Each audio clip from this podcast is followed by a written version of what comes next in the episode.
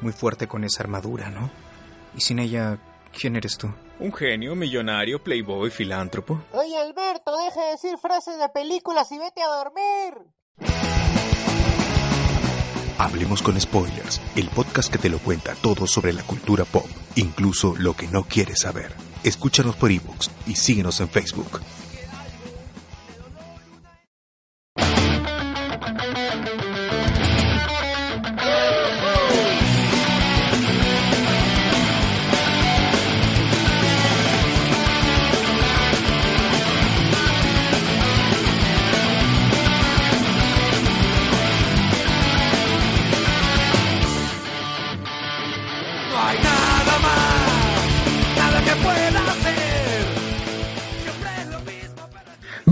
Bienvenidos a Hablemos con Spoilers, el podcast reconocido por Juan Gabriel, transmitiendo desde Lima, Perú, hoy, 2 de septiembre ya de, de ¿verdad? 2018. septiembre, ¿verdad?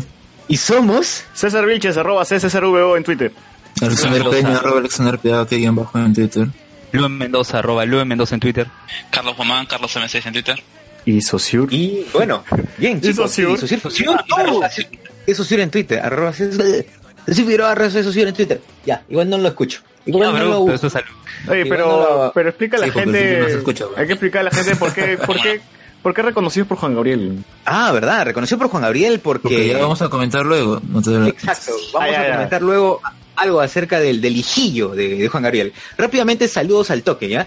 A, a, a Langoy de Carlos Berteman, eh, a Wilson Podcast de José Luis Rodríguez, a Me Paso los Sábados hablando sobre videojuegos con Junior Martínez, Geekeados y su podcast, El Stream Mató el Cable, Escoria Rebelde, Dos Viejos Kiosqueros con Gerardo Manco y Jorge Luis Izaguirre, La Mesa de Grido de Harold Coronado, Nación Combi de Hans Rodgiser, Vago Sin Sueño con Cerberus y ZD, Arenales Podcast con el Barbón Friki, saludos al Barbón Friki que estaba ahí con José Vélez, eh, Yoichi, Bakemo y Alexander Peña, ¿ya? Yoichi, Bakemo, ¿qué son esos? ¿Son Pokémon? No sé, son, son dos Pokémon, no sé. Bakemon, No ¿quién? sé, bueno.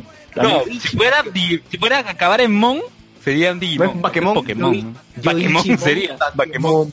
Pokémon. Ya, No ok. sé. no. Ya, Yoichi Bakemo. Eh, y Alexander. Que por cierto, ¿qué fue de José Vélez? ah? ¿Qué fue? Porque ya, ya no está en, en el ¿Por, podcast. ¿Por qué lo votan? Me caía bien. el- No, sí está. Pero, no le han puesto en la pauta. antes de que grabemos y cuando grabemos él se va porque... pero no incluye. hizo. Pero no lo incluyen. ¿no? O los escucha ahí cuando estamos grabando, pero no participa. Ya, ya lo estoy agregando a la pauta, José Vélez, no puede ser.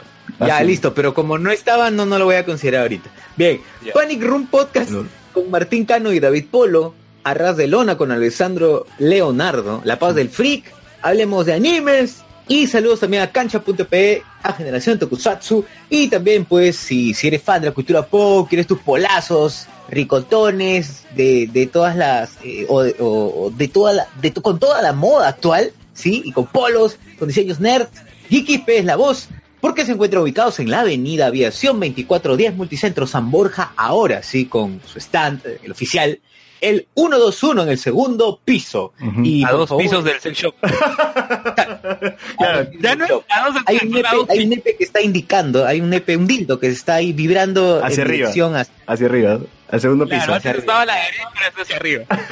Claro. Claro, ahora sí el nepe está hacia arriba, ya, está, ya no está caído. Ok, ok, y los stickers de Hablamos con Spoiler ya están en Geekita. Uy, ya estamos, así que ya sabe, ya pide. ¿Cuánto cuando, vayas a, cuando vayas a Geekit, No, compres tu polo así gratis, de- no vamos a vender los stickers. Ah, muy bien, gratis los, los stickers, ya cuando vayas saben. a y, y, y pidas tu polo así de, de J Balvin, tu polo de Trash. Claro, Tu polo- pues, ah, ahí no. tu polo- O sea, que, que te cobre por esos stickers no jodas. pues, ya. Tu polo de Luen. ya, Entonces, entonces el sticker de Hablemos con Spoilers está totalmente gratis. En Tu polo de Luen con, con en la imagen de Dexter, ese también este, lo puedes pedir en Geeky. También, sí. Muy pronto. Tenemos también el polo, hay el polo de, este, de Angry Luen, puedes pedirlo. Angry Luen. Sat Luen, Angry Luen, Luen, Happy Luen, hay todo, todas las versiones de Luen. Así que busca tu polo ya de sabes, Luen. entonces pide tu sticker, pide tu sticker ahí en, en, en Geekit PE. Totalmente Eh, gratis. Totalmente gratis, Multicentro San Borja están uno, uno, segundo piso, ya sabes. No importa, o sea, anda, pide, chequea los polos, huevea un rato como para que piense que vas a comprar y pide tu Si fuma, fuma con Uzi, no no, sé, haz lo que quieras. Por cierto, por cierto. Uzi está escribiendo en, en el chat, dice, vengo del Más Gamers, ¿lo comentarán? Así es. Por supuesto Así que sí, por su pupu, por An- su pupu. Andrés Yaconza también dice, bueno, supongo que ya vieron el más gamer, bueno, ya, ya fuimos, me han dicho, espero la cobertura completa del evento, así es. ¿Alguna vez empieza, empieza la hora programada? Pues acabamos de empezar, ¿no? El banner dice las nueve, ¿no? Bueno, nueve y veinte. Más o ¿no? menos, nueve, Más- más nueve o menos. aprox, digamos. Claro, claro. Atsuko Natsume dice, pidas- Oli. Y Eduardo Alexis nos dice, uy, llegué justo, sí, llegó justo, sí, justo cuando estamos saludando. Sí, uh, justo, justo, papus. Bien, eh, ¿qué más, qué más tenemos que decir rápidamente? Entonces pasamos a, a, a las Noticias. eh, noticias. Estaré bien, no hay nada más que decir, no hay nada más que decir, no. Pues bien, aquí estoy otra vez, de pie, dime todo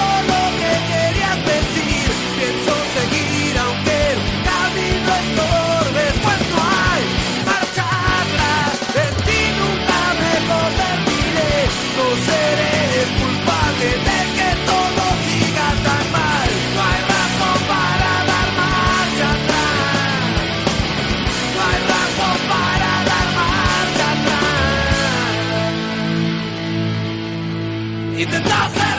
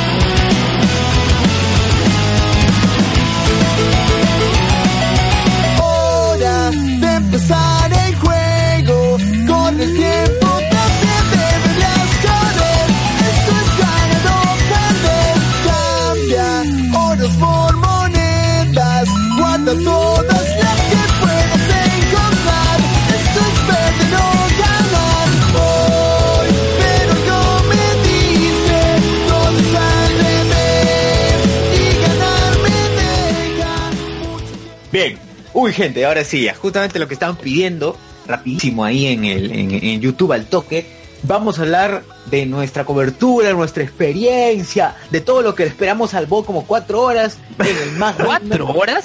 Tech Festival, el decimosegundo Más Gamers Tech Festival. ¿Y qué tal? Y fuimos con, a ver, rápidamente, ¿no? Este, el cast, el cast que fue. Este, Fueron todos menos Luden y yo. sí.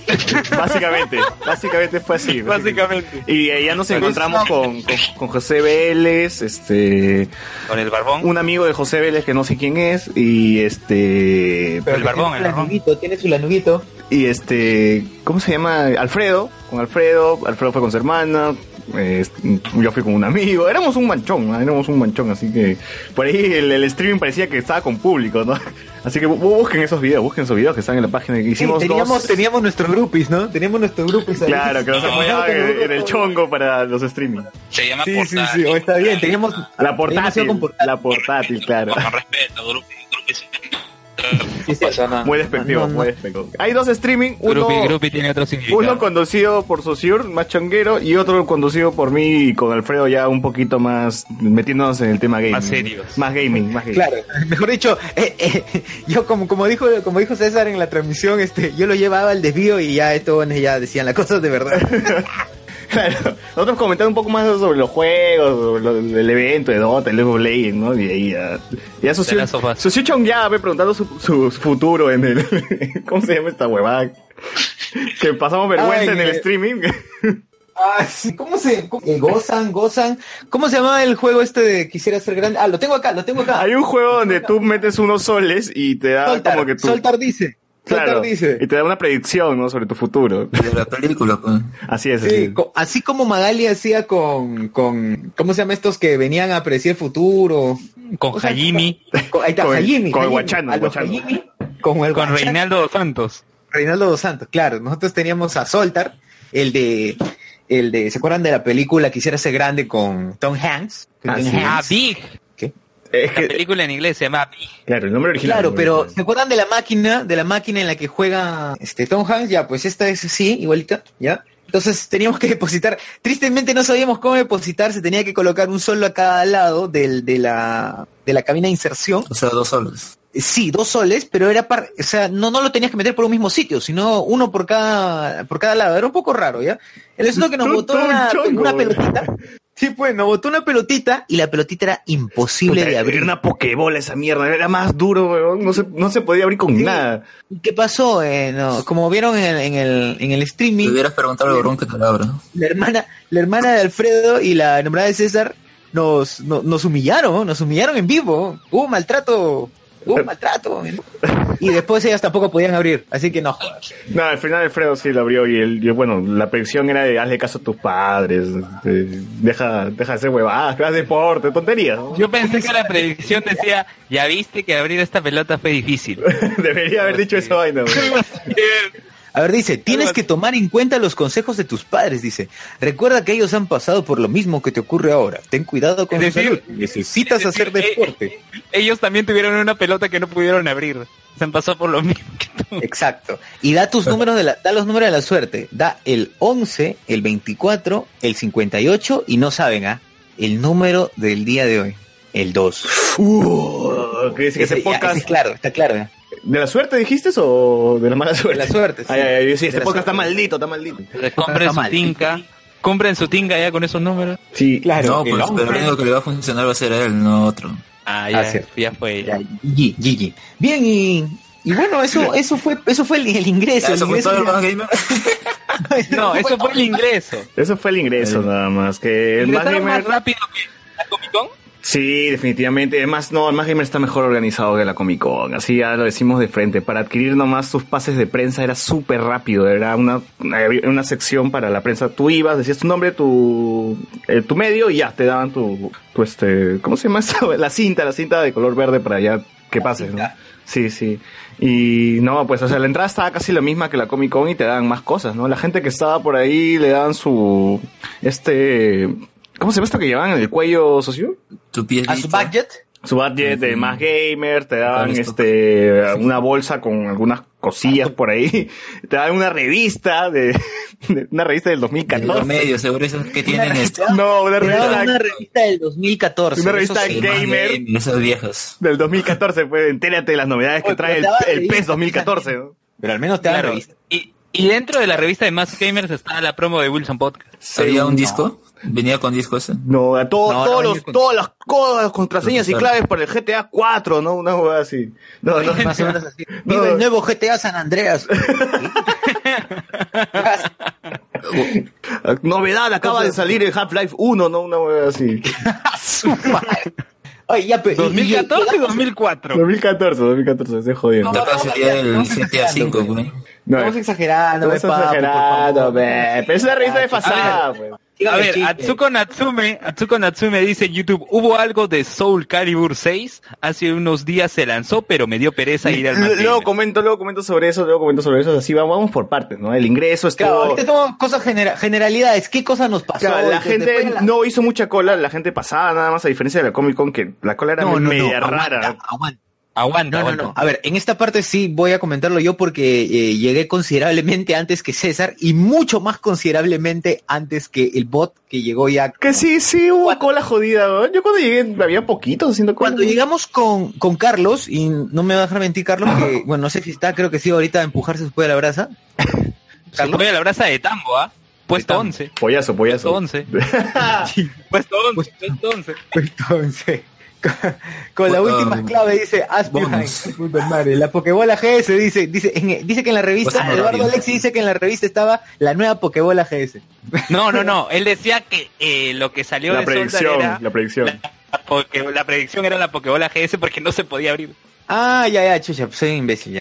Este, sí. Jonathan Bernal, Jonathan Bernal dice, ¿ya vieron que vendrá el profe Bamba de la Casa de Papel en un evento de Plaza Norte? Vendrá el Oslo Real. Oye, sí, sí, sí, ya, ya ahí lo comentamos. Vamos a ver, no, no, pero es rápido, vamos adelantando que también nos escribieron la gente del Freaky Festival para, para posiblemente asistir, ¿no? Al, al- al evento también como prensa. Ya, ya veremos, ya veremos. ya. Sí, Pues ya ahora veremos. Y sí, pues, va a ser va a venir, va a venir el, el- va a venir este El Oslo Real. false, false, false profesor, el profesor, el profesor falsazo. Y es como el es, No, ese ¿eh? es el doble, dice. Yo pensé que será un doble de acción, porque la promoción, no, no sé, yo no he visto la serie. es no un sé si necesita el personaje un doble de acción. No, no, no. o lo que Le sea. están vendiendo como doble, pero el actor no tiene escenas de acción. El, el actor solamente está sentado, parado, caminando. Él O sea, se es- ha vendido Es así como, como... es como el doble ¿no? de, de Tony Stark. ¿Recuerdan, ¿Recuerdan que vino el doble de Tony Stark una vez? Ah, ya, el de, el de, el del chibolito que quería, Señor Antonio, no me deporten, no, no me quiero ir. señor Antonio, no me deporte, ¿no? El No lo de Tony Stark era mexicano, creo. Claro, era un Tony O sea, Stark sí, se venden y- como el doble, pero no necesariamente son el doble en, en la película, Solo ¿no? son O sea, no, cosplayers, son oficiales, dicho. cosplayers, No es, ¿no? no es oficial, es porque se le ocurrió un día, dijo, oye, me parezco a ese personaje. Voy a poner mi Claro. Instagram, voy a decir que soy el doble de tal. Algo Como así. el promedio de, como el promedio de enanos peruanos que todos son Tyrion, más o menos así. Más o menos, más o menos. Yoyito, Chatín. Sí, sí, ya, Yo- pero continuamos. ¿qué, qué ibas a decir de la cola, de la cola? Ya, bueno, eh, llegamos con Carlos y- en la y bueno, no, al inicio la cola estaba como que me ovaciona. De pronto llegó un momento en el que incluso nos dijeron, ¿sabes qué, señores? No pueden pasar. Y Uy. vimos, y ambas colas, tanto de compra de boletos como para ingresar, eran pero inmensas. Se hicieron durante 45 minutos más o menos, eh, las colas estaban bastante, bastante grandes. O sea, plan 4 de la tarde ya está más accesible el ingreso. entonces. Claro, claro. Ya era más accesible. Ya. Pero después, pero antes, eh, antes estaba bien fregado, bien. fregado. La verdad que nosotros decíamos, guau, Yo que la escuchaba, va- yo escuchaba que este en algún momento de, de- de la noche se llenó tanto que Defensa Civil tuvo que decir ya no entran más, ya la gente tiene que esperar afuera y tienen que esperar que, que salgan, ¿no? La, la gente de adentro se vaya y ahí recién a- hacer pasar a los que estaban en la cola. Claro, eso es lo Pero que es pasa. Justo, ¿no? Porque supuestamente el lugar tiene un aforo y el evento tiene que vender la cantidad de ese aforo, ¿no? Sí, sí. Claro. Pasado. No, Pero, pero no sé, pues habrá un pata que estará contando una, dos, tres, cuatro, porque no había ningún. Oh, ya salió, ahora entra tú. Claro, ya, a ver. Uno, Ahora es tu dos, turno. Cuatro, tres, cuatro. 398 menos 13. No, pero, pero ahora sí, este, a diferencia de la Comic Con se aprovechó mucho mejor el espacio. Había más actividades, más cosas que hacer, eh, habían, los stands estaban mejor construidos, más vistosos. El, el ingreso, nada más parecía uno que estaba viendo el ingreso de la E3 o una vaina así. Estaba muy, muy bien, muy bien hecho el ingreso. Sí, no, pues, pero, mira, yo recuerdo, no sé cuál habrá ido, pero tal vez habrá sido uno de los primeros que hicieron en el local. Pero siempre ha sido así, o sea, se- uno, uno puede pasar un rato viendo todos los stands y, y no se aburre, ¿no? Como mencionaban en el Comic Con, que, o sea, es el primero que hacen ese, esa, esa, organización, ese evento, ¿no? Ese día pues es la doceava, ¿no? Así que ya tienen experiencia en ese campo y, y como mencionas, eh, bien que todavía sepan usar el espacio que tienen. Sí, de ver, hasta el chino Chujoy recuerdo que me dijo en la entrevista de que le impresionó que habían ya cosas que había visto en Estados Unidos en, en- en- en convenciones, me imagino, que también las habían traído para, para este evento, ¿no? Ya nos hablamos un poco sobre el tema de tarjetas gráficas, de procesadores, ya cosas que era increíble ver una computadora que podría una sola máquina, un solo CPU que corría cuatro computadoras, cuatro monitores y la gente jugaba solamente con un CPU. Y eso era como que, wow. Eh, como decía, habían, había una zona que, donde hasta estaban las tiendas, donde habían funcos, donde había eh, una zona donde había arcade, había, o sea, ficha palanca para los que, para los que no saben de qué estoy hablando. Ya palanca. Así es, así es. Eh, había- es- esa misma zona estaban también las marcas de celulares, Next- eh, Entel, estaba Huawei presentando sus celulares, o, o estaban ahí eh, un par de celulares para que puedas jugar y lo que jugabas se transmitía en una pantalla, ¿no? Podías jugar el PUBG en celular y el, este juego de cartas que siempre se me va el nombre, lo siento. Duel Links. No, no el Links no. Duel Links no, Duel Links no, era el otro, no me acuerdo el nombre. Eh, Heroes of. Storm, creo que era, Heroes, Heroes of, Storm creo que es. Eh, Sí, Heroes of Storm. También estaba ahí y en esa zona también había un campeonato de Fortnite enorme, enorme, enorme, enorme. Eh, ¿No, Steve Romero? no, no está Steve Romero y en esa área también, o sea, como, como les digo, eran dos partes, ¿no? Y en esa misma área también estaba la zona de comidas, ¿no? Para la gente. Eh, ¿Qué más había en esa parte? Ah, juegos de mesa, juegos de mesa, juegos de mesa también había, un montón. Ah, tú Sí, ibas, tú ibas y te sentabas, te enseñaban a jugar. Eh, El día que fuimos estaban enseñando a jugar Pokémon, creo. Eh, Ah, no, eso, eso era en eh, Magic... ah, Monkey Planet. Sí, Monkey Planet, donde te, te enseñaban a jugar Pokémon y te regalaban tu primer deck de Pokémon. Claro. ¿Te regalaban un deck? Te regalaban un deck. ¿Estás sí. seguro un deck? No era una carta nomás. No, no, no, te regalaban el deck. Te regalaban el deck completo. Ah, ya. ¡Hala! Bien, Sí, bien, a ¿ah? todos los que iban a jugar, ojo, pero tenías que ir a, a jugar y que te explique el juego y perder tu tiempo un toque, ¿no? Ah, o sea, Divertirte, divertirte, ¿no? No, debes- no por un minuto, sino tenías que estar ahí una hora, hora y media. No, te pues, te da como que 20 minutos mientras te Ya, media hora. Media hora exagerada. Ah, pero mientras se desarrolla el juego es un poquito más, ¿no? Una hora.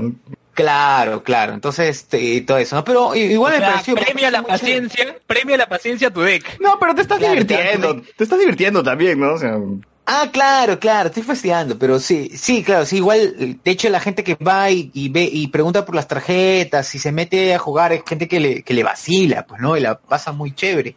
Eh, también habían, también habían, eh, que regalaban decks de Magic, pero decks pequeñísimos, o sea, creo que unas 15, 20 cartas de Magic. ¿Y de Pokémon cuántos eran?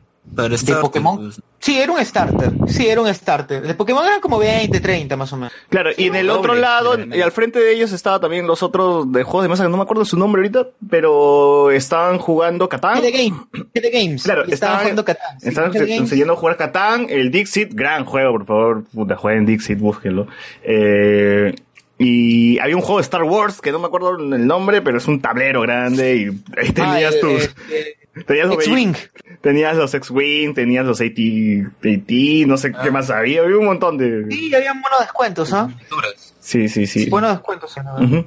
Descuentos mejores que en, que en la Feria del Libro de cine, porque en la Feria del Libro no hubo ni un descuento. Había Funcos de ponte 60 lucas, que te puede costar 60 lucas en Arenales, por ahí. Acá estaban 45 soles, ¿no? Había otros Funcos que valían 29 soles, otros de 8. Había, uno, había una, una sección de un Funko 8 soles, creo. Pero eran Funcos que nadie quiere, bueno, esos Funcos que se quedan ahí. Por ejemplo, Ah, ahorita no me... Por ejemplo, había una, en una zona de Funcos había de Soap de Call of Duty. O sea, personajes que más o menos... Killer Croc, por ejemplo. Killer Croc de... de nadie quiere. Killer Croc. Había de ¿Quién va a querer Daisy, de, de Mini, de Daisy, de Mini. Muñecos feos. De... Funko de Date, Funko de Mini. Sí, o sea, son Funkos así, pucha, que pasan, ¿no? Sí, pero los Rapidísimo. poseros, Dice- los poseros también cambian de gustos. Eh, claro.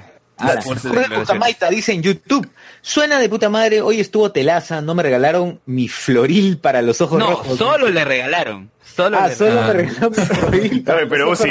Uzi, esa vaina te va a servir un culo. No, no, no me jodas, no me jodas. Alberto Escalante dice, para lanzar sin problemas es floril. Claro, güey, también. Bueno, no- plon- pronto Floril en Geekit P. Floril, bueno, bueno, pronto Floril, bueno, oficiador de. Floril. Claro, Floril también estuvo, pero en su stand, o sea, si bien regalaban Floril, también podías jugar el Cuphead. Había un montón de niños jugando Cuphead, obviamente que no pasaban del, mu- del primer, del primer nivel, pero, pero jugaban, ¿no?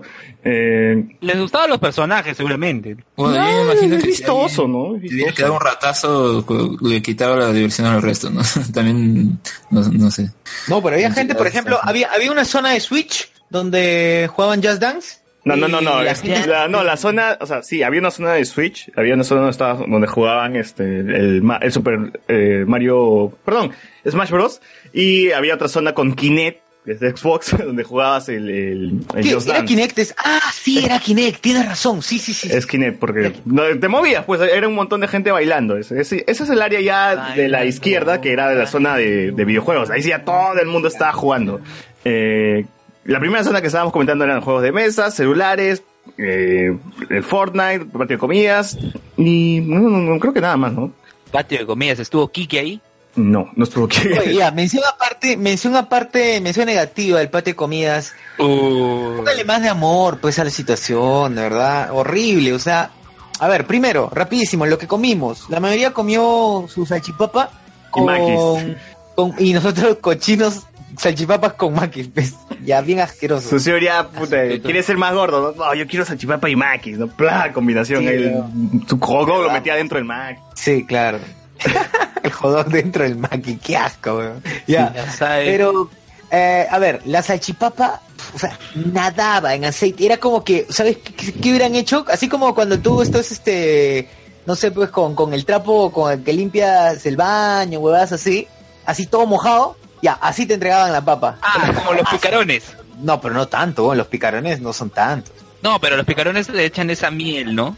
Ya, Más como o si estuviera así. así, como si estuviera con miel pero hecha de aceite, ¿ya? Ya. así de asqueroso. Ah, Muy mal, el hot era como que lo habían cortado y lo habían metido y sacaba el toque de la, de la freidora, muy mal, malazo, malazo, malazo. Mira, y solo hablándote de esa zona que acabo de mencionar con lo que había, pucha, se llevaba de encuentro al, a la Comic Con. o sea, había más, cos- más cosas que hacer en esa parte que en toda la Comic Con. weón. Eh, y ya pasando a hablar sobre la otra zona que ya era más este el evento, ¿no? Que había una sección donde había un montón de gente jugando Dota y era un escenario enorme, había computadoras, la gente, los equipos estaban en la parte de arriba, el, el público estaba en la parte de abajo, había sillas para ellos, había gente que estaba, co- comentaristas, ¿no? Los comentaristas de, de siempre. La los- zona LOL también. Los narradores, ahí faltaba un Toño Vargas, faltaba un, este... Tanque Arias. Un tanque Arias. ¿no? Este... A ver, Sosir, ¿cómo, ¿cómo narraría el tanque Arias una partida de Dota? De StarCraft, de StarCraft. De Dota, ah, puta, De Dota, StarCraft, no, de StarCraft. de StarCraft. Mira, mira cómo vienen esos serlings. Ah, no, ¿de quién, quién, quién? ¿Toño Vargas? Del Tanque no, ese carrier estaba solo. Algo así. ¡Oye, obrero! ¡Obrero! Puta madre, weón. Toño Vargas, ¿cómo sería? Puta. Amigos. Amigos de... Amigos, amigos Terrans de la patria, amigos Serlings. ya, en fin. O sea, no, no había Antonio Vargas, pero sí habían, eh, no sé, no- creo que son conocidos, según, según Alfredo, sí son conocidos. Creo que estaban transmitiendo por Twitch también. Eh, había otra zona donde estaban jugando Counter Strike, eh, es el último Go. Eh, había, había otra zona donde estaban jugando Age of Empire también, StarCraft también. había estatuas de Kratos. Age of Mythology. No, nadie juega of Mythology hoy en día, Luis, no jodas. A pesar, pero es muy buen juego. pero- No, sí, yo jugué las todo arcanto. Sí. No, es, un- es un juegazo, es un juegazo. Eh. A ver, había una ya, zona a de- ver, eh, rapidísimo. Comentario de YouTube al toque para lanzar sin problemas. Dice Jorge se ríe. Atsuko Natsume también se ríe. A ver, Escalante dice salchipapa tibia y aguachenta. ¿Cierto? Lo confirmo. cierto. tibia y aguachenta. Ya. Atsuko Natsume iba a decir algo demasiado fuerte.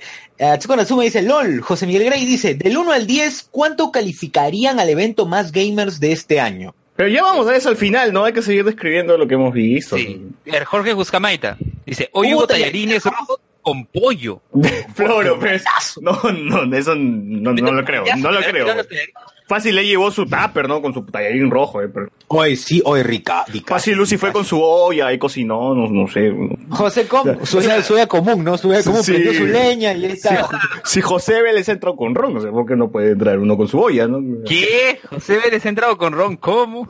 José él es alcohólico, por favor. Si, si lo ven por la calle, este, no lo vean, no lo escuchen, no lo ¿Qué de seguridad? ¿Qué hace José Vélez ahí contra? José le dice que se pelea en los parques y buitrea como la novia de Sí, sí, Jesse sí. Pinkman. José Vélez hace eso, José. Segundo, José me Vélez, dice sí. miércoles, salchipapa taparteria. La salchipapa taparteria real es la... eh, pucha, ¿cómo se llama esa que salía en Facebook? Que era una Ah, ya, gigantesca bárbaro, de, bárbaros, bárbaros. de dos bárbaros. kilos, de dos kilos esa vaina ya. La bárbaros. La bárbaros pollos y papas. Saludos, tío bárbaros pollos y papas. Ojalá que nos escuches en algún momento de tu existencia. Para si sortear una, una salchi de dos kilos. para poder este, sortear eh, un ¿cómo se llama? Para, para sortear una, una porción de 4 kilos de chipapa. Sí, ese para que caigas una semana Oye, entera. ¿no? oye, Uzi dice firme, estaba escrito en cartulina. Fácil a una tía le dijeron que traiga su olla para que coman todo.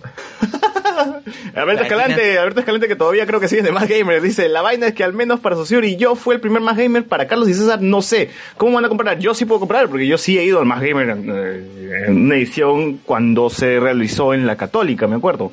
Y en, y en una zona más, mucho más pequeña, ¿no? Que era... eh, la, la Católica tiene una zona donde hacen deportes, no me acuerdo muy bien. Que cómo- a la espalda. Sí, eh, justo dando para el Parque de la Imaginación. Es demasiado pequeño y, y no había mucho que hacer, pues había había unos PlayStation, una hilera de PlayStation y tú jugabas al- algunas demos, algunos juegos. Había unas unas Vitas, había unos PlayStation Vitas y pucha cosplayers por ahí caminando nada más, pues, un escenario. Oye, el parque, el parque de la imaginación, dijiste. Sí. Oye, en esa vaina nos hizo este evento, Alex, de saber el Konamic en el año 2009. El. Konam- el Konamic, donde, donde estuvo este Eduardo Garza, Humberto Vélez. Ah, verdad, sí, sí me acuerdo de esa vaina. ¿no? Pero no, bueno, yo no fui. Oye, pero recuerdo que ese fue el único evento donde dijeron Parque de la Imaginación. De ahí nunca más escuché esa. Eh, Foster the People también iba, iba a tocar en el Parque de la Imaginación, creo, y hubo todo un roche porque la bulla iba a joder los animales y no sé qué cosa, y al final no sé en qué quedó. ¿Qué? Aguanta, ¿sigue existiendo el Parque de la Imaginación? Sí, está renovado, han cambiado un montón de cosas. Yo recuerdo que hubo un evento que se, llamaba Anime Expo 2018 o algo así, no me no 2018, no sé, 2000 de ese año, 2011, 2012, ponle. Y al final iba a ser creo que en un lugar cercano o el mismo ahí y no no fue ahí, luego lo cambiaron a otro lugar que fue el club el Tennis el del campo de Marte, que está al costado. O sea, de mal en peor igual. Sí. Fácil, yo creo que la, el- el- la Comic Con lo, se, lo- se han gastado la plata en traer a, a- a los actores, a los cosplayers, y no en tanto a tener eventos dentro de, de su, de su evento, ¿no? Eh, Perdón, Claro, ¿qué, o sea, qué acabo, gastaron qué acabo más de decir? no? traer- Espera, acabo de decir de tener Es eventos dentro de los eventos, ¿no? De cierta manera, de cierta manera, el Más Gamers ha sido más Comic Con que la Comic Con. ¡Hala! Fuertes Así, declaraciones. Lo podríamos, claro, lo podríamos definir así, es cierto. Esto es mucho mejor. Bueno, también es un poco triste comparar porque recuerden que es la primera Comic Con. ¿Quién sabe cómo habrá sido el primer Más Gamers? Claro. Eh, entonces, esta es eh, la decimosegunda. Son 12 años de experiencia contra un año de experiencia. Bueno, no, no tanto creo que no sé, 12, no ah, no creo tanto que 12 no, porque ha, ha habido años donde se hacían dos más gamers, así Sí. que Ah, ok, ok. no tanto 12 años que suena como, como Una vez se hizo más gamers en provincia también. Creo que sí. Sí, sí, también se ha hecho en provincia. Uno de los primeros, ahora sí. Sí. Eh, ah, ya, también había este Nerf. Había la sección Nerf donde tú ibas, hacías tu cola de una hora como socio lo hizo con Carlos y el bot y Alfredo para jugar. Eh, ¿Cuánto jugaron? Cinco minutos, weón, y después estaba desfalleciendo, socio, porque te daban este tu arma de Nerf y bueno, te disparabas con, con la gente, ¿no? Ahí eso lo tengo en Oye, video. pero lo valió, ¿ah? Yo lo valió, lo valió. Eso lo tengo en video, lo tengo en video. Tienen Ah, que ver sí, a. Socio corriendo de, de un lado a otro con, con su arma de Nerf disparando a Oye, Alfredo. parecía, estaba a punto, ¿sabes cómo? Me, me sentía como en, como cuando jugábamos Half-Life, así saltando. Sí, sí, algo parecido. Al final, al final quise decir, ganan los antiterroristas. Pero no, pues no, no se pudo. Alfredo la vivió, Ya, ya no ¿ah? estaba secund- Yo ya me imaginaba, yo si entraba, me agarraba al bot del cuello y le apuntaba en la cabeza y lo usaba como escudo o una hueá así, ¿no? Me dije, ah, ya mejor que estoy afuera, ¿no? Yo soy un, un exagerado de mierda y haría, La y haría mierda. huevas. Así que mejor no. Eh, pero a ver, hay comentarios. Dice Josecom, más Comic Con que la Comic Con. Mejor decir que fue un mejor evento de cultura pop. Alberto Escalante, en la fila habían más cómics que en la Comic Con Lima. Es cierto. Patrick Moreira dice, más que cultura pop es cultura geek. sí, sí, eso Es cierto, es cierto. Estoy de acuerdo con, eh, eh, con los tres, ¿ya? Con los tres. Estoy de acuerdo con todos. No, es cierto, tres. Sí, que el más genial fue más Comic Con que la Comic Con. No tiene que ver con los cómics. Estoy más de acuerdo, estoy de acuerdo con ustedes y también estoy en desacuerdo con ustedes, ¿no? Así que estoy- Sí, sí, sí. Así es. Oye, este, César, ¿y qué fue con Soul Calibur 6 que pidió a Tsuko Ah, ya, como decía, es que si bien Más Gamer es un evento de videojuegos, lo que menos había eran videojuegos. Porque, Ya ven, ya ven, porque digo que era más cómico porque había más Funcos, vendían más Funcos, vendían más juegos de mesa, como decía, vendían este... ¿Qué más? espacio. Sí, Era había, una había de ropa, hijo- había ropa, tu Era pijama, una especie de máscara. hijo de aberra, hijo, así una especie de hijo aberración entre la Phil, la Comic Con, el Más Gamers y Gamarra. Ver, pero en esa ocasión había. a ver, No, no, está exagerando. Habían pocos puestos de ropa, o sea, tampoco es como que veas un montón. ¿no? No, O Gamarra. sea, Kiki P no estuvo ahí.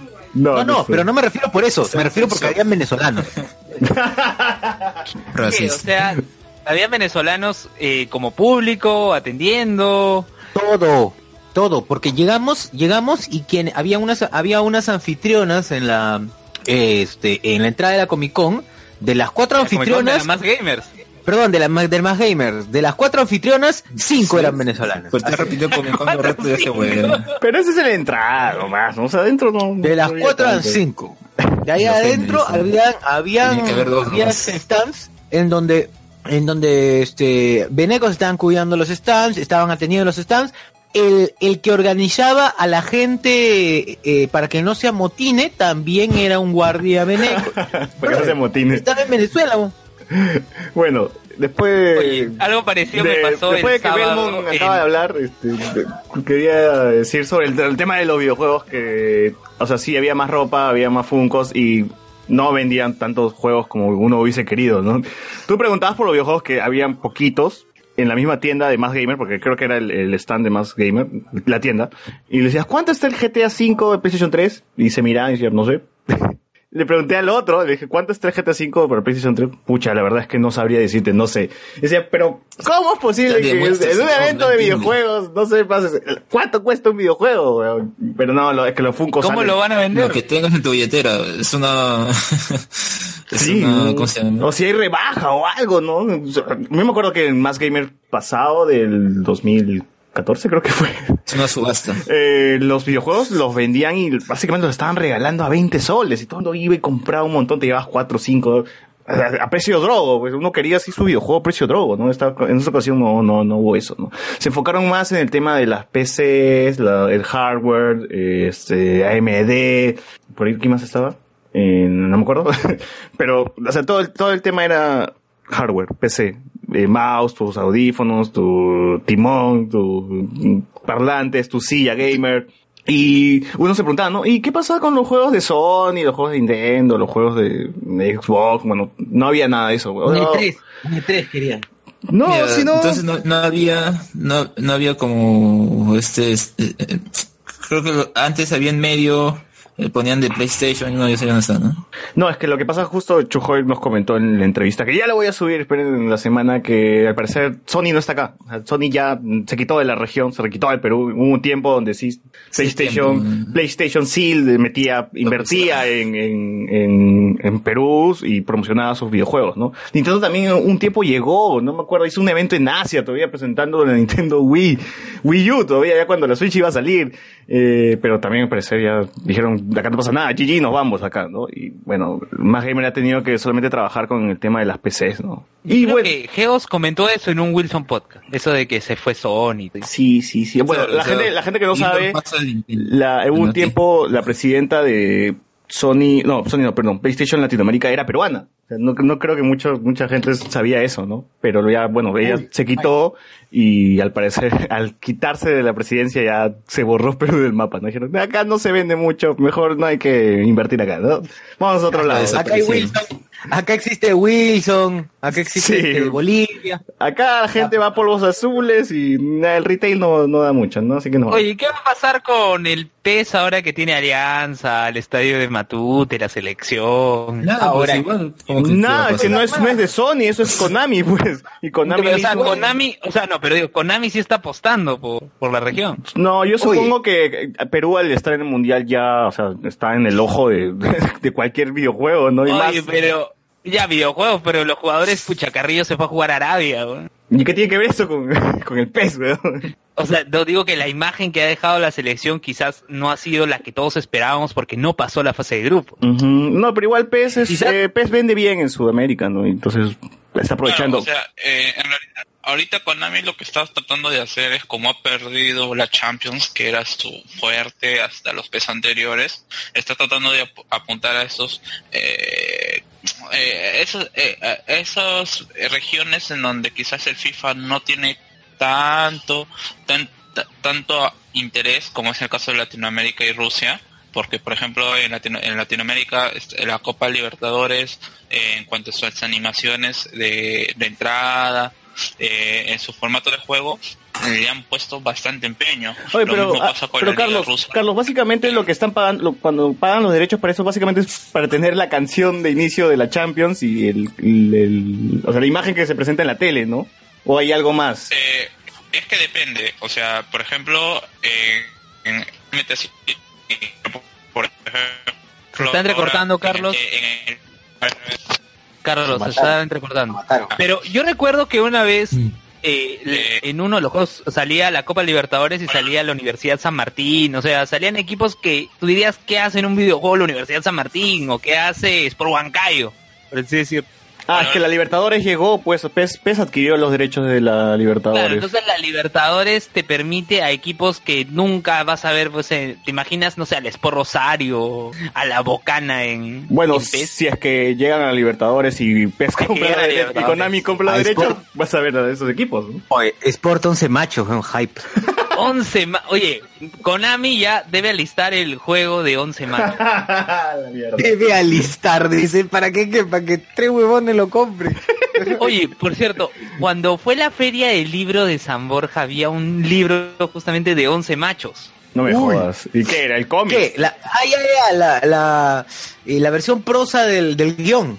Creo que sí, a ver, voy, a- voy a buscar exactamente. El cómic, preludio, Pero preludio. recuerdo haber visto. Road, no. Road to, Road to 11 machos 2. Road to 11 machos 2, weón. Hypeazo. Oye, ¿qué pasa? Road to voy a buscarlo porque sí.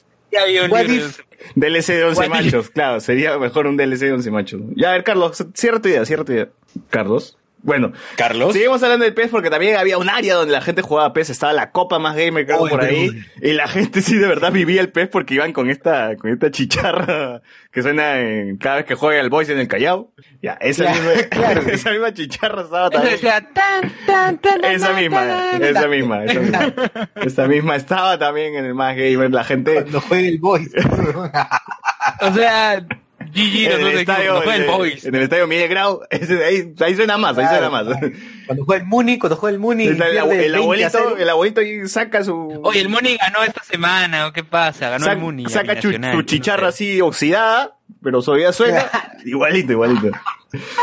Que creo que Perú Oye. debe ser el único país donde suena esa vaina, ¿no? Porque Oye, no jodan. Oigan, lo de 11 machos el libro sí era un preludio. ya ves, Porque Uy, dice ¿qué? una precuela de la historia que contará en la pantalla grande. Bueno, esta, para esto la nota es del año 2017, antes del estreno de 11 machos. la, O sea, semana, la semana de Miyashiro, así como Nick Fury tuvo su semana, un cómic, Miyashiro también, ¿no? Tuvo una semana contando Pucha, Dice, es- oye, qué- quiénes Dice, es un texto iban a con formar ilustraciones. parte de los once machos. Así es, Uy, es el cómic, weón. Oye, de verdad. No, en serio, dice, acá la nota en un a pocas semanas del estreno en salas comerciales a nivel nacional de su nueva en- entrega cinematográfica, On- Aldo Miyashiro presentará su nuevo libro 11 machos, una precuela de la historia que contará No. en la pantalla grande. Escrito por Miyashiro y Marco Pablo Meléndez. ¿Por El texto qué, está ilustrado por Carlos Mayo. ¿Por qué? ¿Por qué? Puta madre. O sea, no, tan lejos no estábamos, si es un preludio a la película.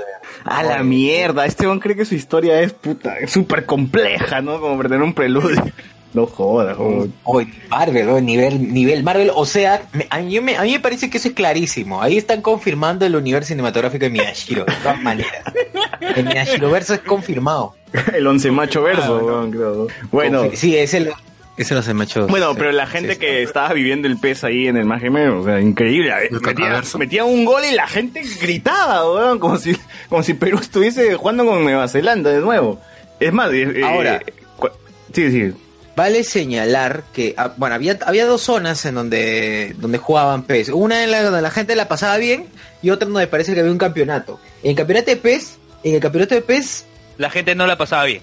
No, no. sí porque Creo que era la demo, creo que era la demo del PES 2019, que era una parte donde solamente podías seleccionar un poquito, poquitos equipos. Donde ya, claro, te sentabas y te divertías con la gente y la otra que justo dice Socio ya estaban los más hardcore ¿no? jugando. Oye, pero una porquería, pecholo. Era una porquería esa zona. Porque la zona donde la gente jugaba hardcore se, se lentejeaba tanto el pez. ah, Era una vergüenza. Se veía horrible y para cómo lo proyectaban. Pues es, es una, era una proyección. O sea, ¿se le O sea, la se- proyección o el juego? Porque el juego no se puede jugar, ¿no? Si está, si está lag.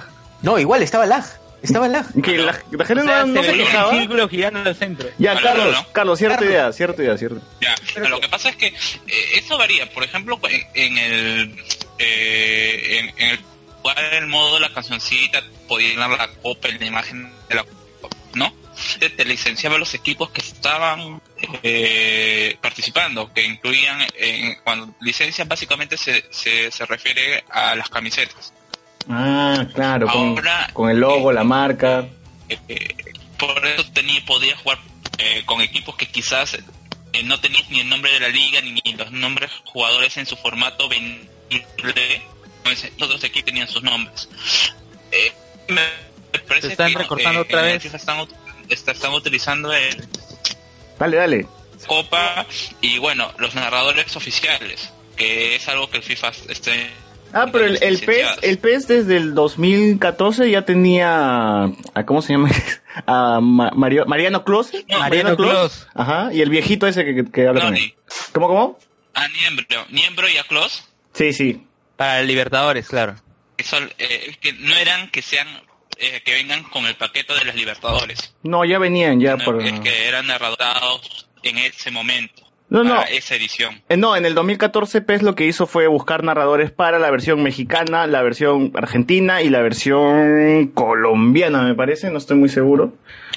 Y tú podías entrar en el Ya, juego o sea, y sí. cambiabas, quiero narración argentina, español, argentina, Claro. español, mexicano, español. No, no, por ejemplo, lo, que, lo que hace el FIFA en general, eh, cuando tú juegas en la liga inglesa, te mueve la liga inglesa como si estuvieras jugando un equipo de la- de- del el torneo de, de la liga inglesa, el narrador oficial de la liga inglesa, igual en, en español, están tratando de implementar eso. Oh, O pero sea, yo quiero, yo quiero una versión de Versiones peruana con el Halder Godos, pues, no, con nuestro Diglett, nuestro querido Diglett.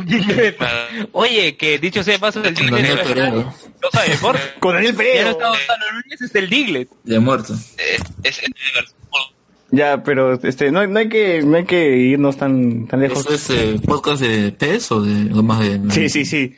Eh, como les Y por comentaba, cierto, ya que, ya que hubo PES y es de Konami, ¿alguna novedad, algo sobre Duel Links? no, no lo es. No, esa weá no existe. No existe en ese mercado, weón. Ya, es- este, y justo cuando estaban jugando PES, al parecer había un campeonato, estaba el creador de la música de, Top de, Gear, de. Top Gear en el escenario comentando sobre su trayectoria con Junior Martínez de Parallax Podcast. Y había así público al frente de ellos, porque ese era el escenario donde se hacía entrevistas, pasarelas cosplay, conciertos, ¿no?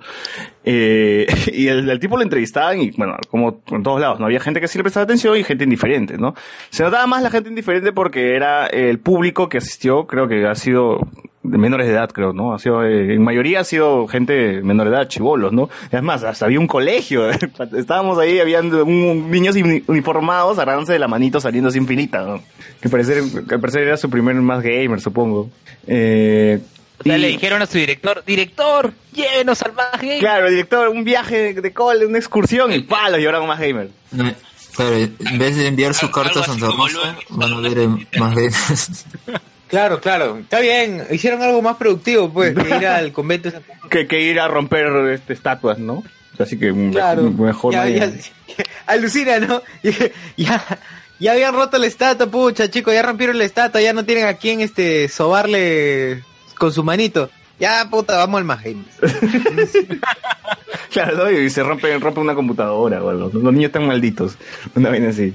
Pero, eh, bueno, Barry, no me acuerdo su apellido ahorita, estaba comentando Barry sobre... no, estaba comentando sobre su trayectoria y todo, ¿no? Habló como unas dos horas, o sea, habló un montón, enseñaba cómo hizo la música de Top Gear en ese momento, en ese entonces, que era difícil. Y... Que me estoy olvidando de algo más. Al costado de él estaba también el torneo de League of, Legends, que también había un montón de gente viendo eso. Si no quieres hablar de videojuegos, así ¿Qué cosa? como el, la promo de YouTube, ¿no? Que dice, ¿quieres hablar de videojuegos? Pues yo sí quiero. No he visto el sol en años. ¿No han visto los videos que salen al inicio No. en YouTube No. de League of Legends? Yo tengo Escucha, este adblock. A ti te sale Yo bloqueo, yo por bloqueo. Por cierto, por cierto, la gente que vimos ahí a todo League of Legends, ¿por qué había una diferencia racial entre los que jugaban League of Legends, que eran gringazos? Weón, yo decía, oye, han traído suecos para League of Legends, weón. Así, sí, No, han, no, han traído no, un equipo son- de, de Nueva Zelanda. Es el equipo del es el equipo del Santa María, creo, weón, del, del Jairam Bingham que viene a jugar el League of Legends. Claro, y era que, no, esos son, esos peruanos. Dota-. Claro, en cambio Bien. los de los de Dota pero eran patas de collique, acá de, Era Smash. Smash, Smash. Todos eran Smash. Claro, pues, ¿no? Smash. Claro, sobres. que- que- que- ¿por qué tal- tanto el cambio? No sé.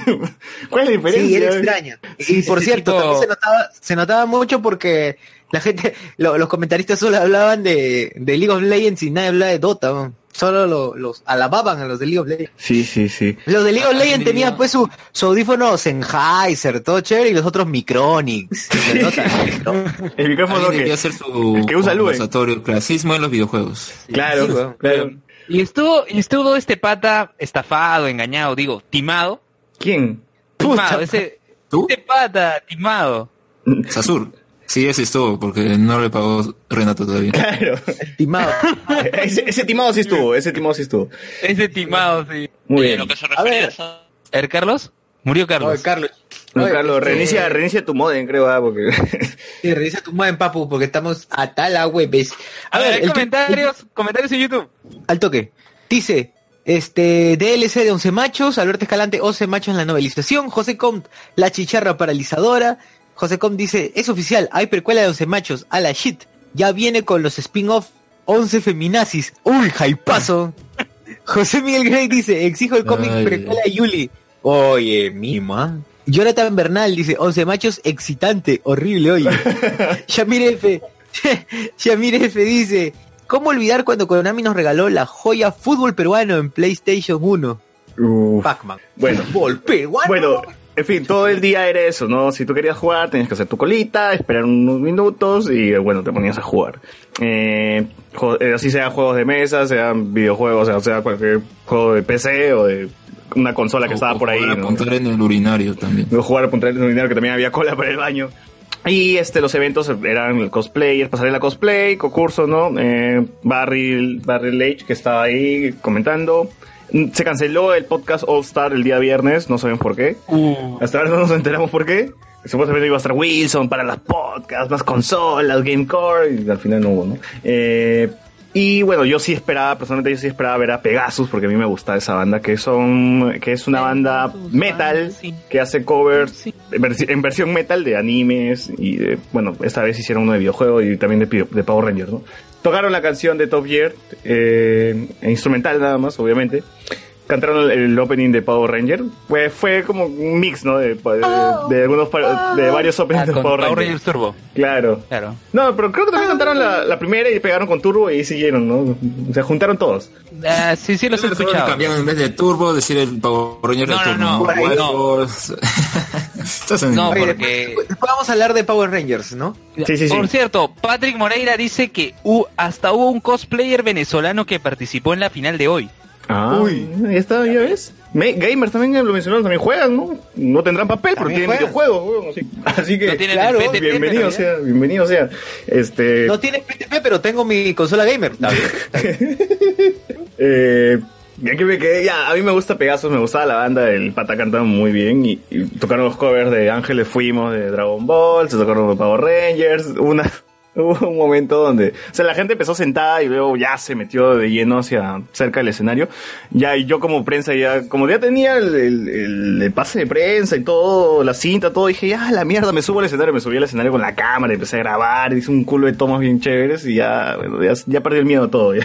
Sí, a cualquier cosa, Oye, yo me subo, me meto nada más. Ya. ¿Y estuvo animatísimo? No, Omnivertismo fue el día sábado, no fue el viernes. El viernes cerró con, con Pegasus, que fue lo que más llamó la atención de la gente, que to- casi todo el mundo dejó de jugar y se fue para ese lado. Empezó un Oye, moncecito. pero eh, y, y un pogazo de aquellos, ¿ah? Claro, no, en realidad no grabé, un- no grabé el pogazo de aquello. O sea, empezó bien Monse, pero luego empezaron a pegarse y me acuerdo de una parte donde empezaron a tocar la música de Naruto, pero tocaron la música de Naruto corriendo. O sea, el- el- esta canción típica que siempre tienen cuando Naruto corre y pelea, instrumental. Me, me dio mucha risa porque los chibolos empezaron a correr como Naruto, o sea, todos los que estaban ahí. ¿no? Y decía, puta, ¿cuánta, cuánta virginidad hay acá? Dije. Ahí se nota por qué el Otaku Fest se fue a la mierda. Otaku Fest, el mistura de los frikis. Una vaina así. Claro.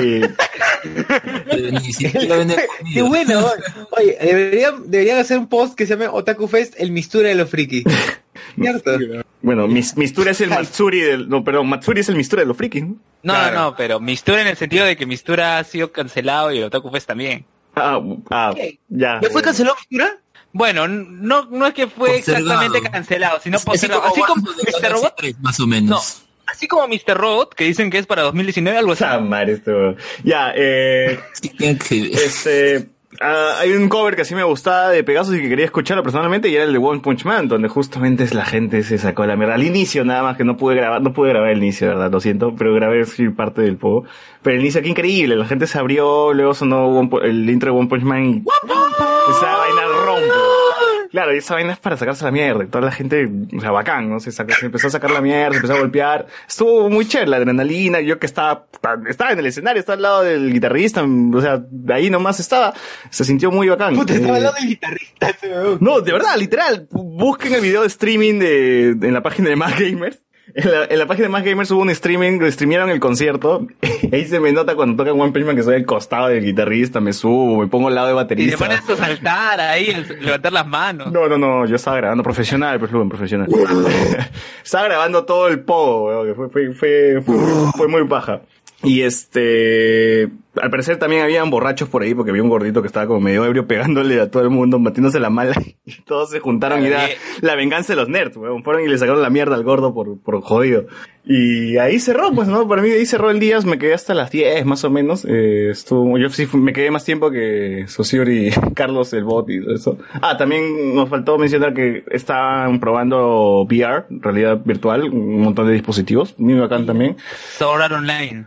No, no. Este, eh, y ahí cerró. Y para mí fue todo ver a Pegasus en vivo. así, o sea, yo sí salí, salí feliz del evento al menos, ¿no? Eh, ya me imagino que el día siguiente, los que pudieron haber ido el sábado, porque veo que fue- no fue el sábado, a pesar de que teníamos los tres días, ya estaba cansado, estaba exhausto, exhausto lo siento. Ahora se habrán ganado ya con animatísimo. Pero sí los vi, Luen, vi a los de animatísimo que estaban por ahí en el, el viernes, el día viernes. Vi el chivolo que se parece a- al que quiere matar a Bart Simpson, ¿cómo se llama este pata? Ah, Bob Patiño. A Bob Patiño lo voy por ahí. Así que... Claro. Yo lo vi en la transmisión en vivo a Bob Patiño y estaba... Estaba tocando, bueno. eh, Estaba tocando. No, estaba tocando su instrumento musical. Estaba probando el. Carlos, Eso lo tú, sintió, tú- sí. tú no has, tú no has hablado nada del más gamer. Tú comenta, ojalá que no tengas lag. Eh, bueno, de- del evento pues, El evento en general. unas cosas que se podría ya del evento en general eh, mm, a ver, quizás eh, algo, algo mejorar un poquito es el aforo Sí. Eh, no, quizás llama el, el hecho de que quizás no se le dio, o sea, eh, no sé cómo realmente cómo eligen las empresas para elegir los juegos que van a hacer los torneos, porque, por ejemplo, en el torneo de Hearthstone casi nadie lo veía, porque Hearthstone es un es un juego que es bastante selectivo, o sea, en el sentido de que son eh, ya, es un juego de móviles y que por ejemplo, no tiene la pegada de que podría ser, por ejemplo, Yu-Gi-Oh, que es básicamente, con su diferencia, es, es un juego de, de- de cartas, ¿no?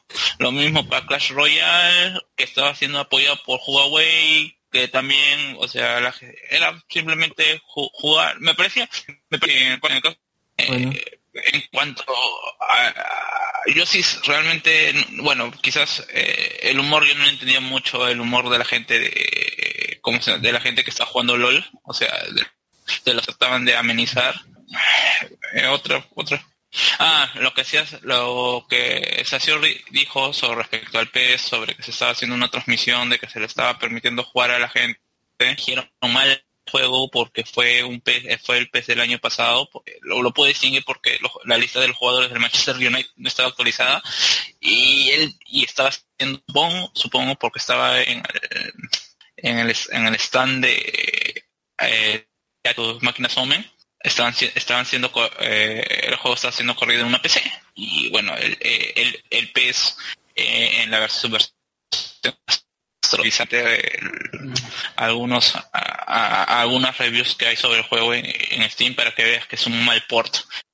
El juego en pantalla gigante andaba con un lag terrible. O sea a mí me como decía no no eligieron mal el juego de cuál tenía que, eh, eh, que transmitirse. Y supongo que por la parte de, de la- del, compromiso de que PES estaba ahí en su eh, en el evento, pues, ¿no? Pero La verdad, uno, uno, uno agarra así el, el mapa de- del evento que te dan antes de, de entrar y ves marcas como Metro, como Studio 92, como Deport. Marcas que uno dice, ¿en qué momentos, en qué momentos salieron por acá? No, ni siquiera me di cuenta de si estaban o no. Eh, pero bueno, ¿no? Esos son los auspiciadores de- de- del evento, ¿no? Y, y bueno, y si estaban ahí, les daban como que un, un videojuego ya para que la gente vaya y esté por ahí, coleen los productos, ¿no? Como el, estas gotas para los ojos que tenía el Cuphead, ¿no? No, no, no hay ninguna relación, pero ya eh, ellos ponían su plata, tenían su, ponían su marca y ponían un juego para que la gente vaya, ¿no? Claro, fácil, fácil es que como que por tanto jugar Cuphead, pues se quedan los ojos cagados. ¿no? Algo así será. Pero, brother, todo, todo con tal de justificar, pues. Bueno, no solo Cuphead, ¿no? En general los juegos. Está mucho tiempo, pero había Cifrud, había cuates. No, no había cuates. Debería haber su sección cuates, ¿no? Sección cifrud con cuates, una vez así. Alfredo. Si Frugan cuates, juegas, juegas este, no sé, ¿qué, qué, qué juego así cochinón de cabina? Dota, pe, Dota, Dota. Rakion, Ya, ya, Rakion, tu- ya, Rakion a la mierda. Ya, ahí está, claro, tu Rakion, tu Gambao, tu Gambao, así, así, todo. creo que lo, o sea, eh, Va a terminar como Tony jugando Doom, ¿no? ¿Qué dices, Carlos? Ya. ¿Qué, creo que eh, en la más gamer pasada que hubo fue el, el Left 4 Dead 2. Ah, sí hubo su sección de Left 4 Dead, creo. O no, no soy muy seguro. Parece que no tuvo tanto, no, no tuvo tanto, tanta aceptación o buena pa- o participación por la parte de la gente y, y por eso ya no lo han vuelto a... No, pero las, las vedettes, las vedettes siempre van a ser el, el LOL y el Dota, ¿no? Eso es una- ahora, ahora también ha sido Fortnite, porque ha sido bien grande el lado de Fortnite, ¿no? Claro, pues el PUBG pobre. Eh, Left 4 Dead, yo recuerdo que estaba desde, desde hace años ya. O sea, tal vez ya quieren renovar, pues. ¿no? No, igual siempre traen sus clásicos. Siempre, Crash, por ejemplo, Crash Car estuvo también por ahí, pero estuvo en una esquinita, en un televisor así, hasta las huevas, eh, jugando. En, tu te- en televisor ese potón, potón. Sí, chiquito, y están jugando de cuatro, todavía la pantalla se dividía entre cuatro y un televisor pequeñito, y decías, puta, mejor juego en Game Boy, o no, así, no. ¿Y ganaste o no? No, no llegué a jugar. Yo, yo también esperaba como que algo más grande, una, un LEC. O sea, en mi universidad fue más grande, pusieron un Lecran y ahí la gente jugaba Crash Car. Ya que era como que tenías que estar parado, pegadito y un montón de gente. Ah, no va a ser cola para esta vaina. Ya fue. No jugué, no jugué. Eh, y bueno, el arcade sí estuvo chévere. Estaba, había Tekken, había, había este, eh, ah, Mortal Kombat, había Street Fighter. No me acuerdo qué otros juegos más habían por ahí, pero estaba, estaba chévere. Alfredo Pinedo dice, el de Hearthstone se llenó cuando llegó el pata de De Barrio da Fonseca. Eso fue el viernes también, Alfredo, ni siquiera lo vi. Yo vi a Sí, un porque actor... Alfredo, Alfredo comentó eso. Yo vi un actor, comentó eso. yo vi un actor que, es- que es- creo que sale en una serie de Michelle Alexander, supongo, con la gente de Peruvian Fanboy, no lo, no lo saco, tal vez tú sí, socio, pero el pata Ah, pasaba y, sí, y sí, las sí. flacas se acercaban a él y querían una foto con él y un montón de cosas. Ya, pero ¿quién es? pues? ¿Quién es el pata, socio? Ay, ¿cómo se llama? Martín, eh, Barbán. no. Puta, qué tal pendejo. Martín. No, oye, ¿puedes creer que no, no me acuerdo su nombre? Pero es Su Martín. apellido. Su apellido, no te acuerdo. Es su apellido, es su apellido, sí, sí, sí. no, Pero sí no, sale no en, alguna serie de Michelle Alexander, ¿no? Martín O- Claro, y se enamoró de mi amiga. Y no sé. No me acuerdo ahorita su nombre, pero es Martín, ya se, se llama Martín. Eh, y sí, pucha, es, bu- es buena onda brother, es muy buena onda. eh, y estaba, estaba Martín Velázquez. Velázquez. Velázquez, claro, Martín Velázquez. Martín Vizcarra. Él dice. actuó también en clave 1. Martín Él ha actuado en clave 1. En clave 1, médicos en alerta. Que clave 1, Mira, ya el que, enfermo, mira, que- ya el enfermo este. que Canal 5 está pasando clave 1 a las 11 de la noche. Sí, está- y también estuvo en Mi Amor el Huachimán, que eso es de... mi- Ya, entonces debe ser por ahí. Por ahí lo sacarán, entonces, ¿no? No, eh, eh, Acá dice, Martín Velázquez, actor, gamer y host de videojuegos. Asu. Actor gamer, weón, habla bien, o sea, ha participado en un videojuego. Actor, gamer y host de videojuegos. Ah, ya, actor, es coma, gamer. Eh, ya, ya, muy Actor bien. gamer. ¿Algo más, algo más que, que agregar al, al, al más gamer? Sobre el tema más gamer, estuvo chévere. hoy- De nota, yo sí le doy su, sí, su, de frente su, su ochoa, su ochoa. Sí, sí, sí. Si fuera más fan de Dota y League of Legends, seguro lo disfrutaba y toda la cuestión. Oye, ¿verdad? Y, y no vieron al pelado gamer. Sí, lo vimos por ahí. Sí, sí, sí, lo en, vimos. en la zona de Jama, en la zona de. Jama. En la zona de Hamas estaba ahí. Eso sí, por favor, por favor, más gamer, para la próxima edición, vende tu, tu Barbarian, ¿no? Tu, tu Pilsen, no sé, como para ir. Sí, alucina. Sí, en la feria del libro Sí. vende Barbarian, ¿por qué no puede vender ahí una chelita para ir caminando? Eso me pareció con- una falta de respeto completa, donde no hayan Los gamers, los gamers no toman, no, no toman los gamers, ¿no? En cambio, en la feria del libro sí la gente chupa como loca. Claro, lo- los bohemios, los bohemios. Tú, lo- los poetas O sea, bohemios de Barranco, lo- lo- los barrancos, los lectores de Barranco, esos son los que van. Eso no se le hace a un poeta. ¿Qué? Porque, o sea, porque Renato es un ebrio crónico, por eso nomás van a vender en la feria del libro y no en más gamers. Sí, ¿no? Ya Renato. Renato. Puedes, puedes meter tu ron como José. Claro, claro. Como José. Como José, eso ya es ser más, más, más alcohólico. Ni- o sea, ni yo, ni yo, ni yo, ni yo tampoco. Él es más gamer, es más alcohólico. Sí, sí, sí. Muy bien. A ver, Alfredo Pineda Eh, dice, no pasaba nada, la pantalla gigante del Dota no pasaba nada, dice. Patrick M dice, la participación de Profesor 3222, sí, también salió este Smash. No me acuerdo, no me acuerdo en qué momento, me, creo que sí lo vimos por ahí, dije, ah, ese huevo, qué loco. Alfredo Pineda dijo, mi hermano se tomó al final una foto con el pelado. Sí, Alfredo, es una celebridad el pelado gamer. ¿Ah, sí? Bien, ah, bien pelado. Un influencer. Bueno, nosotros entrevistamos a Oscar Soto, digamos, adelantamos que hemos hecho una entrevista con Oscar Soto, con el chino Mauser, Chujoy, con Cheto Mauser. con Mauser, con Hideo Kojima, con Phil Spencer, o sea, toda la ¿Ese era gente, toda la gente brava, toda la gente brava de- del mundo de los videojuegos. Claro, pues los verdaderos, los ¿Ese era- verdaderos. ¿Ese era Oscar Soto o era Colas? No sé, no, Entonces bueno. era Oscar Soto con, con las tabas de Mega Man, así que, así que ya. A ver, acá José Com dice que clave 1 es el IR peruano. Así es, es el IAR peruano, el doctor, el IAR slash Doctor House slash este Grey's Anatomy peruano. es todo, todo en uno solo, weón, porque también el, el doctor principal también tiene, tiene una enfermedad y ah, bueno, así que, así que ya, vean clave uno, vean clave uno. Dice que Alfredo Pinedo, eh, bueno, Alfredo Pinedo dice que el pelado gamer después del concierto de Pegasus estaba atendiendo a todos. ¿Y qué estaba atendiendo? O sea, ¿qué? ¿Kinesióloga qué? El pelado estaba haciendo kinesiólogo, ¿qué, qué- estaba haciendo el pelado? Dando masajes. Estaba atendiendo a todos. ¿Qué cosa? Eso lo coloca Alfredo. Sí, sí, sí. sí. mira, mira cómo se lava las manos, ¿no? Sí, Está la- pasando lamentablemente no, no, no pude despedirme de Alfredo porque nos perdimos en un momento y ya yo estaba por un lado viendo Pegasus, Alfredo también estaba por otro, o sea, Cierto. Estaba como Kuczynski atendiendo sus casos, seguro. claro, el pelado estaba sentado en una silla atendiendo tu caso, ¿no? Ven, cuéntame qué, qué ha pasado. El pelado lo rodearon un grupo de chivolos, dice. Ah, no, sí, famoso estaban pidiendo su pasaporte. Ah, Bueno, si no han tenido oportunidad de despedirse de Alfredo Pinedo. chao Alfredo, Ah, chao, chao. chao, chao Alfredo. ¿Qué Bracer? Claro, el pelado de Bracer, ¿qué cosa era? No? Oigan, he visto una, foto ahí en, en Facebook de una exposición, creo, de una facultad de medicina y colocaban la imagen de Johnny Singh. Como doctor. Claro, Puta. claro, colocaban de fondo. Qué éxito, weón, qué éxito. Ahí paso. Sí. Sebastián dice, esa lavada de manos es su nuevo no comparto, dice.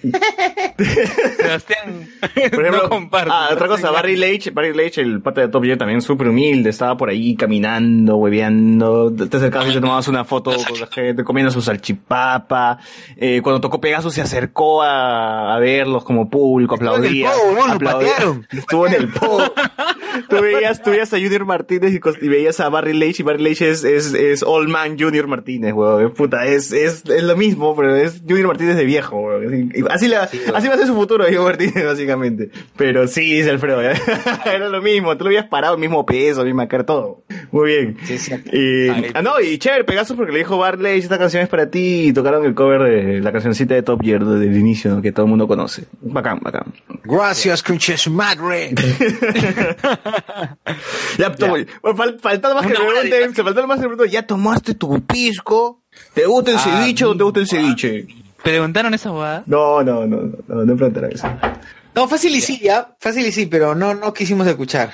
Ya iba a ser ya muy, muy, muy salvaje. Oye, ya, listo. Entonces con eso acabamos los comentarios del Madrid. Una hora hablando de más gamers. Eh, y ahora bueno, Alfredo a- Pinedo dice que sí le preguntaron eso, así que ¿Sí?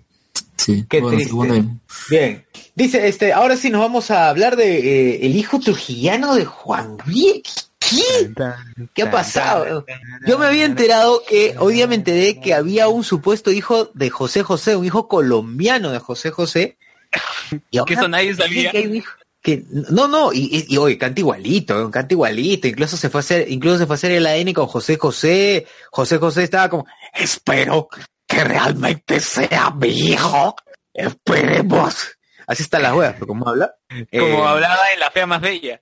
Claro, como hablaba de la fea más bella, así todo hasta el, hasta el queque, ¿ya? hasta el queque. Bueno, eh, estaba muy emocionado al parecer José José y, bue- y dijeron que no era su hijo, pero que sí lo apadrinó en, en Yo Soy Colombia, creo, una versión similar a Yo Soy. Ah, y nada, ahí quedó, ahí quedó. Y está, y está, parece, parece que los, lo- lo- los managers de José José quieren moverlo al chivolo como para que sea pues la nueva voz, porque es igualito, ¿sabes? Se parece y aparte Quieren que sea su ventrílocuo. ¿No, ¿No era Juan Gabriel o era José José? No, no, el socio está contando lo que él ha visto, ¿no? De la Claro, que que, nadie Ahora sabía, que solo él se enteró. Ahora ustedes me dicen que hay un hijo trujillano de Juan Gabriel. Claro, eso salió en todos los medios. Hoy ha sido portada en Tromi. Pero espera, Luen, Luen, creo que tenemos una llamada con el hijo, el hijo de no reconocido de Juan Gabriel nos está llamando. Con Julius. A ver, con Julius. Julius Buenas, llama. buenas noches, ¿qué tal? ¿Cómo están? ¿Cómo están chicos? Eh, bueno, yo la verdad soy pintor y... De secretaria, weón. ¿Por qué me haces llorar y te burlas de mí? Ay, perdón, perdón chicos, se me salen las canciones. Perdóname, mi amor, por todo el tiempo que te amé. Ah, Bueno, Pero, pero, pero, tú qué exiges, tú qué exiges, este, ¿quieres que tu padre Ay, yo no, yo- la yo la verdad no está buscando la herencia, no Eh, mm, eh, bueno, ya para qué si ya se murió, eh, lo que quiero, eh, lo único que quiero es tener algún tipo de identidad. Mi madre me dijo que, que yo podría ser el, el hijo de Juan Gabriel. No, no se, sé. se nota, se nota. Y sí, lo que se ve no se pregunta.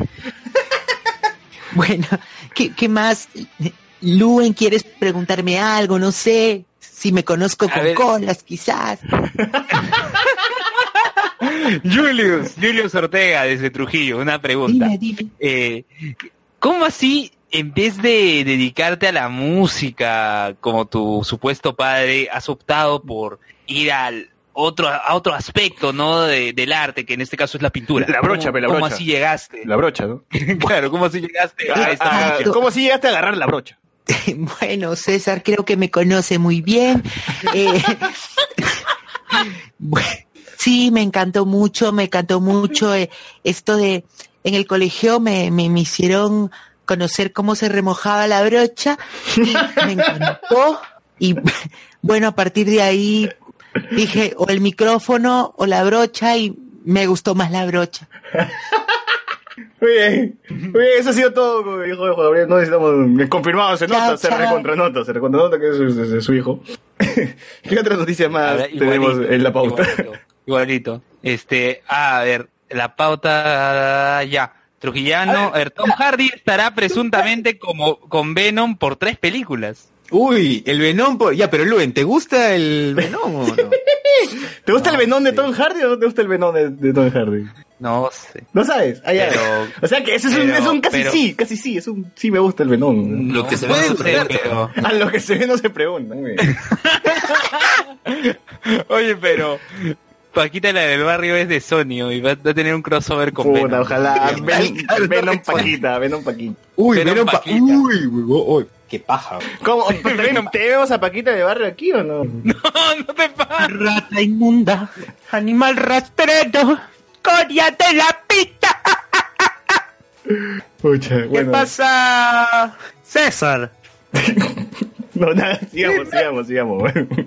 A ver, Ese es Don Carlos de Pataclown. sí, parece que sí, me, me ahorra, me ahorra la cosa.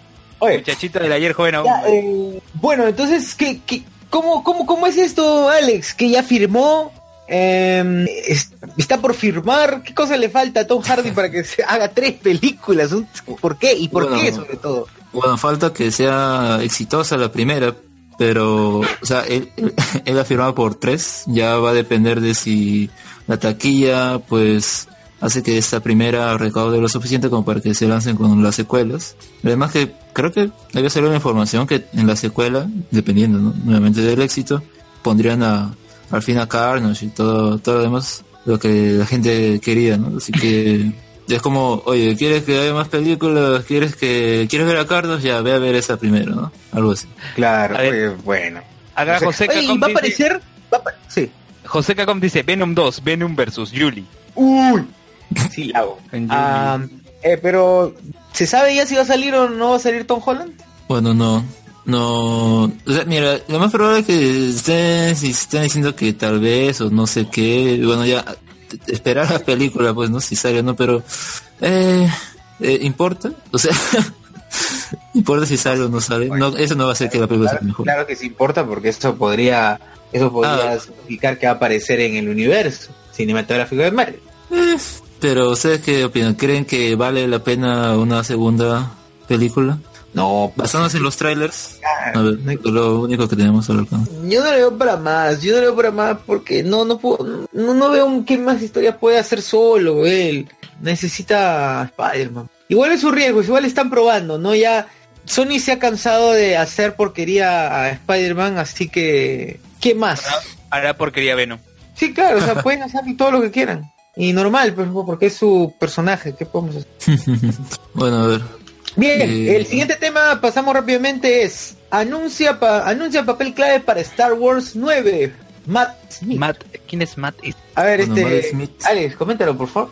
Matt Smith es eh, uno de los que ha interpretado a Doctor Who. Además también está en esa serie de Netflix The Crown, ¿no? En inglesa. Y lo que sería, como menciona, ¿no?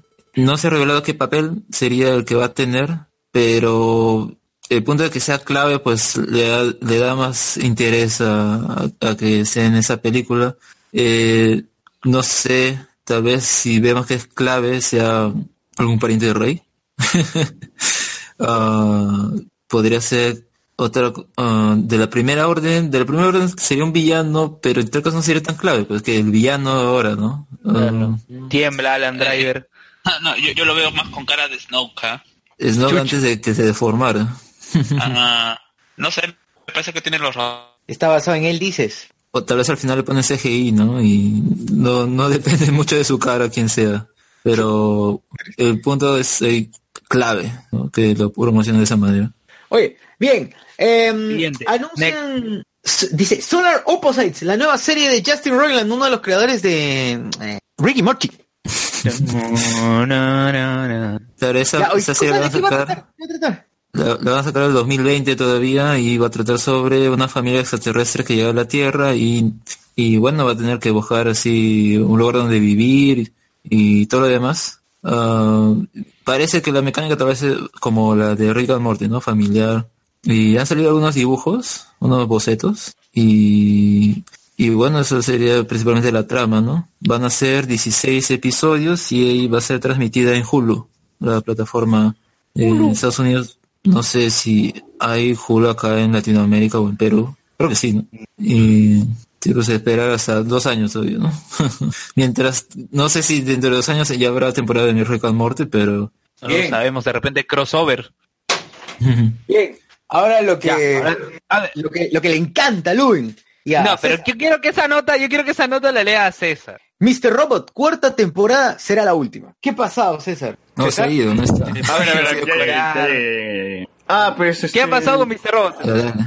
Yo estoy, a mí me huele a cancelación esta vaina. ¿no? Es como que ya vamos a acelerar esta vaina, se acaba desde 2019 y pss, ya fue, se muere, pues, ¿no? Ya, una cosa nomás. Eh, creo que Sam Smile ya había dicho que iban a ser cinco temporadas y que sea cuatro. Tal vez, mira, puede ser que lo cancele, pero también puede ser que haya visto mejor cómo Claro. cerrarlo. Claro, o- En fácil- vez de extenderse tanto. Yo también pensaba que eran cinco temporadas, o fácil, esta temporada tiene más episodios y lo cierra en, en- o sea, es una temporada, perdón, Antonio Matoro, es una temporada, eh, esa es la cuarta temporada, tal vez tenga 20 episodios, o 15 ya. Es, es más grande que las temporadas anteriores y tal vez ya le da como que tiempo para desarrollar su historia y cerrarlo bien, ¿no? No, no, no va a ser como que huevaditas, una transición para una quinta temporada, ¿no? Y si lo cierre, bueno, bienvenido sea. Eh, Lo que más me, me hace ruido es esto, que este, este parón, ¿no? Que no hayan confirmado el año pasado que la cuarta temporada se estrenaba este año. Entonces, ¿cuándo se estrenaría el próximo? En 2019, 2019. Sí, mejor. Yo creo que el hecho ya de decir ahora pues que va a haber esa serie la última, pues hace que la- los fanáticos que tengan la serie pues tengan interés y ya se- sepan. Sí, igual, igual la historia también estaba ya cerrando, cerrando bastante bien, se estaba acercando bastante bien a un, a un final, entonces, bueno, si la cierra ahora, bacán, bienvenido sea. Además está bien, cuatro temporadas está muy bien para una serie como Mr. Robot. Breaking Bad tuvo cinco y acabó bastante bien, así que mientras, menos es más, cholo, menos es más. No necesitas tener 20 temporadas para contarte una historia buena, así que Pero ahora habrán menos videos de Te meto combo. seguro, pues seguro. Ya seguro, no, pero Sam Smile yo lo voy a seguir en lo que haga, en lo que sea que haga Sam Smile ya, ya me compró, eh. Cualquier cosa, película, serie, lo que sea. Es un gran director. ¿Qué pasa? Y? Rami Malek. Y Rami ¿qué te Malek es un gran actor. A mí me sorprendió porque yo conocí a Rami Malek haciendo de. de, de este. ¿Cómo se llama ese personaje? El faraón en, en- noche en el museo. Y era cuando de ver al faraón que actuando en este personaje era mucha otra cosa. Y era de Freddie Mercury, ¿no? Pues qué tal, qué tal lo hará de, hará como Freddie Mercury. O sea, es, No, yo es un gran actor. Él es un gran, gran actor y ha ganado, hasta ha ganado el Globo de Oro y, o, hasta- o no sé qué, no sé qué, qué ha ganado ya. Pero no tiene premio, ¿no? Como mejor actor es el año que hizo Mr. Robot. Entonces sí, yo espero que haga un buen Freddie Mercury y que le den más papeles protagon, protagónicos. Freddie Mercury 2, weón. La secuela. No, que aparezca así, puta, el- el- la cabeza de, toda la banda, ¿no? Así como fantasma. como la fantasma. No, que aparezca como un fantasma de la fuerza, pues, en, en- en- en toda la banda, así, asustando a todo el mundo. Tienes que seguir, véngame, véngame. Aparecerá Alf. Ojalá que aparezca. Alf. Oye, Alf va a tener una pela, ¿no? O sea, ya anunciaron hace poquito que iba, que iba a regresar. Una serie, una pela, no, no, no sé muy bien. Ya, pero ¿hay, hay más noticias o, o hablamos ya de los Power Rangers? No, falta lo. Ahora sí, nos vamos a los Power Rangers. Tararán, ta, tan, tan, tan.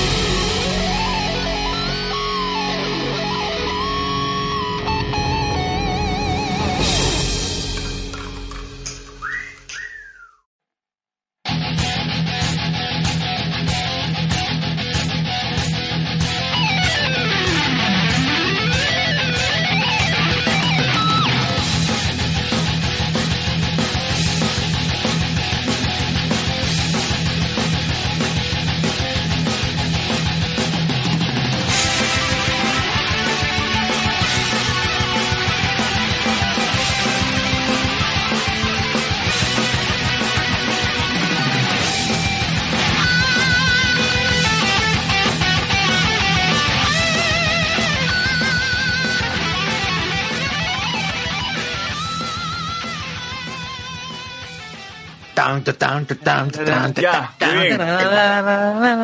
Ya lo ven.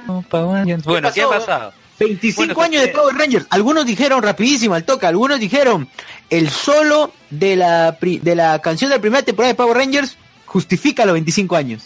Es cierto. El solo de guitarra. El opening de este, este- esta temporada se llama Super Ninja Steel, ¿verdad? Rubén? Así es. Y la Desde temporada que- anterior no era Ninja Steel no, so- so- ¿a sin, sin A el ver, Super. yo les comento, desde que Jaime Saban recupera los derechos de Power Rangers, A la mierda, ¿cómo sabe este weón? ¿qué pasa? Eh, al tener un acuerdo con Nickelodeon, Nickelodeon lo fuerza Un saludo a cada Generación año- Tokusatsu. Sí, a que cada año Saban debe presentar 20 episodios, solo 20 episodios de Power Rangers. Entonces dice, del Super Sentai cada temporada tiene cerca de poco menos de 50 episodios, ¿no? Entonces, ¿qué tema? Vamos a dividir eh, toda una generación en dos temporadas, cada una de 20 episodios. O sea, Y es temporada del año. Ah, entonces, como dice, la segunda temporada eh, tenemos que cambiarle el nombre. ¿Qué hacemos? Le agregamos Super. Entonces tenemos Samurai, Super Samurai, Megaforce, Super Megaforce, eh, Dino Charge, Dino Super Charge y ahora Ninja Steel y Super Ninja Steel. Mm, ya, pero sale, sale, sale al año o el mismo año nada más es. No, sale al año, o sea, la- lanzan siempre a la primera mitad de año. ¿Y por los- qué, por qué la largan, ah? ¿Por qué la largan y no de frente se mandan con todos los episodios? Porque como está explicando, Nickelodeon le, le obliga a hacerlo así. Pero sí, pero ¿por, Claro, por qué? Nickelodeon le obliga. Pero ¿por Nickelodeon le dice, a inicio de año lánzame ocho episodios y pasado la mitad de año los 12 restantes. Pero qué decisión para más, no sé, cojuda, ¿no? O sea, Acuérdate en la época donde se transmitía por Fox, era, se, se hacía toda Oye, la... de 40 episodios. Y se acabó, la claro. velocidad de la luz tiene 42 episodios. no Fuerza. Salvaje me acuerdo que también hicieron, no sé, 20 episodios, pararon un tiempo, se esperó unos 2, 3 meses y ahí siguieron con la temporada, ¿no? Entonces, ¿por qué? Y, y Fuerza Salvaje tuvo varios arcos, ¿no? Claro. Este, lo de Senaku, los de Kite, que en realidad era Oh, Animus. qué paja, Fuerza Salvaje. Fuerza Salvaje es una gran temporada y es la última que hizo Saban, Ajá. ¿no? Ya había, ya había la mano de Disney ahí, sí, pero fue la última que hizo Saban. Uno, uno cuando ve, uno cuando pasa de ver Fuerza Salvaje a ver Ninja, Ninja Storm, entonces se siente el cambio, te, te choca, te choca un montón, y era, y también cuando, cuando era niño, también cuando vi el, era, ay no, ¿qué estoy viendo? Esto no, no me parece familiar, no, no lo siento familiar, y ya bueno, ahí, Sí, pues, ahí, ya- ahí, ahí fue, ahí ya mi ruptura con Power Rangers ya se iba deteriorando, ya. Llegó Claro. Thunder, Thunder, eh, Dino Trueno era, ¿no? Dino, después de Tormenta Ninja fue Dino Trueno. Ya llegó Dino Eh, Trueno y ahí ya tiré GG, dije, no, ya, ya fue, Rangers. ya no es lo mío, no, ya estoy grande, estoy viejo, quiero ver otras cosas. Ya fue. Bueno, ¿y qué pasa? Eh, ahora, esta temporada Super Ninja Steel es la última que hace Saban. Eh, ya fue adquirido, el- en la división de Saban que se encargaba de hacer de Power Rangers, ya fue adquirida por Hasbro. Eh, a partir del próximo año, las temporadas, todo lo de Power Rangers va a estar a manos de Hasbro, ya se anunció, incluso, justo no lo conté, hace dos semanas se realizó la Power Morphicon, que es la, la convención más importante de todo La lo que es Power Rangers. Morphicon. Así es. ¿Algún día habrá acá en Perú la Power Morphicon? No Perú? creo, no, bien difícil. Yo creo que, ¿sabes dónde puede abrir? En Brasil, fácil. En Brasil la comunidad de seguidores, ¿no? De Power Rangers, lo que es importante. Yo creo que podría... Power si, hay una, si hay una, si hay una Morphicon en Latinoamérica, sería en Brasil. Tommy Oliver. All you. Ya, bueno. ¿Ya qué ha pasado? Eh, justo lo, lo que les comentaba, ¿no? Que a inicio de año en Super Ninja Steel se emitieron ocho episodios. eh, y el último episodio quedó con la destrucción del Megazord de los Power Rangers. Y decía, están destruyendo los Megazord. ¿Qué va a pasar, no? Eh, regresan eh, con el episodio 9. Y el episodio 9, eh, tres entes que, bueno, luego se revela que son tres Power Rangers legendarios tres entes les entregan a los Rangers eh, la posibilidad de que puedan invocar nuevos Zords. Y justo cuando ya están peleando lo- los Rangers, se revela con una de las mangas de que uno de esos tres entes será eh, Ranger Rojo de Fuerza de Tiempo. Recuerdan Fuerza de Tiempo, ¿no? Claro, claro, claro. A ver, César, ¿recuerdas Fuerza de Tiempo? César murió. César ha Ya, muerto. bueno. Bueno, amén. Eh, oye, pero... No recuerda Fuerza de Tiempo. Ya no, pero no- ya no importa. El asunto es que así empieza la- el, el siguiente capítulo. Y- Claro, y, ¿y qué pasó? Eso fue el 9, eh, cuando regresan, que regresan un sábado. En el 9, que no, no lo he visto todavía, se- o sea, ¿se muestra, se muestra los invitados o todavía no? En el 10 Yo recién se no, todavía no. Acabo de comprar el plot, que solo se revela la manga del Ranger Rojo de Fuerza de Tiempo. ¿Recuerdas Claro. Fuerza de Tiempo? Y tenía su, este, ¿cómo se llama? Morpher. ¿Su Morpher? sí, el Chronomorpher, estaba en, Ah, su, ya, en su pues. brazo. y- Ya. ¿Tú ¿Qué puedes pasa? reconocer los Morphers de cada, de cada generación, Luis? Sí, claro. ¡Ah, la mierda! ¿Tan bravo, tan bravo eres? Porque, bueno, el, Claro. el celular era de Fuerza Salvaje, el Morpher de, de- bueno, el, de- el Time Force no, me acuerdo. No lo solo. Fuerza Salvaje tenía celular. Su celular era Este, chanchito. Fuerza Mística tenía celular también. Esa referencia. El de, Ti- de Time Force sí no me acuerdo cómo era. Era el Chronomorpher, era un brazalete. El cronomorfo. Luis, casi todos son brazaletes. Un reloj. No todos, ¿ah? No todos son brazaletes. todos son Eh, brazaletes. casi todos. Hay este, también este, relojes. ¿no? Mira, hay un Morpher que son lentes. En Jungle Fury, en Furia, Furia Animal, los Morphers son lentes. Ah, ya. Pero han leído, han leído un en los comentarios dice, eh, ya bueno, seguro si es un éxito lo llegan a unir al MCU, si no, ahí nomás, habla sobre Julie. Eh, le tengo más fe a, a la de Miles Morales, la de Miles Morales Cholo se ve increíblemente bien. Atsukanatsume dice Alan Driver, no, Adam, Adam Driver. Gando dice, no hay Hulu. Cuando se estrenó Runaways, yo me las ingeniaba para verlas, o sea, pirata, lo torrenteaba. nomás. José Cacón dice, se, se le acabó la pila a Mr. Robot, sí, se le acabó. Bueno, José, evidentemente, José, evidentemente José Cacón no ha visto la serie. José Cacón dice, no, Power Rangers pasa a Hasbro. Entonces, eso hace sentido a que va a ser otra peli de Power Rangers. Eh, ¿Verdad, Luen? Comenta a ver eso porque ya regresaron los rumores de que ahora sí va a haber pela de Power Rangers, ¿no? Claro, lo que ha dicho Hasbro es que va a seguir con lo que es producción de películas. Uy, Michael Bay, Michael Eh, Bay. Lo que, lo que se dice. Uy, se viene Power Formers, posiblemente- Ya, pero ¿qué ocurre? Eh, puede ser como una continuación, o sea, una secuela, o puede ser incluso un soft reboot de, de la misma, ¿no? Entonces, hasta que no haya algo confirmado, esto va a seguir en rumores. Pero de que Hasbro tiene intenciones en Uy, Hasbro. con Power Rangers Ahora sí. definitivamente. Weón, y Hasbro le va a sacar, va a sacar su, su chancaca para que esto salga bien, ¿eh? Porque, una- mira Transformers nomás, que eran unos juguetitos de mierda. Bueno, no, no tan mierda, perdón. La gente de Transformers hay un montón de chavales me van a putear. Pero, ¿Has visto Rescue Bots? no, no. Pero digo, a Transformers eran unos juguetitos, ahora todo el mundo ama los Transformers, ¿no? Al menos el público que no iba mucho al cine ahora hay un montón de fans de Transformers gracias a las películas.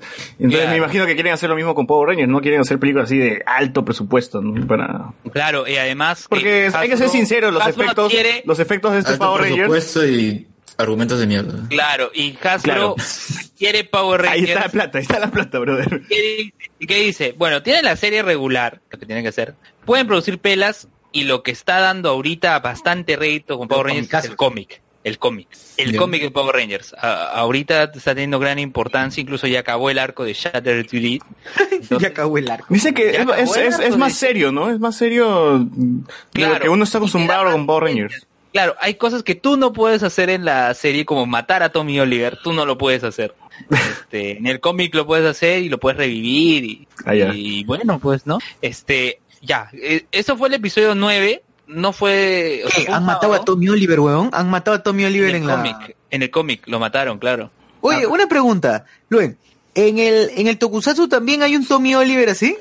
Mm, en el Tokusatsu, no, hay un actor que ha Ah, el- interpretado a tres personajes diferentes. No, pero en creo, creo que en el Tokusatsu el, el- el legendario es el viejito este que hizo del primer Power Ranger rojo, ¿no? No. ¿No es tan famoso? actor- no, sí es conocido, pero no es tan famoso. El, el que es tipo el Tommy, pero no es que sea un solo personaje Tommy Oliver, no, sino que este actor hizo a tres personajes. No, pero sí, Gabán, o sea, nivel, nivel Tommy Oliver, creo que eso sí se refiere al más icónico, ¿no? Al pata, al actor más Claro, icónico dentro de la saga. Por eso te digo, el actor más icónico en lo que es Tokusatsu, más antiguo, es Keiji Oba. Keiji Oba hizo de Denji Blue en la serie, claro, en la- una de las primeras Super Sentai que es Denji, hizo del primer Metal Hero, hizo de Gabán, y también estuvo en la serie Battle Fever J, que también hizo de Battle Kenya. Entonces, hizo tres personajes, ¿no? Incluso cuando hicieron la película reciente de Gabán, él participó y también hicieron cambios sus otros dos personajes, ¿no? Entonces,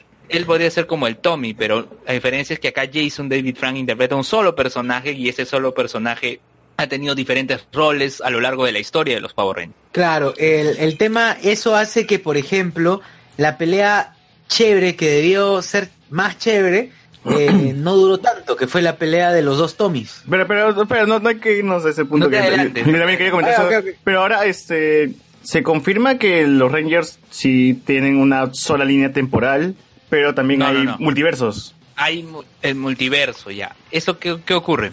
Eso, Eh, es- eso recién lo están tocando, ¿no? Porque no, nunca han mencionado el tema de los multiversos, ¿o sí? A ver, eh, se tocó escuetamente, se tocó escuetamente, dime Carlos. No, digo, desde la galaxia perdida, pues. No, pero la galaxia perdida te dicen que hay una dimensión en donde está la galaxia perdida. No está hablando de dimensión de, de temporada de Entonces Rangers. ya, es, eso es. ya estás hablando Ya. de dimensiones. Ah, eso es cierto, pero también en Power Rangers Samurai, cuando se hizo este especial del choque de los Rangers rojos, eh, ahí justifican al Power Rangers RPM diciendo Power Rangers RPM ocurre en otra dimensión. ¿no? Y el Ranger rojo de RPM, que es el amigo de Jessica Jones, aparece. ¿no? Uy, Ahí Jessica Jones pronto, la Ranger morada. The Solar Ranger. No, este, no, pues el, el, el Eka Derville, pues. El negro, el negro, el negro. Dilo, dilo, dilo, dilo, no, no, te- no, no te cortes, no te cortes. Ya, No ¿qué te pasa? cortes, el negro. Ya, el negro, ya, ¿qué pasa? Puta Eh, madre. ya, tranquilos, todavía no hablamos de KKK, más rato. Ya, ¿qué pasa? Eh, ahí ya se habla de que la- los Power Rangers RPM es una dimensión. Lo que quedaba en incógnita era lo que pasó con la temporada anterior a Ninja Steel, que es Power Rangers Dino Charge, porque Dino Charge acaba en que la dimensión en donde están, o sea, el mundo donde están esos Power Rangers, eh, al alterar, y cuando un viaje en el tiempo que hicieron, al alterar eh, la extinción de los dinosaurios, estos se mantienen en la en el tiempo actual, entonces no se no se extinguen los dinosaurios. Entonces, vamos, ¿qué pasa? Este es una es otro mundo, ¿qué ha pasado con la línea Power Otra Rangers? forma de vivir. Y claro, ¿y qué quedó? Pues Saban hizo lo, la mejor solución para salvar esto, ¿no? Que Dino Charge ocurrió en otra dimensión. Es entonces que ya llegamos al episodio 10, que el episodio 10 no se estrenó un sábado como regularmente se hacen eh, los episodios de Power Rangers, sino el martes. ¿Por qué? Porque el martes eh, 28 eh, se cumplían exactamente 20 eh, 25 años del estreno de Power Rangers. Entonces lanzaron el episodio que inicia con Tommy Oliver llegando a su casa, que es la misma casa eh, que aparece en Power Rangers Dino Trueno. Es la misma casa. Claro, claro, pero ahora, ahora Ah, ya... la mierda, o sea, solamente un fan podría haber reconocido esa vaina. Sí, ese es demasiado enfermo. Eh, oye, Oye, pero pero ya tenía, Pero, ya tenía hijo, weón. Ya tenía hijo. Sí, Claro, Tommy lo ya- que- lo que sorprende tenía lo que ñaño, sorprende ahí es que Tommy llega con un carro diferente al de Dino Trueno ya no es uno más este, para una persona soltera sino ya es una, un carro ya familiar no llega encuentra una bicicleta tirada una bicicleta tirada y dice como regañando al hijo no oye no te he dicho que guarde la bicicleta no y es- se escucha madre, guarda la bicicleta, pe. Mira, a mí más me sorprende que identifique el carro, que es familiar, que la casa. oye. La placa, la placa no era la misma. no la casa sí es la misma Mira de otro estado. dice. No, oye, pero la gente hubiera, hubiera esperado que sea Kimberly siempre, ¿no? No pero ya te olías que era Kat desde el final de Power Ranger SEO ¿Quién era Kat? ¿Ustedes recuerdan Power Ranger SEO? Ah, el verdad, episodio verdad. Final de Power, el episodio final de Power Ranger SEO es contando una historia de Navidad, ¿no? Y hay un futuro en el cual Tommy y Kat ya son abuelos y tienen un nieto. Pero Tommy dijo Kat cuando entró a su casa. Eh, no, dijo JJ porque JJ es su hijo y justamente en diciembre va a salir un cómic de Tommy con su hijo y la Uh. mamá de ese hijo es, es Kat. ¡Oh! Confirmado, Se confirmado. supone, que- no, se supone que, la chica que era su partner en Dino Trueno iba a ser Kat, ¿no? Claro, Kat iba a ser su partner en Dino Trueno, pero no se llegó a un acuerdo con Catherine Sutherland. Pero en este caso, para el especial sí se llegó y la misma Catherine Sutherland aparece en este episodio especial. Eh, se espera que haya una versión extendida eh, porque el actor, ¿no? Jason David Frank dijo que se han grabado más escenas. Entonces, si hay una versión más, si hay una versión extendida, esperemos que no sea algo como, por ejemplo, en la batalla legendaria hace cinco años. Ah, justo iba a mencionar eso. Ya pasaron la cinco años de esa batalla, weón. A su madre. y- Qué La triste esa basura, weón. Oye, la batalla legendaria, eh, la versión extendida era la unión de dos episodios. Eso Ahora, era la versión extendida. Mí- unión de dos episodios y unas dos, tres escenas La más. batalla legendaria a mí me, me hypeó porque, o sea, estaba Wes, estaba Tommy, pero ellos Claro. tuvieron una participación cortísima Mínima. dentro del episodio. Acá- Eran cameos, nada más. Acá ellos Claro. básicamente protagonizan el episodio. Y- Acá, acá sí, ellos han formado parte de- del plot principal del episodio. Sí, no es que sí. se quitan el casco. Allá nada, solamente se quitan el casco, salud, y qué bueno verlos, este, estamos acá para ayudarlos. Se ponían el casco y me- y me echaban. ¿no? Bueno, al principio del episodio ayudando a la gente por ahí, ¿no? Seguían siendo Claro, pero- rangers, seguían siendo buenas personas a pesar de que estaban de civil y toda la cuestión, ¿no? Y también Pero lo que me ya, emocionaba también era ver casi todos los trajes que había visto en, en Power Rangers ahí parados, no importa quién sea el pata que está adentro, ¿no? Pero me echando y ya será chévere. Pero igual, si solamente hubiese querido eso, eh, veía la versión Sentai, ¿no? Que es mucho más bacán. Porque La salían versión todos de los- la batalla legendaria en Super Sí. Sentai es mucho mejor. es épica, salen todos los putos Megazords, weón, los mechas, era increíble esa vaina. Y Claro, bueno, los mechas es en la película de los 199 héroes, pero en la serie en Gokaiger, la batalla legendaria, sí fue buena, fue en el pr- primer episodio. Eh, en, ese misma, en esa misma película del 199 hay incluso lo que se vio en ese primer episodio más extendido, o sea, la batalla duró mucho más. Y sí, en Power Rangers fue algo pobre, ¿no? Y, y era más, Entonces, más el- feeling, el era más, es más feeling creo que era la, parte, la versión Sentai porque el Power Ranger rojo, el primero, el, el viejito, aparecía y el Ranger y- gordo del cosplay, pues. Y todo el mundo lo, lo era como lo admiraban y todo el mundo se ponía atrás de él como una forma de respetar al, hombre, pero ya tiene sus añazos, ¿no? ¿Cuántos años tiene el tío? ¿60, 70? ¿no? Claro, sí, ten en cuenta que el primer Super Sentai es de 1975. Ya, o sea, el tío ya está bien viejo y era la voz, se notaba, se escuch- cuando escuchabas hablar Era el al mismo Diego, actor, era era la voz, actor. sí, era una voz un poquito más, no, el actor no estaba dentro del traje, ¿no? No, no, no, no, no, eh, la voz, la No, voz. no, claro, y tú decías, uy, ya, este tío. Eran dos niños. Ah, el Ranger enano. está. ¿Tú te acuerdas al Ranger enano de, de Tokusen? De, de generación Ya, Tokusatsu. eh, no, de Tokusen. El Ranger enano de Tokusen tenía el traje de justo, justamente Ah, el Ranger sí, sí. que está mencionando César. Y no, y- o sea, y, y era bien paja. A pesar de que uno no hubiese visto esa primera temporada, al menos sabía de que los, los mismos japoneses trataban con respeto a, a esa versión de los, bueno, del, no, no sé cómo decirlo, los Power Rangers. Bueno, los Power Rangers japoneses. No, los Super. Sentai, los de, Super los super- Sentai. de los primeros Que Super también Sentai. la primera temporada legendaria para ellos. ¿Cómo, cómo? La primera temporada de, de Super Sentai Go Ranger tuvo no sé cuántos No, digo, pero para los japoneses es, es, es legendaria, o sea, es, Como es, es para- o sea, icónica. para nosotros es, es legendaria esa primera temporada Como de Mighty. Morphin, como nosotros Claro. es legendario Mighty Morphin para ellos, ¿no? Eh, Himitsu Sentai Go Ranger, ¿no? Que es la primera temporada. es icónica para ellos, ¿o no? Claro, claro, definitivamente. Incluso una vez un reportaje que hicieron porque eh, reunieron al cast, ya todos viejitos, porque el Ranger amarillo, que era un gordito, todo estaba pasando por una enfermedad. Y, Puta madre. los años, ¿no? Y reunieron a todo el cast, ¿no? Y los Hicieron la Teletón los Power Rangers. La. Teletón Ranger, weón. Teletón Ranger, no, no. No, pues reunieron al cast. Bueno, mi hermano, quiero aprovechar para, para anunciar la muy...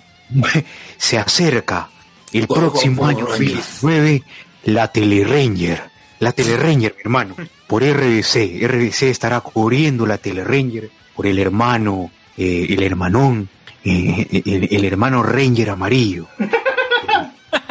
Ranger amarillo, Ranger amarillo ha comprado unas acciones de un nuevo canal.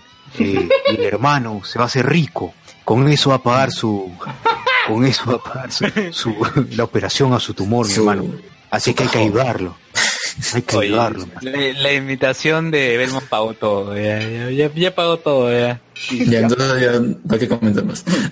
No, no, pero gente, pero- si tienen curiosidad, busquen la batalla legendaria de los Power Rangers y está en, está en YouTube. Y pueden ver a Tommy, a Wes, a... ¿A quién más sale? Sale la China de, de Power Rangers este, en el espacio. En el espacio. Eh, sale... Sale TJ. TJ, weón, ¿por qué el TJ no salió acá? Eh, Oye, ¿y TJ también salió, no, sí salió TJ en Ah, estaba un poquito más- este 25. pero está diferente. Sí salió weón. TJ. Está más gordito, creo, ¿no? Luen, Luen, Luen, una pregunta.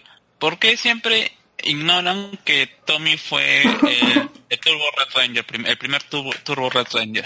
Ah, sí es cierto. Lo ignoran. Eh, no lo sé, pero lo que sí sé que en la Morphicon, cada año que se presenta a TJ, siempre lo presentan, ¿no? The first black leader of the Power Rangers. Todo el público dice, ¿no? Qué cagado. Dice, dice, hello guys, I'm Selwyn Ward. Y todos, the first black leader of the Power Rangers. Ah, la mierda. Oye, la gente ya lo. Ah, y que en el espacio fue reducido a azul. Claro. Sí, ya, como ya- su color, pues. y a limpiar los baños. Oye, pero... Y, y es curioso que en los aniversarios, y, y en el de 20, en, el- no, en el de 10 años, sí estuvo como rojo, ¿no? Porque era rojo por siempre. Pero en el de... Fue verdad, en los ese, 20, 25 ese episodio, como ese episodio crossover de rojo por siempre también es bien chévere. No, hasta ahora, incluso la gente manifiesta que rojo por siempre sigue siendo hasta ahora el que está, ¿no? Su aniversario es el top. Sí, Eh, a pesar, pero a este- pesar de que, este de acá- a pesar de que tiene una- unos, unos efectos hasta el caca, hasta bien caca. Claro, pero en el momento, ese episodio pero en el momento, lo que generó ese episodio, No, no, pero que yo, yo hubiese preferido que usen los muñequitos así como en Japón, pues, ¿no? Que usan maquetos y todo eso. Oye, muñequitos es pajaza, huevón. Acá, acá como ya dijeron, como es gringo, gringo, ya usaron así efectos de 3D hasta la wea. Pero Ya, digo, Sí, pero pero ¿qué pasa? Eh, en el, eh, o sea, en ese episodio, en este episodio de este el, eh, Dimensions, in, Dimensions in Danger, Dimensiones en Peligro, Dimensions in eh, Danger. sigue siendo Dim- Dimensions in Danger, eh, supera la batalla legendaria y además de que la gente, eh, por más que se ha hecho la Morphicon y todo, la gente iba con ¿Se ha hecho expectativa baja por el episodio. La Morphicon, pues la Power Morphicon, en la convención de Power Rangers, ¿no? Que se hizo. Luen, ¿a ti te gustaría ir a la Morphicon? Claro que sí. ¿Cuánto invertirías? O sea, ¿cuánto serías capaz de invertir para ir a la Morphicon? Así, así. No, de en serio. Lo de... No sé, cinco mil lucas. Como si un venezolano para Pero si ir a Perú. No sé, tío. Si te dijeran meet, and greet, meet and greet, 5 mil soles, todo, todo incluido. Una No sé, semana. tendría que conseguir la visa primero. No, no, Ya, pero- hipotéticamente, pues, eres, eres americano, eres ciudadano americano ya. Te, te dieron hasta nacionalidad, weón. Han hecho algo malo, por eso piensa que no le van a dar la visa. No sé, tío. Ya, pero la cuestión es que. Ya, le- les comento no el episodio, ¿no? Prim- empieza Tommy llegando a su jato, llega el villano, lo captura, luego vuelven donde los Rangers, eh, Super Ninja Steel, y es ahí donde aparecen nuevamente esos tres entes que se revelan como Wes, el Ranger Rojo de Fuerza de Tiempo, Gemma, la Ranger plateada de Power Rangers. RPM, Y Clara. Clara, Y- weón. Clara. Hashtag bromeo como Luis, bromeo. Ya. Y, y Koda, que es el rey. ¿Quién- quién es ese Ranger eh? azul de Power Rangers Dino Charge? No, Ah, pero de la, de la foto, de la foto. De la foto. Pero, ¿Por qué llamaron a ese pata? No, ese no es mi infancia. Hashtag no, no nostalgia, no nostalgia en ese pata. Y llamaron a los tres, ¿por qué? Porque cada uno representaba una dimensión, pues. Ah, ya. Pues a la, pues a la línea temporal original de los Power Rangers, ¿no? Claro, la de Tommy, la de Tommy, la la de de... Tommy, donde están todos, ¿no? Yema, la de RPM, que es la dimensión que ya lo hemos dicho, ¿no? El mundo destruido por un virus de computadora, ¿no? Reputa madre, ¿ah? Ya. Sí. Y Koda representando a y Koda representando esta dimensión que Power Rangers. que ¿Esa esa es la Puta dimensión de. Terminator? Power Rangers. De puta madre. ¿Esa, es la dimensión de Terminator? Un virus, dice Skype. Claro, claro, un virus. Sí, claro, el virus Benjix. Sí. Oye, pero El entonces, Benjix- estos, estos chivolos de acá, ¿qué vendría a ser? Tierra 3 ya, ¿no? Pues sí, Tierra 5, no, no, Tierra no, 4. los de, no, los de Ninja Steel, los de Ninja Steel están en la misma línea temporal de todos los Power Rangers. O sea, de West, Solo la- los, de los sí, de, West, Megaforce, de los Megaforce también. Megaforce, todos están. Solo RPM y Dino Char son en otras dimensiones. Ay, ay, solo ay. esas dos temporadas. Ay, ay. Y por eso los han traído ellos dos, para justificar, ¿no? Cada una de las dimensiones. Yo decía, no, no pasa nada con este pata, no, no, es- no es infancia ese huevo. Claro. Sí, pero era raro, estaba extraño, por la hueva Y saltaba. dice, ¿qué hace Zumba acá? ¿Qué hace Zumba Lo que acá? ocurre es que, lo que ocurre es que ese Ranger azul es un cavernícola. Fue un cavernícola que fue congelado este, durante varios años y que sobrevivió gracias a la energía de la energema azul. Hype, ¿no? Y cuando llega nuestro tiempo se convierte en el Power Ranger azul. Mierda, qué épico. Sí, ¿Quién te conoce? ya, bueno. Ya, Sigamos. la cuestión es que dicen, ¿sabes qué? Vamos a buscar a Tommy, porque Tommy no sabemos qué le ha pasado, eso. Llegan a la jato de Tommy, ven que Tommy está trabajando para Lord Dragon, Lord Dragon dice, Lord Draven, y Lord no, Draco realidad- Maraco. y en realidad, ya, y en realidad era un robot.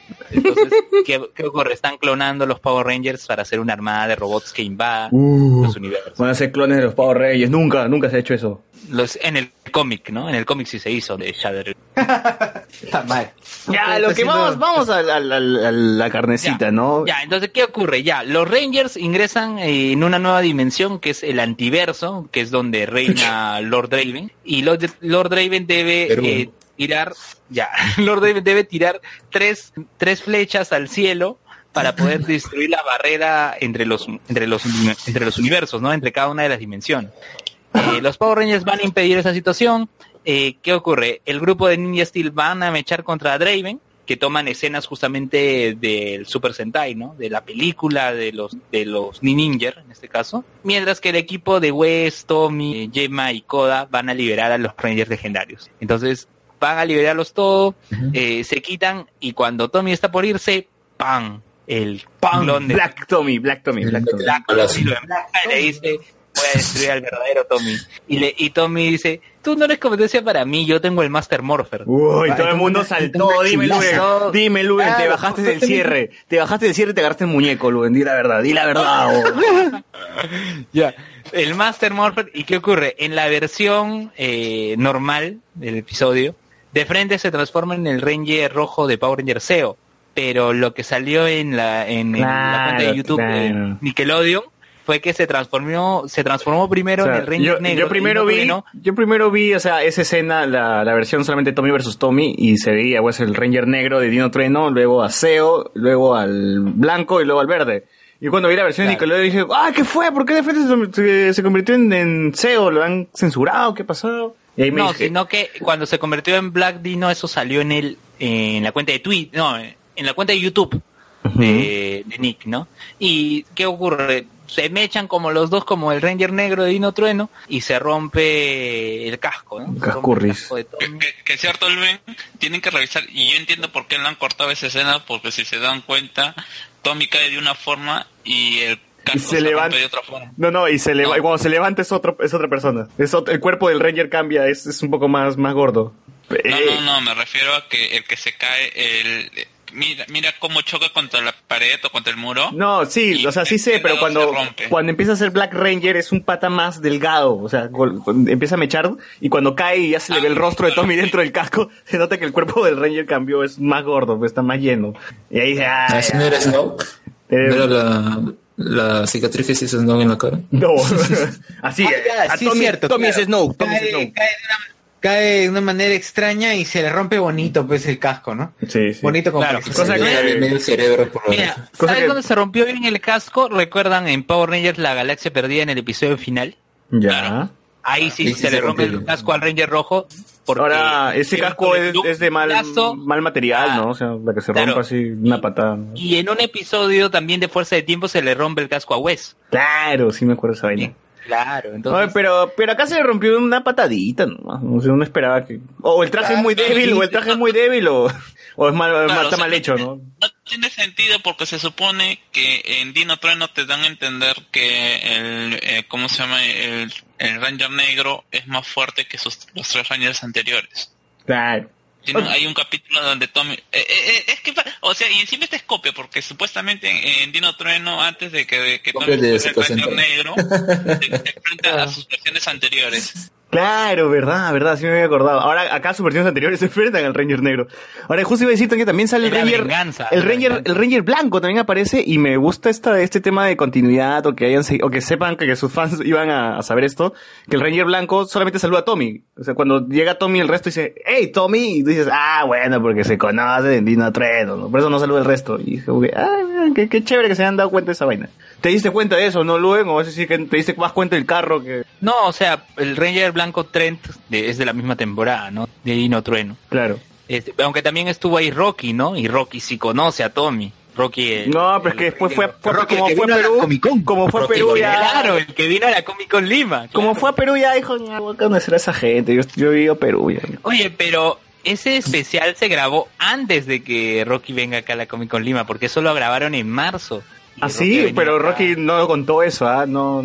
Es que tiene contrato, pues, no va a contar. Porque, por ejemplo, cuando fue la batalla legendaria, créeme que nomás grabaron la batalla legendaria y ya todos los Rangers estaban posteando en Facebook y eso elevaba el hype.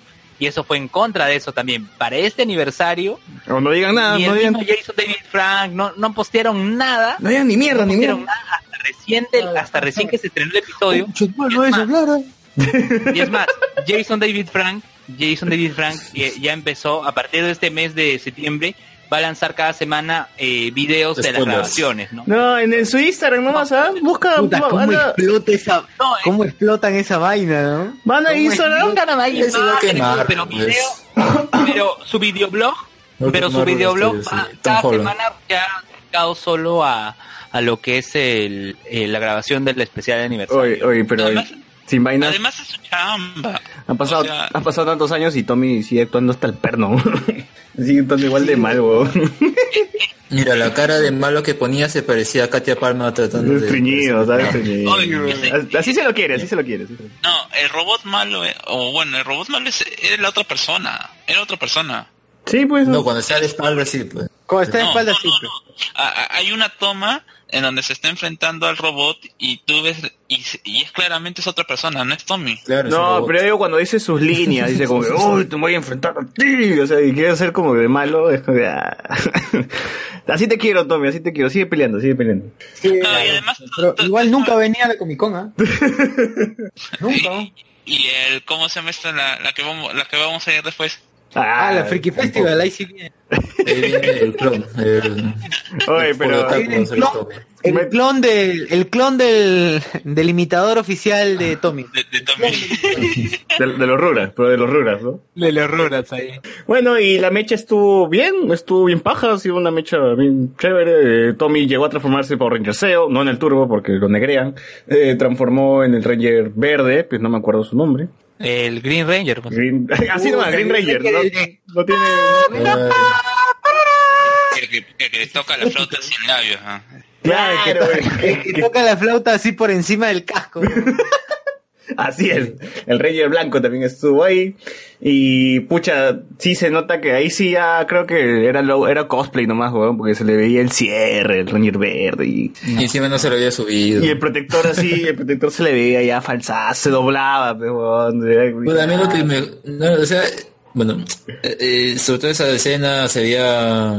Se notaba más que eran los escenarios en, en pantalla verde, ¿no? Ahí sí extraño que antes, bueno, al menos se esforzaban en hacer así su maqueta, su, su cartulina, qué sé yo, pues que usar en ese momento o antes. Puta. Pero al menos sería mejor, ¿no? Que esos, esos zooms, alejamientos. Sí, cuando usan mucho así, ahí sí ya no, no, no me gusta. Mejor que sigan con los maquetitas, con los juguetitos. Esa vaina era chévere. weón. Yo creo que yo creo que Hasbro va a hacer eso, ¿ah? Va a optar por eso. Hasbro va a hacer eso. Hasbro lo que ha hecho en esta Morphicon, por ejemplo, ha sido tantear a la gente. Porque qué mejor que lo- los fans que van a consumir todos los productos. Además de que tienes que tienes que satisfacer a los fans y tienes que satisfacer a tu público objetivo, que son los niños. O sea, tienes que ver. De todas formas va a querer ag- agarrar nuevos, nuevos fans, ¿no? Claro, o sea, adoctrinar a más gente que sea fan de. Power verdad, y Luen, eh, ya para cerrar el tema de los Foreigners que estuvo bien chévere, el, el este cross. El, epi- el episodio, Eh, en comparación a la batalla legendaria, ha estado chévere. Sí, ha generado más hype. ha generado Eso más sí, sí ha generado más hype y todo, pero obviamente yo he escuchado también opiniones de que son ya críticos de televisión, todo, desde una perspectiva, pero yo digo, tú vas a hacer una crítica así, vas a hacer una crítica a todo Power Rangers, a los 25 años, ¿no? Pero este episodio en comparación a la batalla legendaria ha estado mejor. Claro, entonces ¿cómo se habrá visto la batalla legendaria? sí, sí, estaba mejor. Es ¿No has visto pobre. la batalla legendaria? La es que está bien pobre, sí. Seguro he visto un video que yo no me acuerdo si no una de esas de, de presentación No de de Super que Sentai, Power pasado. Rangers. Ya, pero no, no, no sé pues si, si lo habré visto, pero como dices, si, si, si, si es mejor que eso, pues, para que siquiera verlo. Bueno, No, este, mira, mira este episodio, verdad, verdad, la noticia sobre que los pro- el próximo Sentai que iba a ser sobre 8 Rangers, creo, 8, 12, 20 Rangers, no me acuerdo cuántos eran. Ah, es que todavía no se sabe quién va a ser. Mira, lo que va en 2019, Pero eso ya se estrenó, se estrenó en, en Japón. ¿Cuál? Sí, hace rato. Super Sentai, el de 8 Rangers que fue el año pasado. El de, Oye, estoy El de esperando nueve los Trapo Rangers, ¿ah? A ver, vamos Va- a... va a llegar a tu casa. Medianoche. cronológicamente. El Sendai Q Ranger, Q Ranger, que era de 9 Rangers, se estrenó el año pasado. Este año se ha estrenado en Super Sentai Lupin Ranger versus Pato Ranger, que es la primera temporada. Pato Eh, Ranger. Pato Ranger. Puta madre. Lupin Ranger los gemelos, los gemelos Barbarán. Los gemelos Barbarán son los... Y el amarillo se llamaba Patito. No, eh, Pato, Pato Ranger solo hay rojo, eh, verde y rosado. ah, ese es de policías y ladrones. eh. Eh, Exacto, policías y ladrones. Eh, Lupin Ranger versus Pato Ranger es la primera temporada que tiene dos equipos de Super Sentai y que se confrontan entre ellos. Este, luego, Como si eso no hubiese existido Eh, en Ninja Steel, ¿no? No, en Ninja Perdón, Storm. en Ninja Storm. Pero en Ninja Storm solo eran, solo eran dos Rangers contra tres Rangers. Ya pues, sea, acá, no acá había son tres, Ranger. acá son tres versus tres, Onda- pues no jodas. Acá son tres versus tres. Y hay, y hay dos Rangers rojos. Lo que ocurre con Power Rangers es que Power Rangers. Perdón, no, ¿cuál, cuál ha 2019 sido a- en Super Sentai, cuál ha sido el último que se ha estrenado? El de, el de policías y ladrones. Pero, pues, ¿cómo? Ah, ya, Lupin Ranger. ¿Y el anterior a ese, cómo Ya. se llamaba? Eh, Q Ranger, que era el de nueve Rangers. Ya. ¿Ese no lo van a adaptar para, para Power Rangers? Justo eso voy. La próxima temporada de Power Rangers va a adaptar una serie antiguaza. Ah. Una serie que se ha salteado, que se ha salteado ¿La de los Saba. trenes? No, se ha salteado Uy, la de los espías. trenes, huevón. No, la de los trenes no. No, no, ¿por La de, los, qué? la de los espías, la de los espías, esa que se ha salteado. ¿Cuál es? Go ¿Cuál es? Para googlear en Super Sentai. Tokumei Sentai Go Busters. A la mierda. Se escribe Go Boosters. Ya, ya lo encontré. lo encontré. Ghostbusters. Ah, ya, es la versión. Oye, ¿y ponja de los, de los animales de no, no lo van a hacer? No, pero te comento, ¿no? Saban se saltió ciertas temporadas a la hora de adaptar. Entonces, Ahora Hasbro la va a hacer. Hasbro dijo, ¿sabe qué? Ojalá, ¿no? Si ya Saban estaba en la... Hasbro ya primero, antes de adquirir todo Saban, adquiere los derechos de comercialización de los juguetes. Entonces ya en la decisión de cuál va a ser la temporada ya influyó. Entonces deciden hacer Go Buster, en este caso Power Rangers Beast Morpher. Oye, pero Luen, No, ¿por este... o sea, que sinceramente sí está bien monce los trajes, ¿ah? Claro, porque es la primera vez que usan trajes este, con Ina, creo. Es que, que son para pasar desapercibido, pues son espías. ¿no? No Ah, ah, se nota, se nota. Al amarillo pasa desapercibido. Ya, ¿y qué pasa?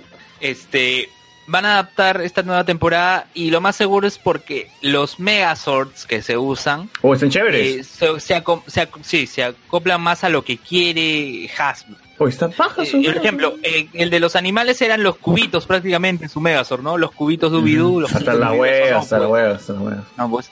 Y ya, y ya castearon pues a los tres actores que van a interpretar a esta generación de Rangers, ¿no? Que son Diego Boneta, Digo, Oscar Jainada y este Marcela, ¿no? Y Ania Martínez. no, no. Claro, y, Mar- no, este, y San Yunas, y San Yunas es este. ya, ¿qué más hay? No, a ver, este, no, no, no. A ver, por acá tengo. Mickey, Power Mickey Morpher, weón. Mickey Morpher. Mickey No sé, Morpher. pero la cuestión es que, la cuestión es que el Red Ranger es, ya, el Red Ranger es Rory D. Travis, eh, el Ranger azul tiene un nombre más raro, dice Yasmet Baduwalia. Uy, de ese, ese primo de Mr. Robot, ¿eh? de Jeremy Malek. Ya. Waldir. Waldir- Waldir- y la Ranger amarilla es Jacqueline Silowski. Cuidado que el Rey Azul tal vez su, su, su mecha sea un avión. ¿eh? Bueno, evidentemente todos son actores desconocidos que no han hecho nada en su vida, pero acá ya van a probar suerte con Power Rangers, ¿no? Claro, y quién ¿Cómo Que se sabe, prácticamente también se hacer nada en su vida, ¿no? Porque pueden ser los nuevos Tommy. No, no, ya no hay nuevo. Wes, Wes, Wes se Pero, está convirtiendo, ejemplo, Wes, Wes se está convirtiendo en el nuevo Tommy, ¿no? O sea, Wes está saliendo ya del anterior, ahora de este. Wes, sí, es verdad. Wes Wes está puede ser el, el que siga la batuta, porque mira, Rocky, la gente no sé qué tanto la aprecia. A Rocky, mira, Rocky es, es el primer aniversario en el que aparece Rocky. Ah, le- imagínate, imagínate, imagínate que Eh, todos que lo, seguro lo desprecian. no contestar al teléfono. ¿no? Mira, en el, en el, en el de Power Rangers, este, eh, de en Fuerza Salvaje no aparece Rocky. Y es rojo por siempre, ¿no? Todos los Rangers rojos no aparece Rocky. Ah, su madre lo, lo negrean a Rocky. Lo negrean a Rocky. Oye, pero Rocky todavía, todavía puede ser el nuevo Tommy, ¿eh? Ahora yo creo que sí Todavía. puede ser. Oye, y Rocky está en forma, weón. O sea, pasa que el pate entrena y hace todo Y la... todavía salta, todavía morfosea, todavía aquí en la Comic Con, Morfosea. ¿Qué hizo en la Comic Con Lima? Hizo en morfosis. la, en la Comic Con hizo morfosis, weón. Sí, fue chévere, la gente se, Sí, dijo, se "It's excitó. time", No, no, huevada, time no. pose, Time no, pero sería este... saltó, weón, saltó y no se le salió la zapatilla, weón.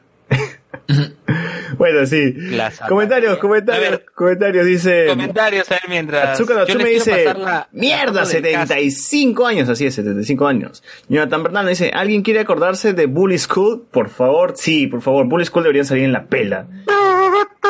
Y le comentamos así un datazo, un datazo, un datazo a Jonathan Bernal que en la temporada de Megafort, Bully School tenían hijos, sobrinos, no me acuerdo que eran sus No, reemplazos, en ¿no? Samurai, en Samurai. Ah, en Samurai, perdón. Que eran sus reemplazos, ¿no? ¿No, Luis?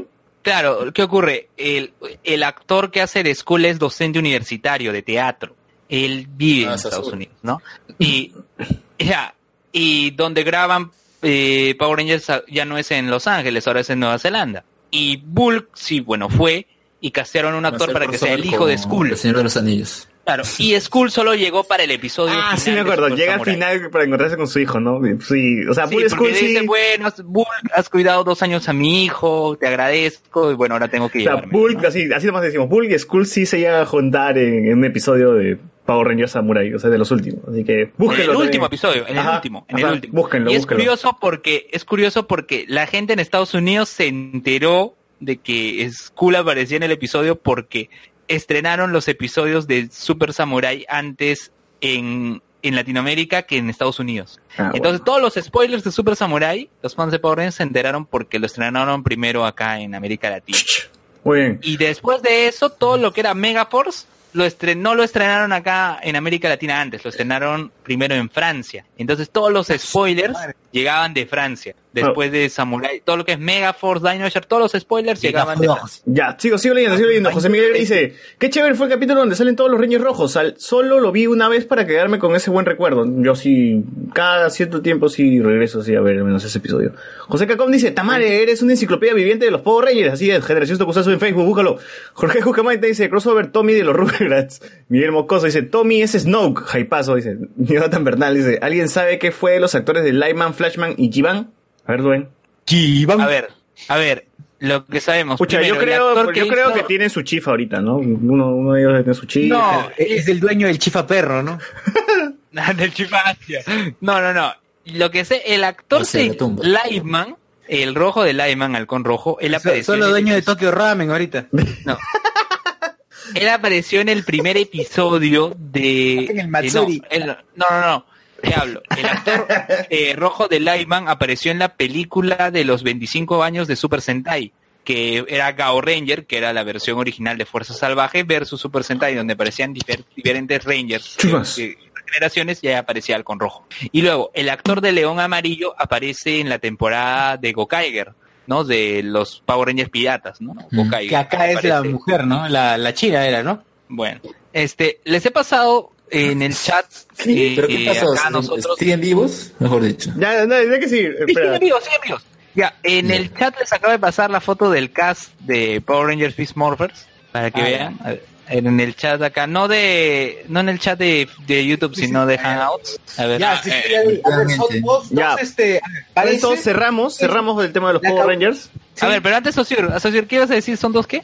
El cast, eh, la caucásica y dos blacks. Eh, yo diría Brazers, nada más. No, uno es indio, ¿no? Es el Uno es primer indio, Ranger el indio, ¿no? azul, el azul es indio. Claro, es este, ¿Verdad? sí. ¿Marcan Khan ya llegó o todavía no ha llegado? No, sí está aquí, pero no puede hablar. Marcan Khan, por favor, habla.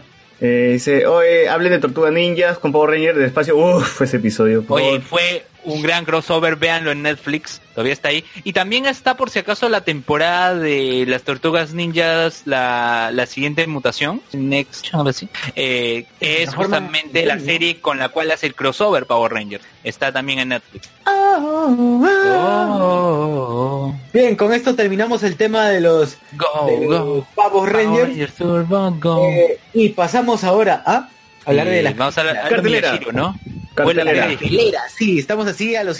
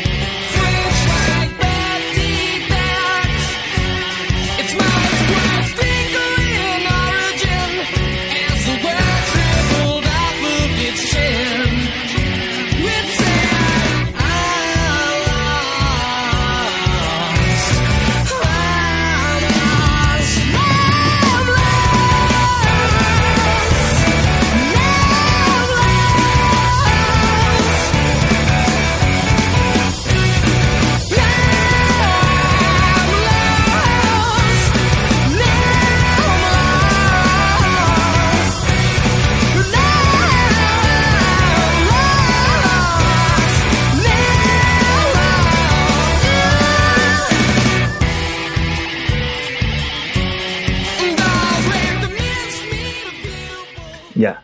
Vayamos ¿por dónde a... empezamos? Ya, eh, películas. No sé, caiga quien caiga primero. eh, Carlos, Alex. Sí, eso, pues. la peruana. sí, No, no, pues, perdón, la que ya salió de cartelera es la de Miyashiro, ¿no? Ya, Pero ya, caiga quien caiga. A ver, ¿qué es lo que pasa con que Pues caiga quien que- caiga y por qué dice la gente que es un fracaso como película? Así, no, no muy larga, así. Mark, ahora sí. Ya estabas, ya. ya estabas, Mark. Ya. Bueno, a ver, principalmente es que la historia es, eh, bueno, supuestamente por el, la época en la que se, se da, ¿no? Que es justamente cuando se revelan los, los de videos y ocurre todo lo que sería la subsecuente caída del gobierno de Fujimori.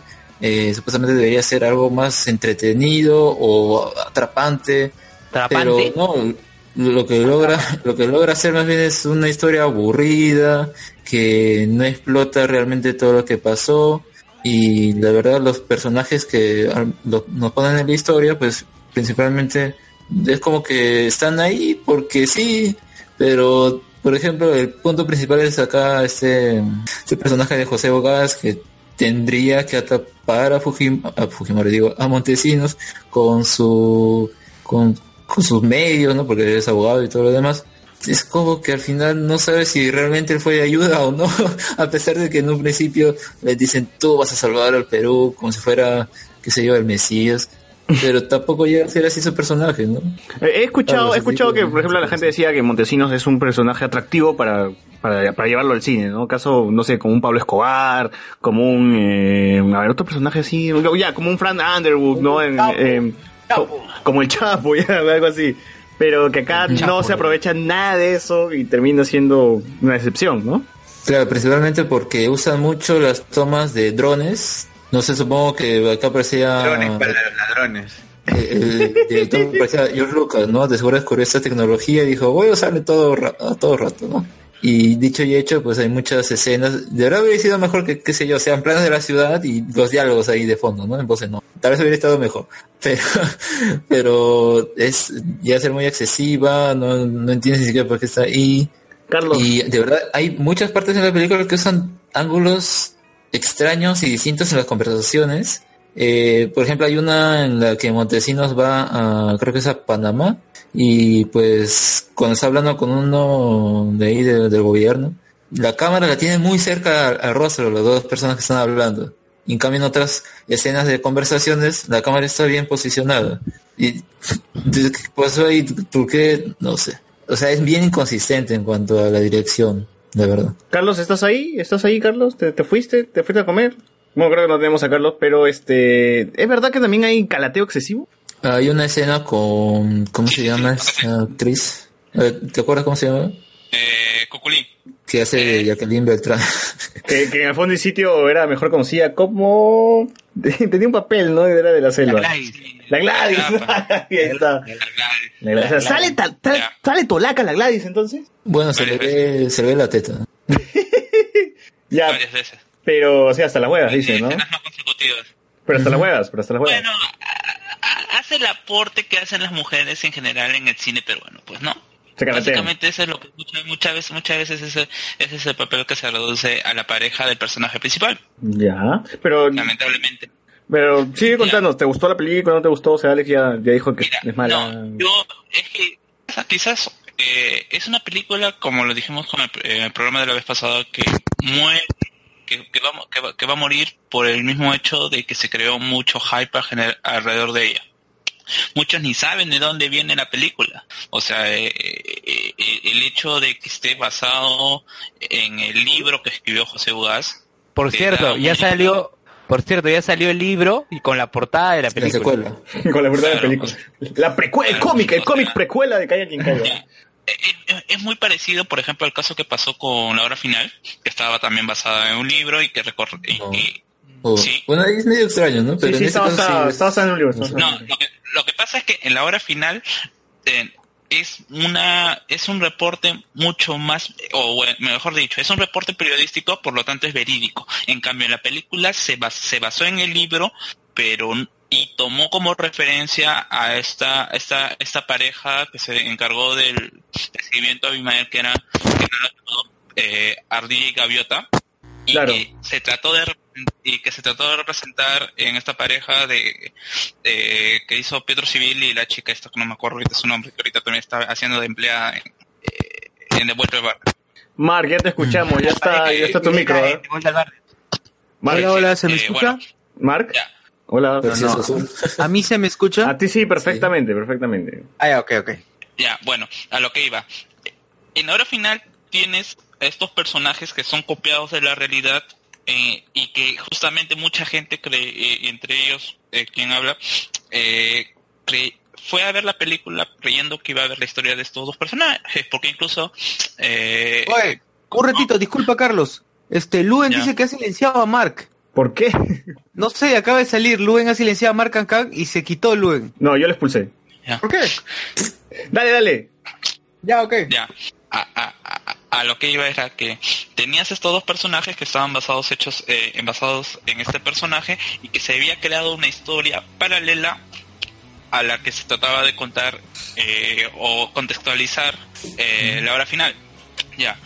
Eh, acá tenemos una situación personajes tratando de representar un hecho trata a la mayor verdad de la verdad de José Ugaz, contado desde la desde el punto de vista de un procurador, de un abogado. Y desde ahí, si, si, si que vas a analizar el- la película desde ese punto, te vas a, te vas a, a poner a analizar que quizás eh, la realidad es muy aburrida. O sea, nosotros tenemos la visión o de la cultura pop de los programas de abogados en donde son personas intrépidas que se que, que realizan negociaciones con, eh, con la persona con la persona a la que tratan de convencer usando sus tácticas de persuasión de chantaje y quizás eh, si estás tratando de, de, buscar esto en, en el personaje de Ugas basado en, eh, en su propia en su propia personalidad este te vas a llevar la gran decepción que, te- que la mayoría se, se ha llevado lo mismo puedo decir de, de Vladimiro Eh, a lo que decía César que supuestamente todos estaban esperando un Vladimiro a, a la altura de Escobar ¿no? Claro. pero realmente pero realmente ¿Qué es lo que sabemos de Vladimiro, además de su pelada en ese video que hace en la oficina de Fujimori? Que aceitaba, pe, ¿Alguna que aceitaba a la gente. Ya, pero alguna vez, y, él siendo mismo una persona que en la misma película se dice que le gusta estar detrás del poder y no ser la cara del poder, no tenemos, o sea, solamente Hay que, hay ver cómo mueven los hilos entonces, pues, ¿no? Hay que ver eso. ya, ya. No, es que Montesinos, a ver, lo que hacía era principalmente controlar los medios, controlar todo, y acá lo que hacen es más bien coger eso que sería muy interesante y que se puede ver en ficción, ¿no? En muchos casos, acá no logra ni siquiera ni siquiera hacer la historia interesante, porque ese es el problema de, de la película. Ya, ah, es que ahí vamos a entrar a- a- al play, a- al, al hecho de que ¿qué quieres en una película? Que se, o en este tipo de película, que, que es lo que lo mueve, que es la caída de Montesinos. ¿Quieres realmente la historia como pasó? ¿O lo que, lo que pasó? ¿O quieres algo que te lo adornen para que se te sea entretenido? Yo quiero que se, que se vea su gileo con la Jacqueline Beltrán. Yo quiero Ah, una- eso ya salió, entonces Yo- estás contento. Yo quiero una buena No, película. no, no, no, incluso no se ve porque, Es que por Carlos, ejemplo, Carlos, si yo quiero realidad, veo un documental. Si quiero entretenerme, voy al cine.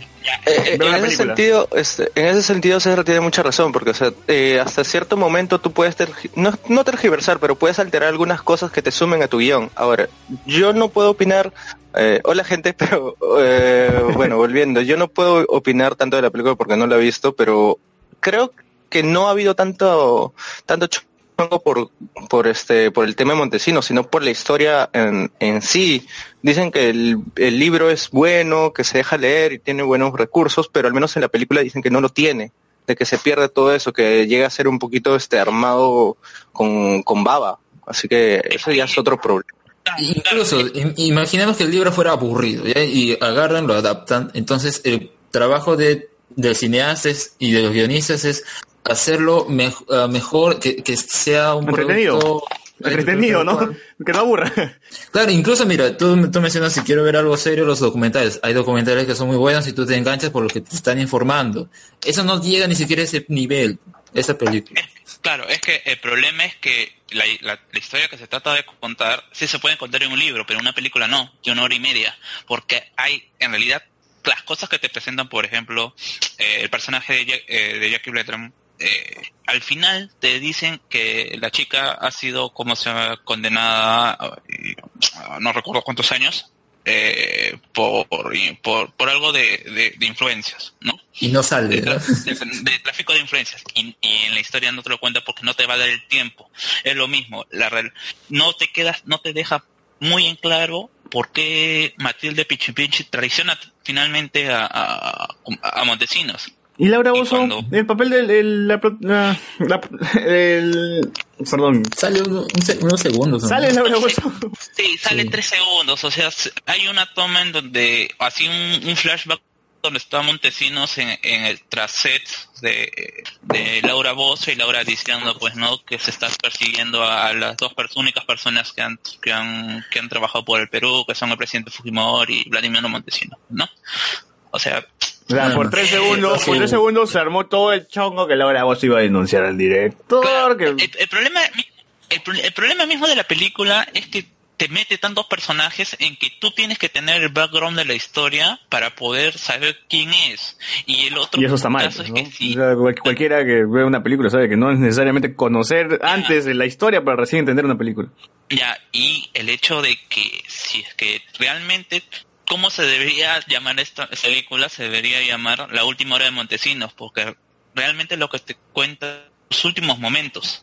Te dicen, pues, no, que el tipo que el tipo fue un traidor a la patria, que vendió secretos del país a Estados Unidos, que tuvo estas influencias con el, eh, con el gobierno americano, eh, al final no te lo presentan. Por eso, más allá de la actuación sobresaliente sobre el resto de que es de, de Isa, al personaje como, como tal no lo nutren los demás personajes. Y creo que ese es al final, o sea, a Isa no se le puede criticar nada porque justamente el, el personaje de Montesinos es un personaje tan, eh, tan oculto, no sabemos mucho de él más allá de lo que nos cuentan los periodistas sobre sus actitudes, por lo cual no está, por ejemplo, no es memeable en otros periodistas. O sea, yo creo que la gente, o sea, si la película hubiera hubiera ten- hubiera sido lo que la gente esperaba, hubieras tenido un meme, un meme de, de Montesino comprando canales o no sé, pues de, Una caricatura. eh, no sé, claro, o sea, por, y, y justamente se le ve, este Montesinos que se ve es un Montesinos bastante débil, porque justamente está perdiendo, es- es- está en la, en la época en donde todo el mundo lo está dejando. Mm, Y es un personaje bastante lamentable, porque incluso en su, en su etapa, bueno, tiene un, tiene, tiene un flashback donde su papá le dice, pues no, que tiene que tener, que lo que, eh, su mayor miedo es que ser pobre y después mira que su papá pa- eh, se colgó y desde ahí comienza a tener bastante, ba- ba- el personaje ya comienza a dar lástima más que cualquier otra, jue- eh, cualquier otra sensación que realmente no creo que Montesino esté para dar lástima. Oye, y ya para cerrar el tema de Caiga quien caiga, la actuación de Miguel Isa, ¿qué tal? Creo que es un buen personaje para lo poco que sabemos. O sea, es un per- eh, la o sea, la personalidad no es una persona, la personalidad que le da Montesino no es una personalidad que podrías ver, por ejemplo, en una serie de americanas, ¿no? Del tipo interno, que, ¿cómo se llama? Que mueve influencias, que es capaz de mover, sino es un personaje bastante retraído, que cree, o sea, me- yo lo, lo hago, le, le, pongo así como que es un mala, pero eh, eh, detrás de las bambalinas, ¿no? Con, lo- con los titubeos, con quizás con, con el autoconvencimiento. Y bueno, creo que, go- como le dije, goza de ese, eh, de ese, de ese plus de que no saber quién es Montesinos hasta ahora. La verdad es que no sabemos cuál es la persona más allá de, de- sus alegatos cuando está haciendo y creo que no es la forma, o sea, ese tipo de, de persona, eh, de interpretar ese personaje en esa época sea lo más adecuado de tomar. Mira, qué curioso, porque a mí cuando me contaron sobre la película, me, al menos todo lo que me contaron acerca de, de Isa era que más se parecía a... a Se parecía a Isa. A- ¿cómo, se, cómo se llama el villano de Breaking Bad? El morocho. Este, Gus, Gustavo, Gustavo. Claro, eh, o sea, tenía esos amaneramientos como, como Gustavo, que es medio este enigmático, pero a la vez encerrado bastante dentro de él. O O sea, al menos así me lo vendieron. Ahora no, pero no sé. Así es, así es, así es. Justamente, claro, pero o sea, justo justo vamos al hecho de que es no es un personaje con al que puedas explotar como imagen, ¿no? De, de tu película, que al final creo que eh, toda película como, como producto busca que su personaje principal sea explotable. Claro.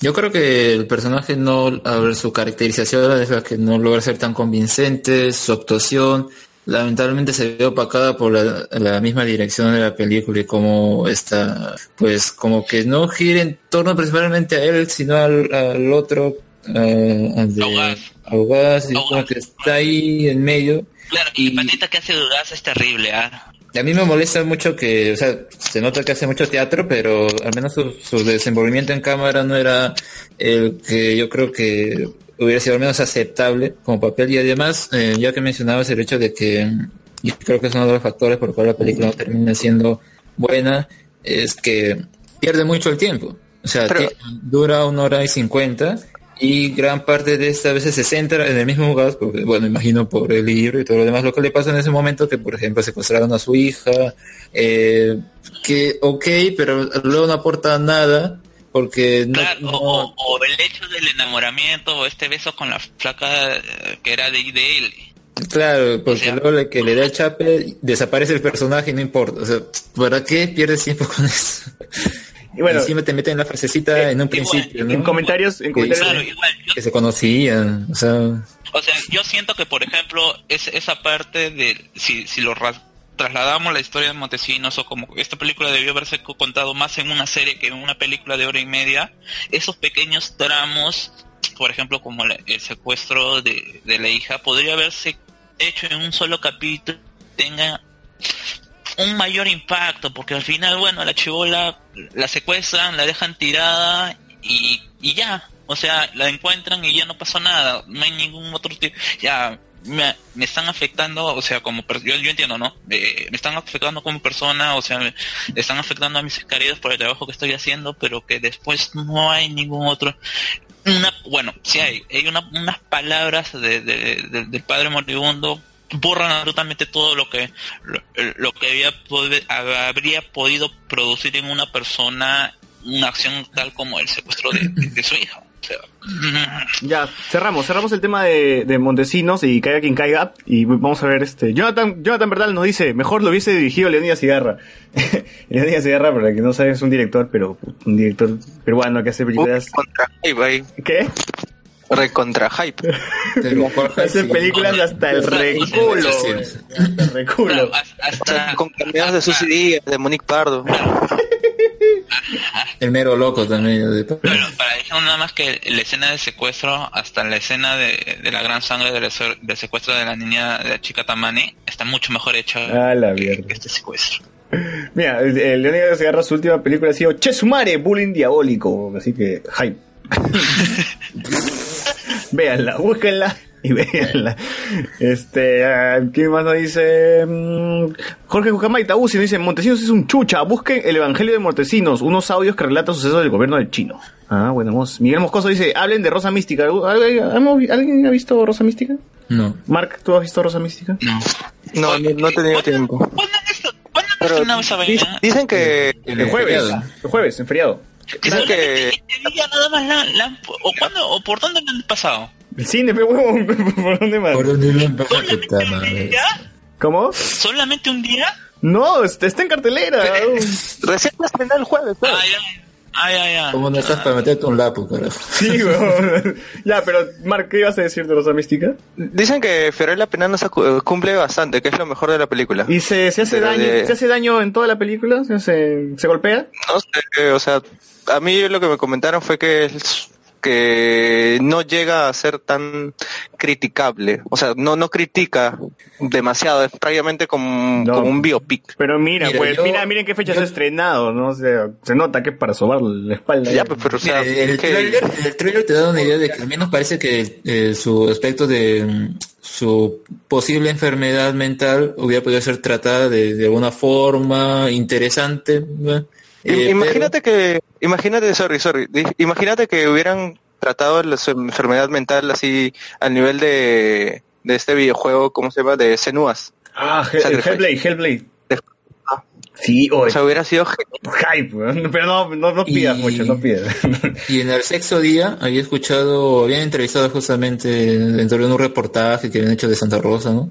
Eh, entrevistaron al director y él dijo, el, el- el director dijo, yo no creo en eso que dicen que ella estaba loca, porque loca es una etiqueta social, que no sé qué, social.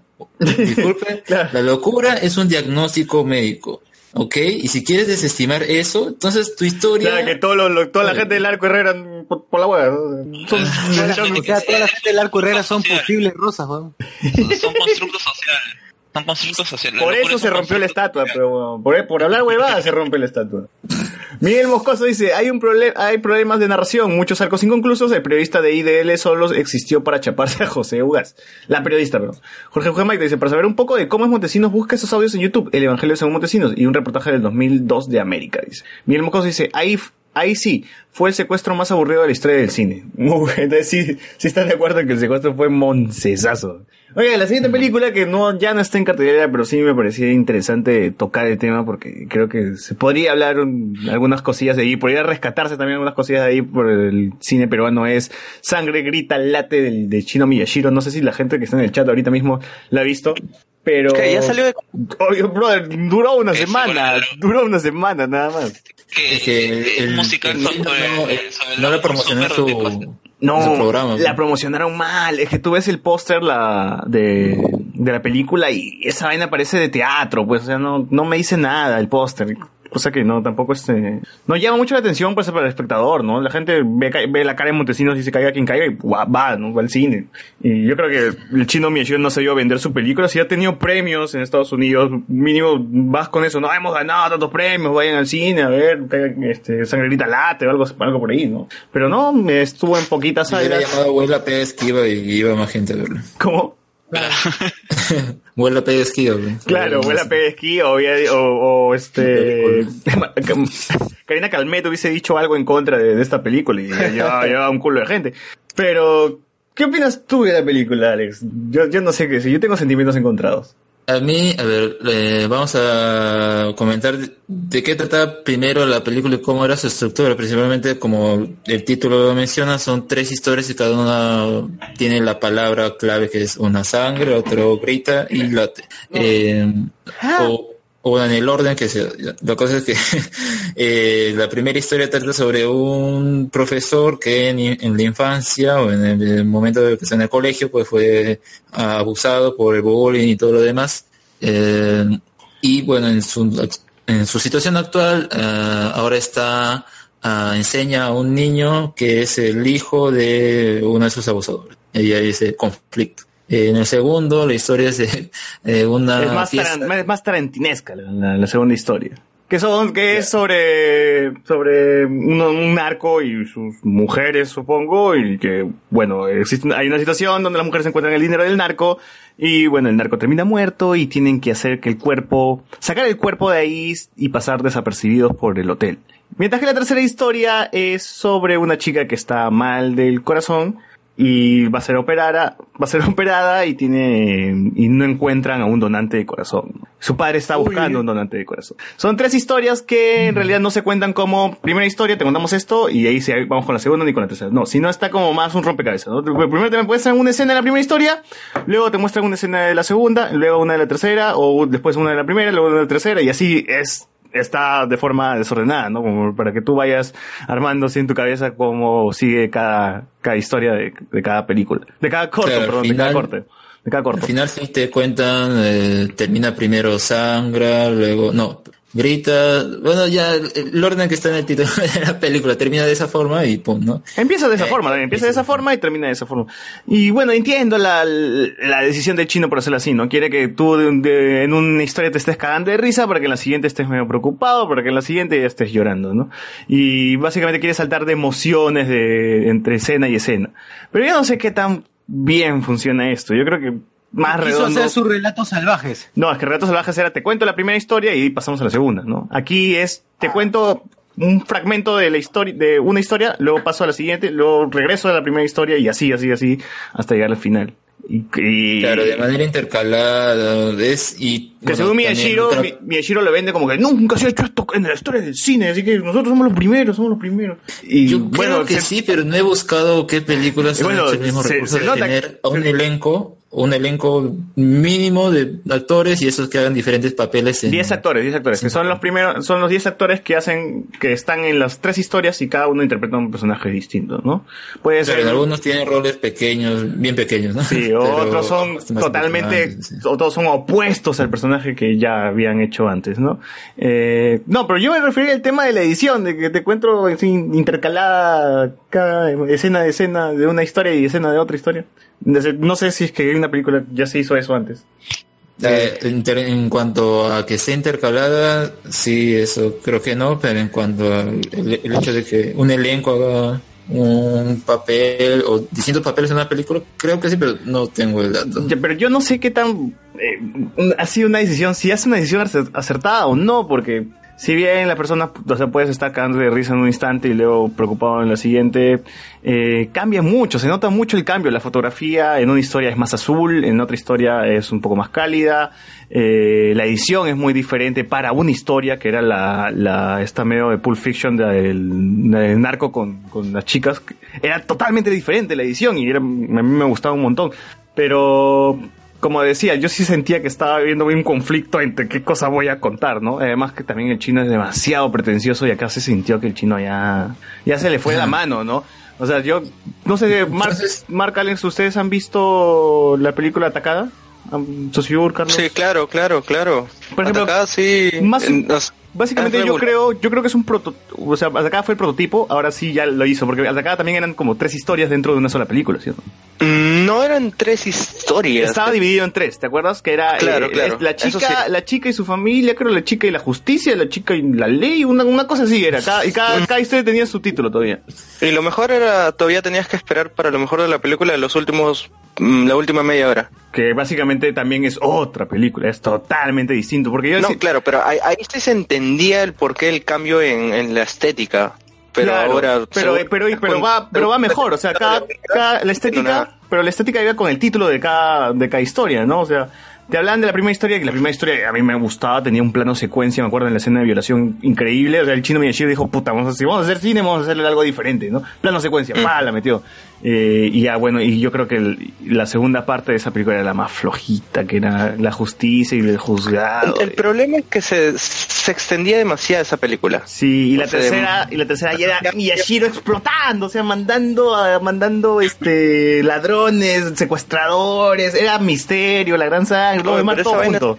Claro, Miyashiro, puta, esa vaina lo hace muy bien Miyashiro, pues. Pero Y yo sigo pensando que si Miyashiro se enfoca en hacer una película eh, netamente con esa propuesta, o sea, la rompe. Mm, La rompe, la, Sobrado, rompe, la rompería sobrado. porque ahí metió hasta Soul, metió, eh, tanto- no sé, tenía todo lo, lo que, lo que hacía Miyashiro grande y bueno, y Miyashiro quería incomodar. ¿no? Miyashiro siempre, de- la decisión de, de atacar, de tener ese final era incomodar.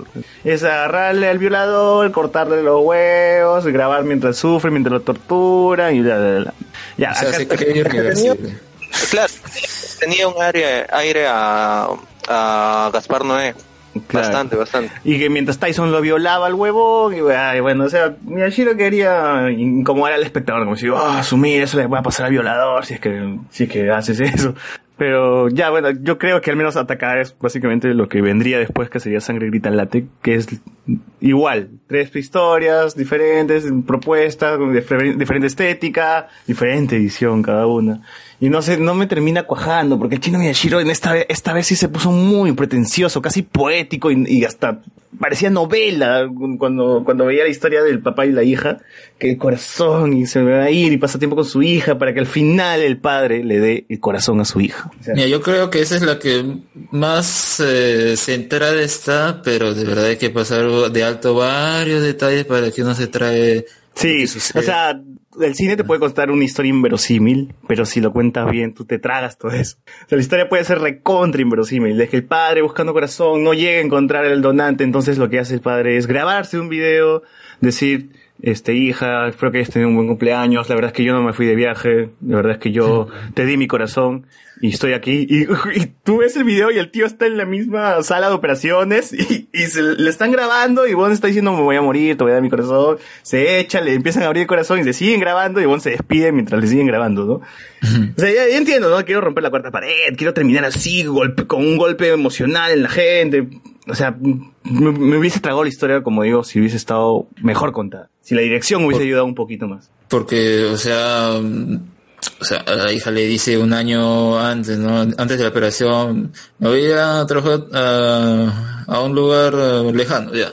Eh, pero hay internet, pues no, tampoco que se la va a mandar a... Claro, huevón. Es como que nadie se ha preguntado por qué mi viejo nunca llama, no ha llamado en un año, no me ha contestado, no me ha escrito, nada. En fin, este, la primera historia, justo la del bullying, decía que también era muy- demasiado poético, que al final hicieron un pacto suicida, el chico... No, esa película es un desastre. El chico de- del bullying y el y el profesor que antes también sufrió de bullying se disparan los dos. Uno, el profesor dispara a su alumno y luego el profesor se dispara a sí mismo. Y luego en el cuarto del niño hay un dibujo de los dos como ángeles de- en un bote. Era como que, ay, Dios, de verdad, Miyashiro. Siento que el, el tipo casi ya se pasó de pretencioso, se pasó de... Oye, oye, pero ya, pero la pregunta del, de rigor, la pregunta más importante, la pregunta que todos nos hacemos, ¿esa película entra en el Miyashiro verso o no? no, no entra- lamentablemente no es parte. No es, Ya, es otro universo. otro universo. GG. Con eso, con- Entonces, ¿para qué hablas sigues hablando de la película? Ya fue. No, porque yo creo, yo creo que hay algo rescatable, que es la segunda historia, que es la segunda, la historia de los narcos, que es muy buena, es, es comedia muy chévere, me divirtió mucho. Y como decía Alex, ¿cómo chucha el mismo director que hizo 11 machos puede hacer comedia de nuevo y hacerlo mejor? Porque tiene hambre, pecholo. No, pero digo, hacer con más calidad, hacer comedia, pero con más calidad, porque el segundo, el segundo corto, el segundo corto era este comedia, era comedia, pero no era a nivel de once machos, pues, sino era algo más chambeadito, más trabajadito. O sea, había una mejor actuación. El, ¿cómo se llama este actor? Creo que también fue premiado en Estados Unidos, pero realmente muy, muy buena actuación haciendo del nerd que sabía cómo asesinar a alguien, ¿no? Y hablando sobre qué cosas deberías comprar, cómo hay que cortar, cómo hay que matar al, cómo hay que rebanar al, al muerto, etcétera, etcétera. O sea, estuvo muy Pero al paja todo final eso. no lo hace porque el- el- Le da ganas de vomitar. le- le o sea, marea. claro, o sea, es bien chévere esa vaina. ¿no?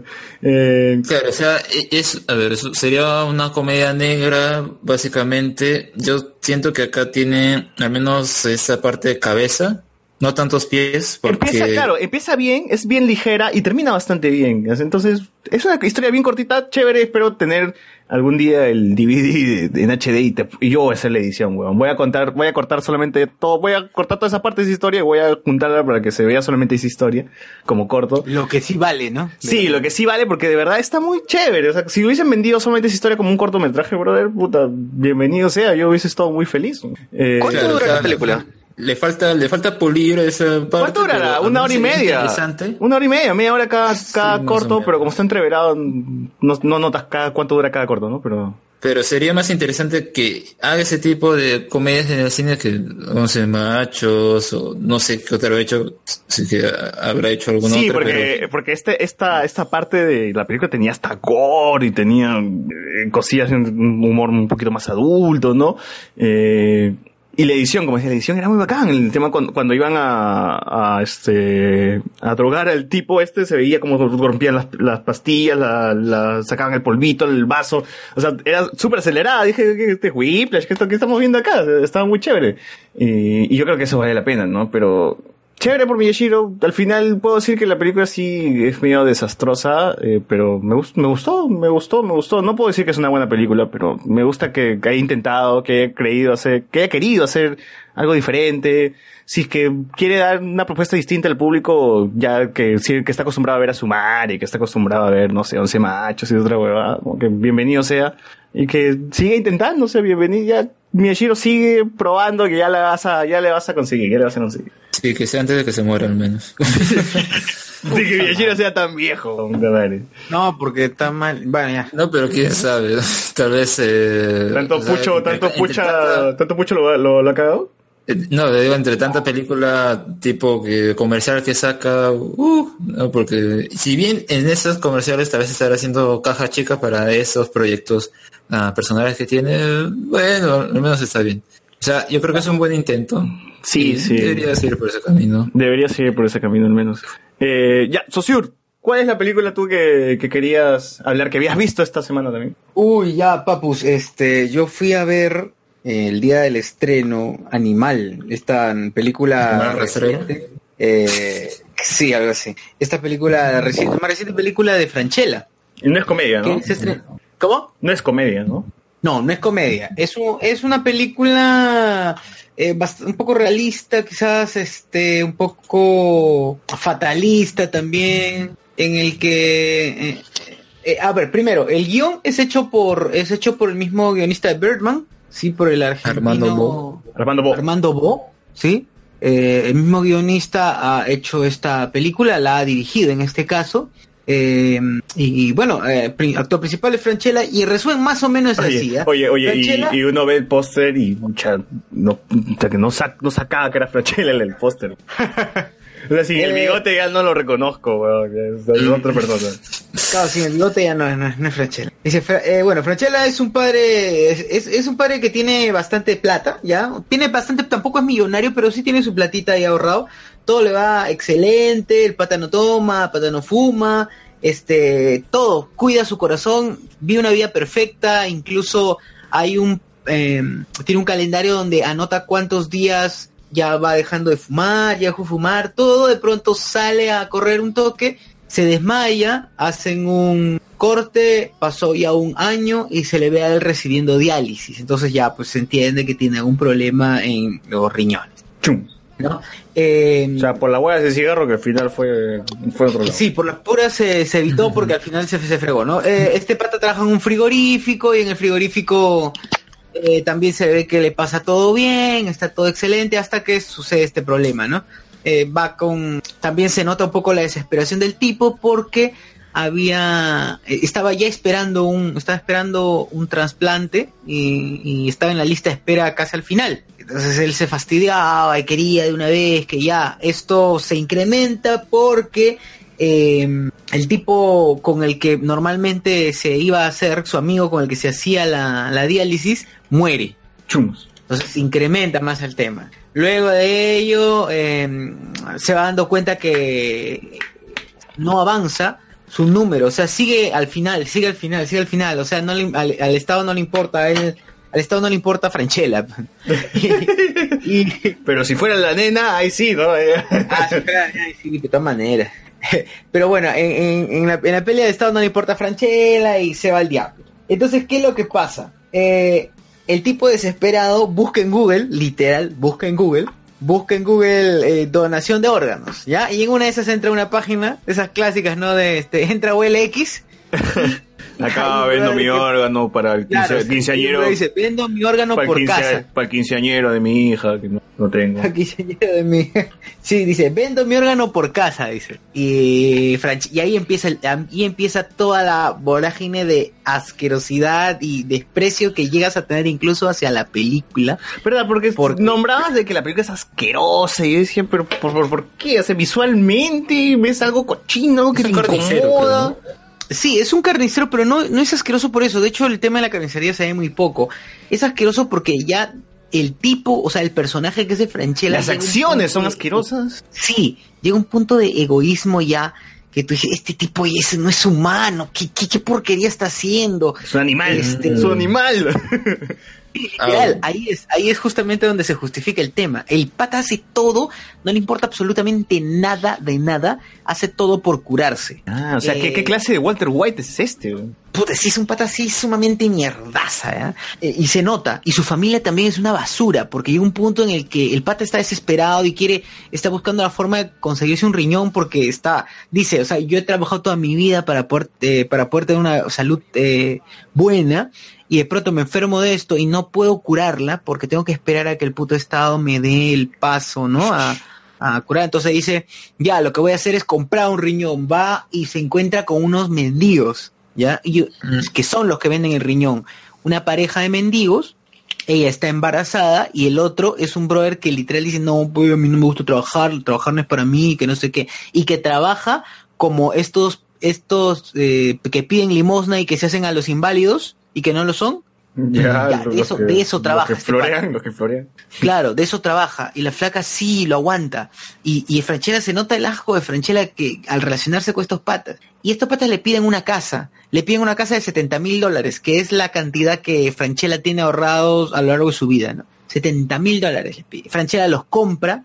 Le, eh, en, en esto en esto que los compra y les muestra la casa, todos ellos están como que medio contentos y siguen a Franchella hasta su casa, lo siguen tocan la puerta, Franchella se trauma, eh, los hacen ingresar y estos patas así asquerosos y todos mendigazos, horrible, de verdad, horrible, eh, sucios. Este incluso te da la sensación de que olieran mal. Evidentemente uno no puede sentir eso, pero ya toda la mente se, se llena de esa, de esa idea por como la apariencia, por la apariencia que tienen, se llena de idea también por el, por el mismo lugar en donde viven. Se ve horrible. Entonces, eh, luego de esto, luego de esto llega Franchella y logran hacer, logran hacer el trato. Logran hacer el trato y, y, van a la casa, va- a ir a, eh, vuelven a ir a la casa de los, este, van a la casa de Franchella y ahora dicen, no, ¿sabes qué? No quiero el, no quiero el departamento inicial, quiero tu casa. Y se fea toda la vaina. Oye, un toque, vuelve un toque. De que estaba contando la historia se nos fue. Así que yo solamente voy a comentar algo. La última vez que vi a Franchella en una película fue en El secreto de tus ojos. Y bueno, ya pasó un montón de tiempo desde esa película. Y en realidad ya se le ve más viejo a Franchella. Uno, puede, uno ve los pósters, ve el tráiler y dice, ah, cómo ha envejecido Franchella, ¿verdad? Pero creo que ha hecho una última, bueno, antes de eso, ¿no? De Argentina también, con uno de esos, de los casi ángeles. No recuerdo, pero sí. No, bueno, no. Eh, mi- a mí más- Hasta ahora no he visto otra película con, con Franchella. Esto es lo último. Además, ni siquiera sé si sigue haciendo comedia o ya se ha dedicado simplemente a hacer. No, no, ya no.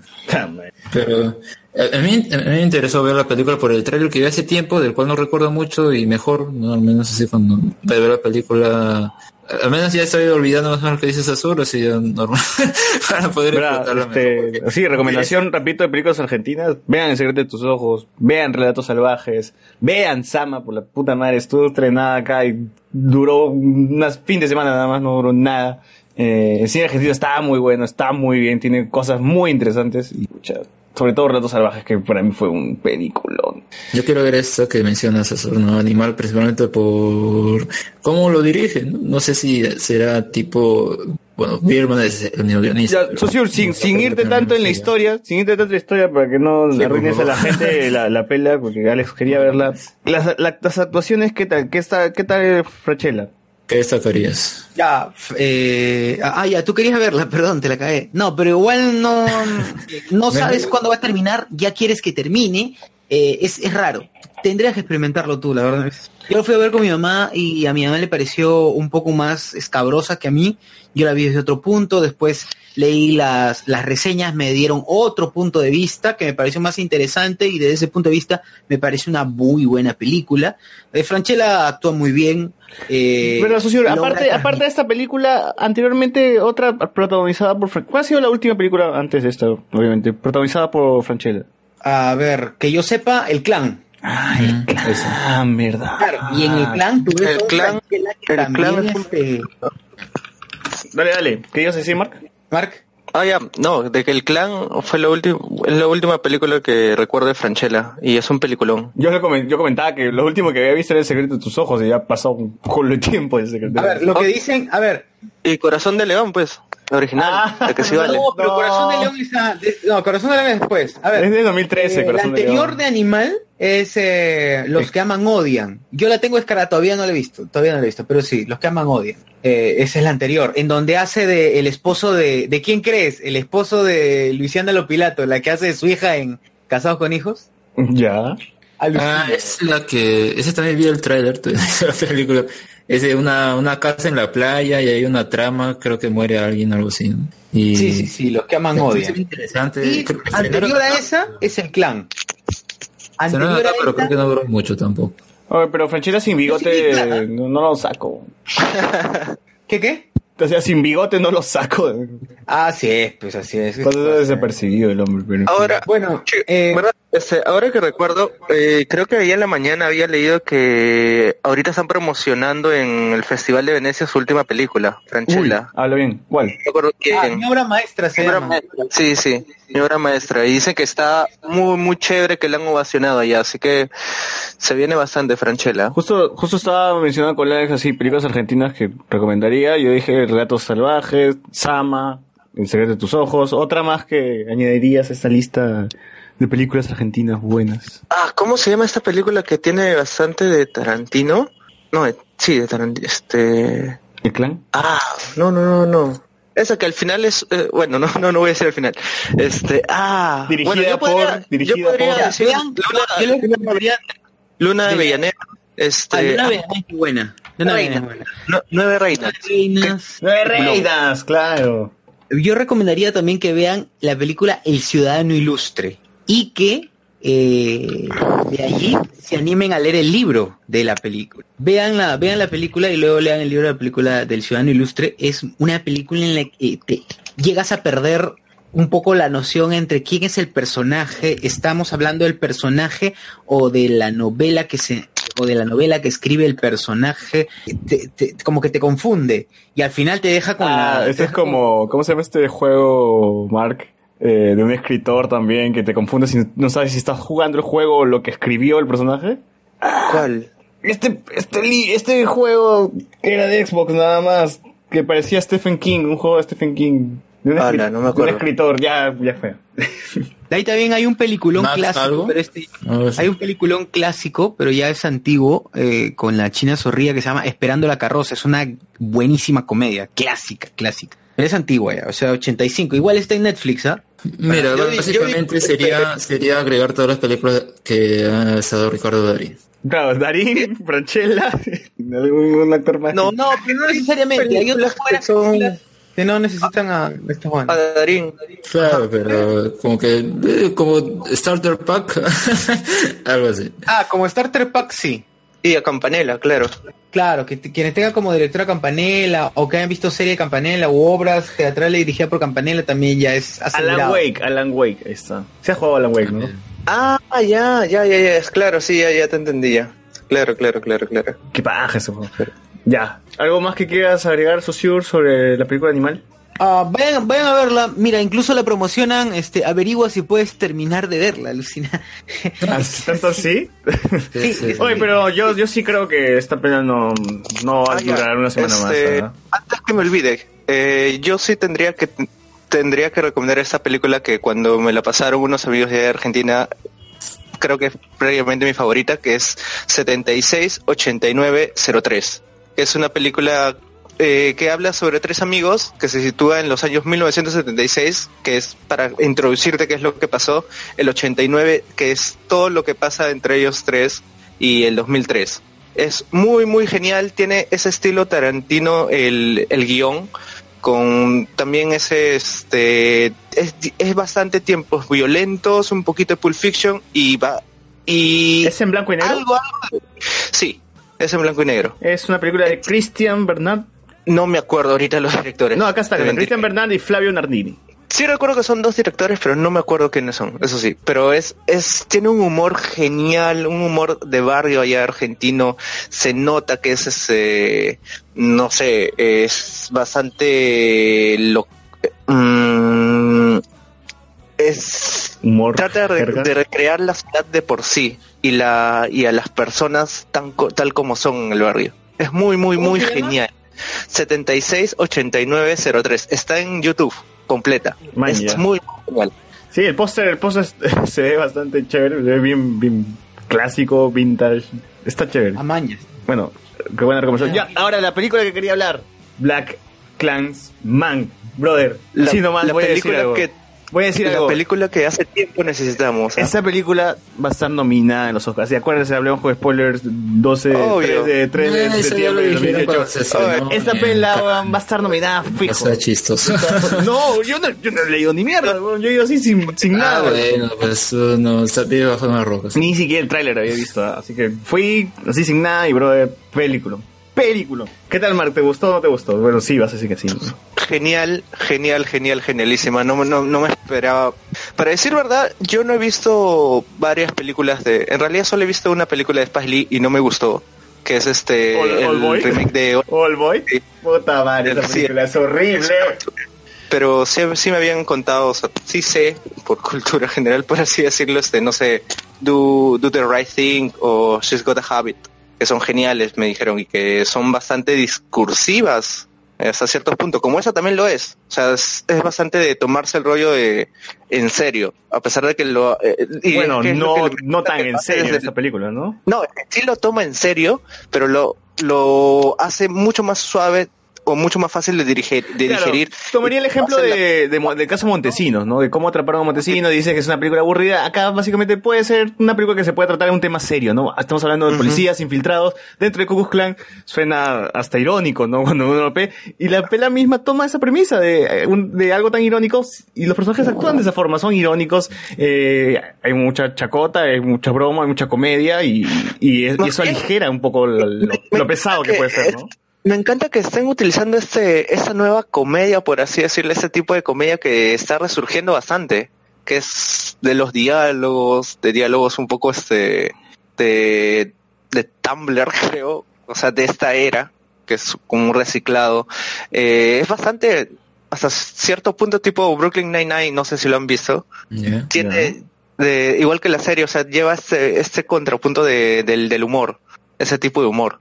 Y sigue siendo militante, o sea, la premisa es chévere, o sea, que de, que de frente te ponga un negro que, quiere inmiscuirse en, la, en el Ku en el Ku Klux. No, o sea, la Y forma, la forma como llega, ¿no? El negro está sentado, chapa su teléfono, ve un aviso y dice, hola, quiero ser parte de Ku Klux.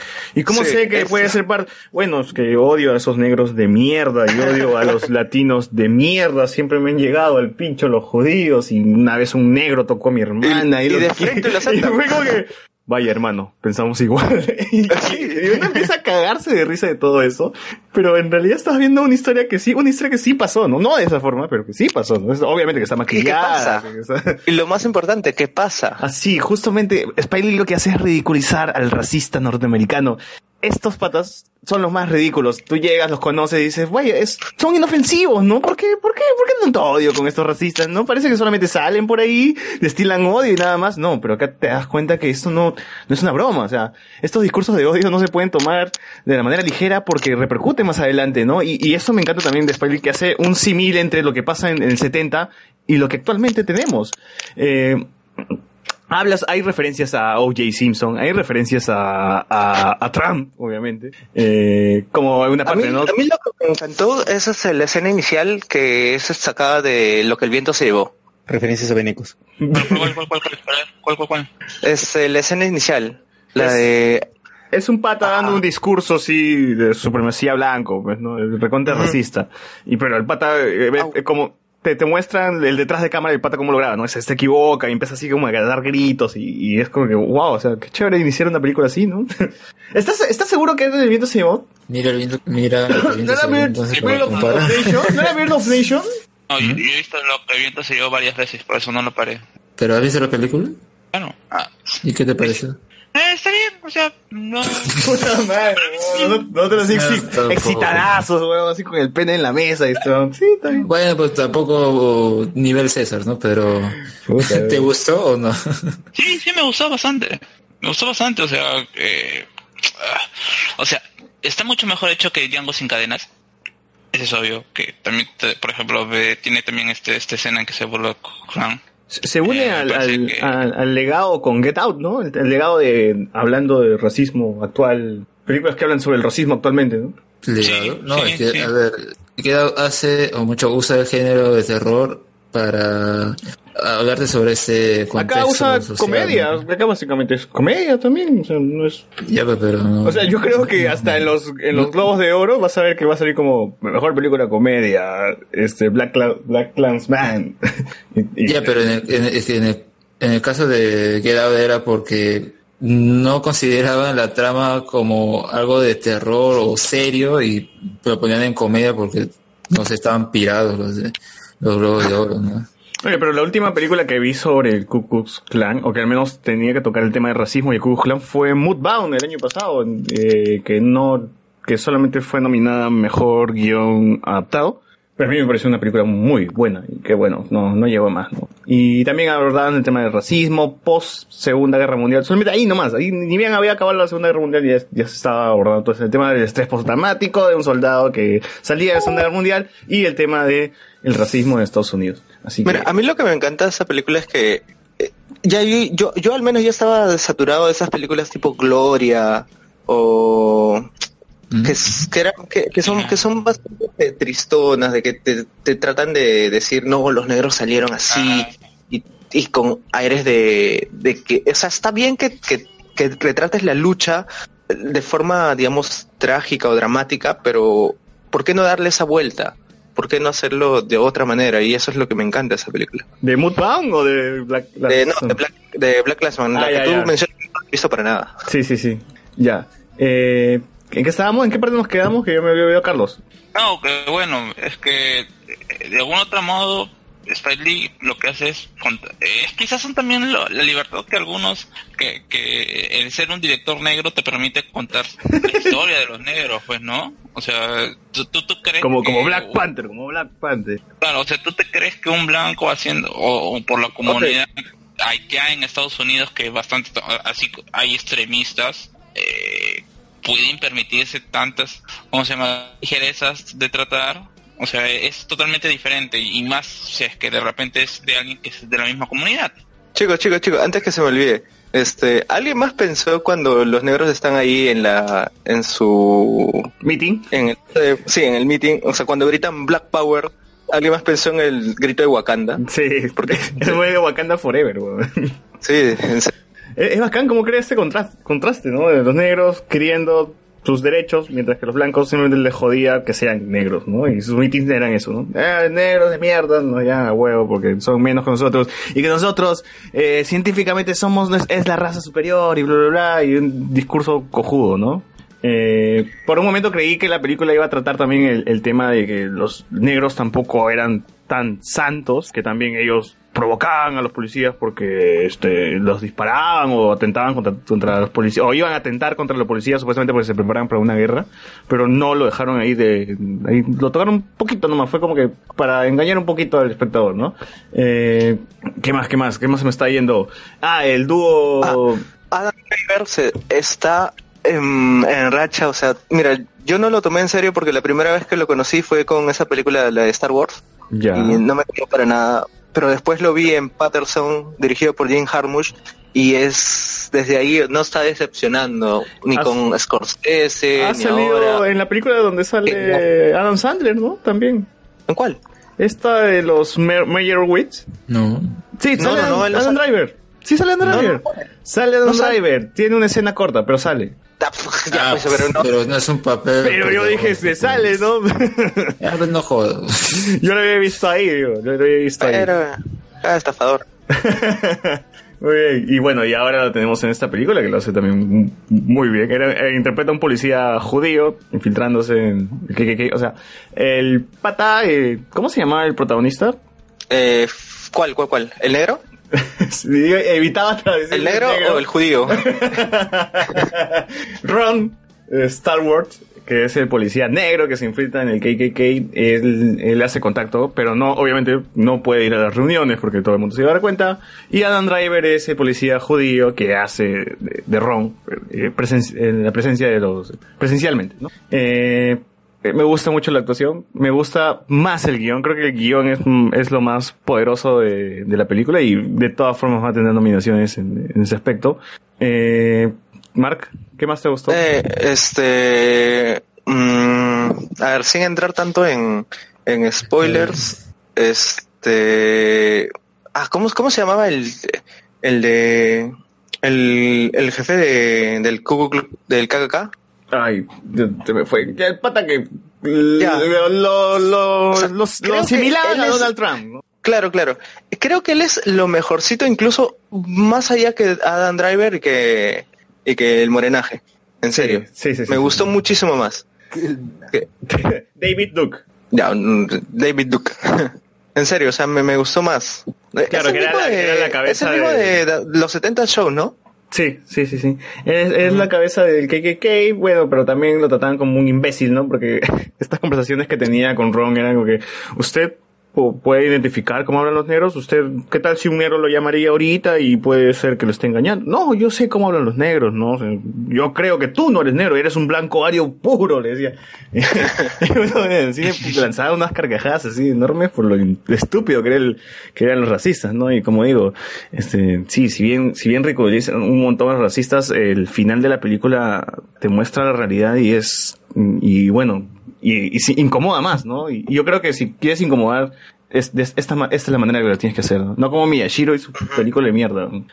Porque el final es bastante fuerte, sí, el final es bastante fuerte, es impresionante. Eh, Disculpa, Miyashiro. Eh, ¿qué, qué- qué parte del final? o sea, ya cuando empieza la secuencia de la realidad.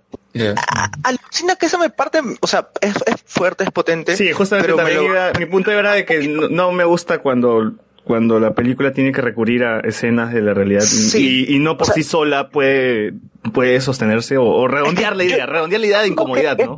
Eso, eso ya me fue, resultó innecesario hasta cierto punto. O sea, hasta ahí me, me resulta genial la película, eh, pero cuando ya eh, utiliza estos document esas escenas documentales, eh, Bueno. no sé, siento que es eh, Spike Lee tratando de decirte, mira, aparte de todo lo que te he mostrado ahora, o sea, quiero reforzarte la idea de que eso es un tema necesario, así es, urgente. así es, sí, así es, así es. O sea, yo, a mí me hubiese encantado si sabes cuándo, cómo acababa.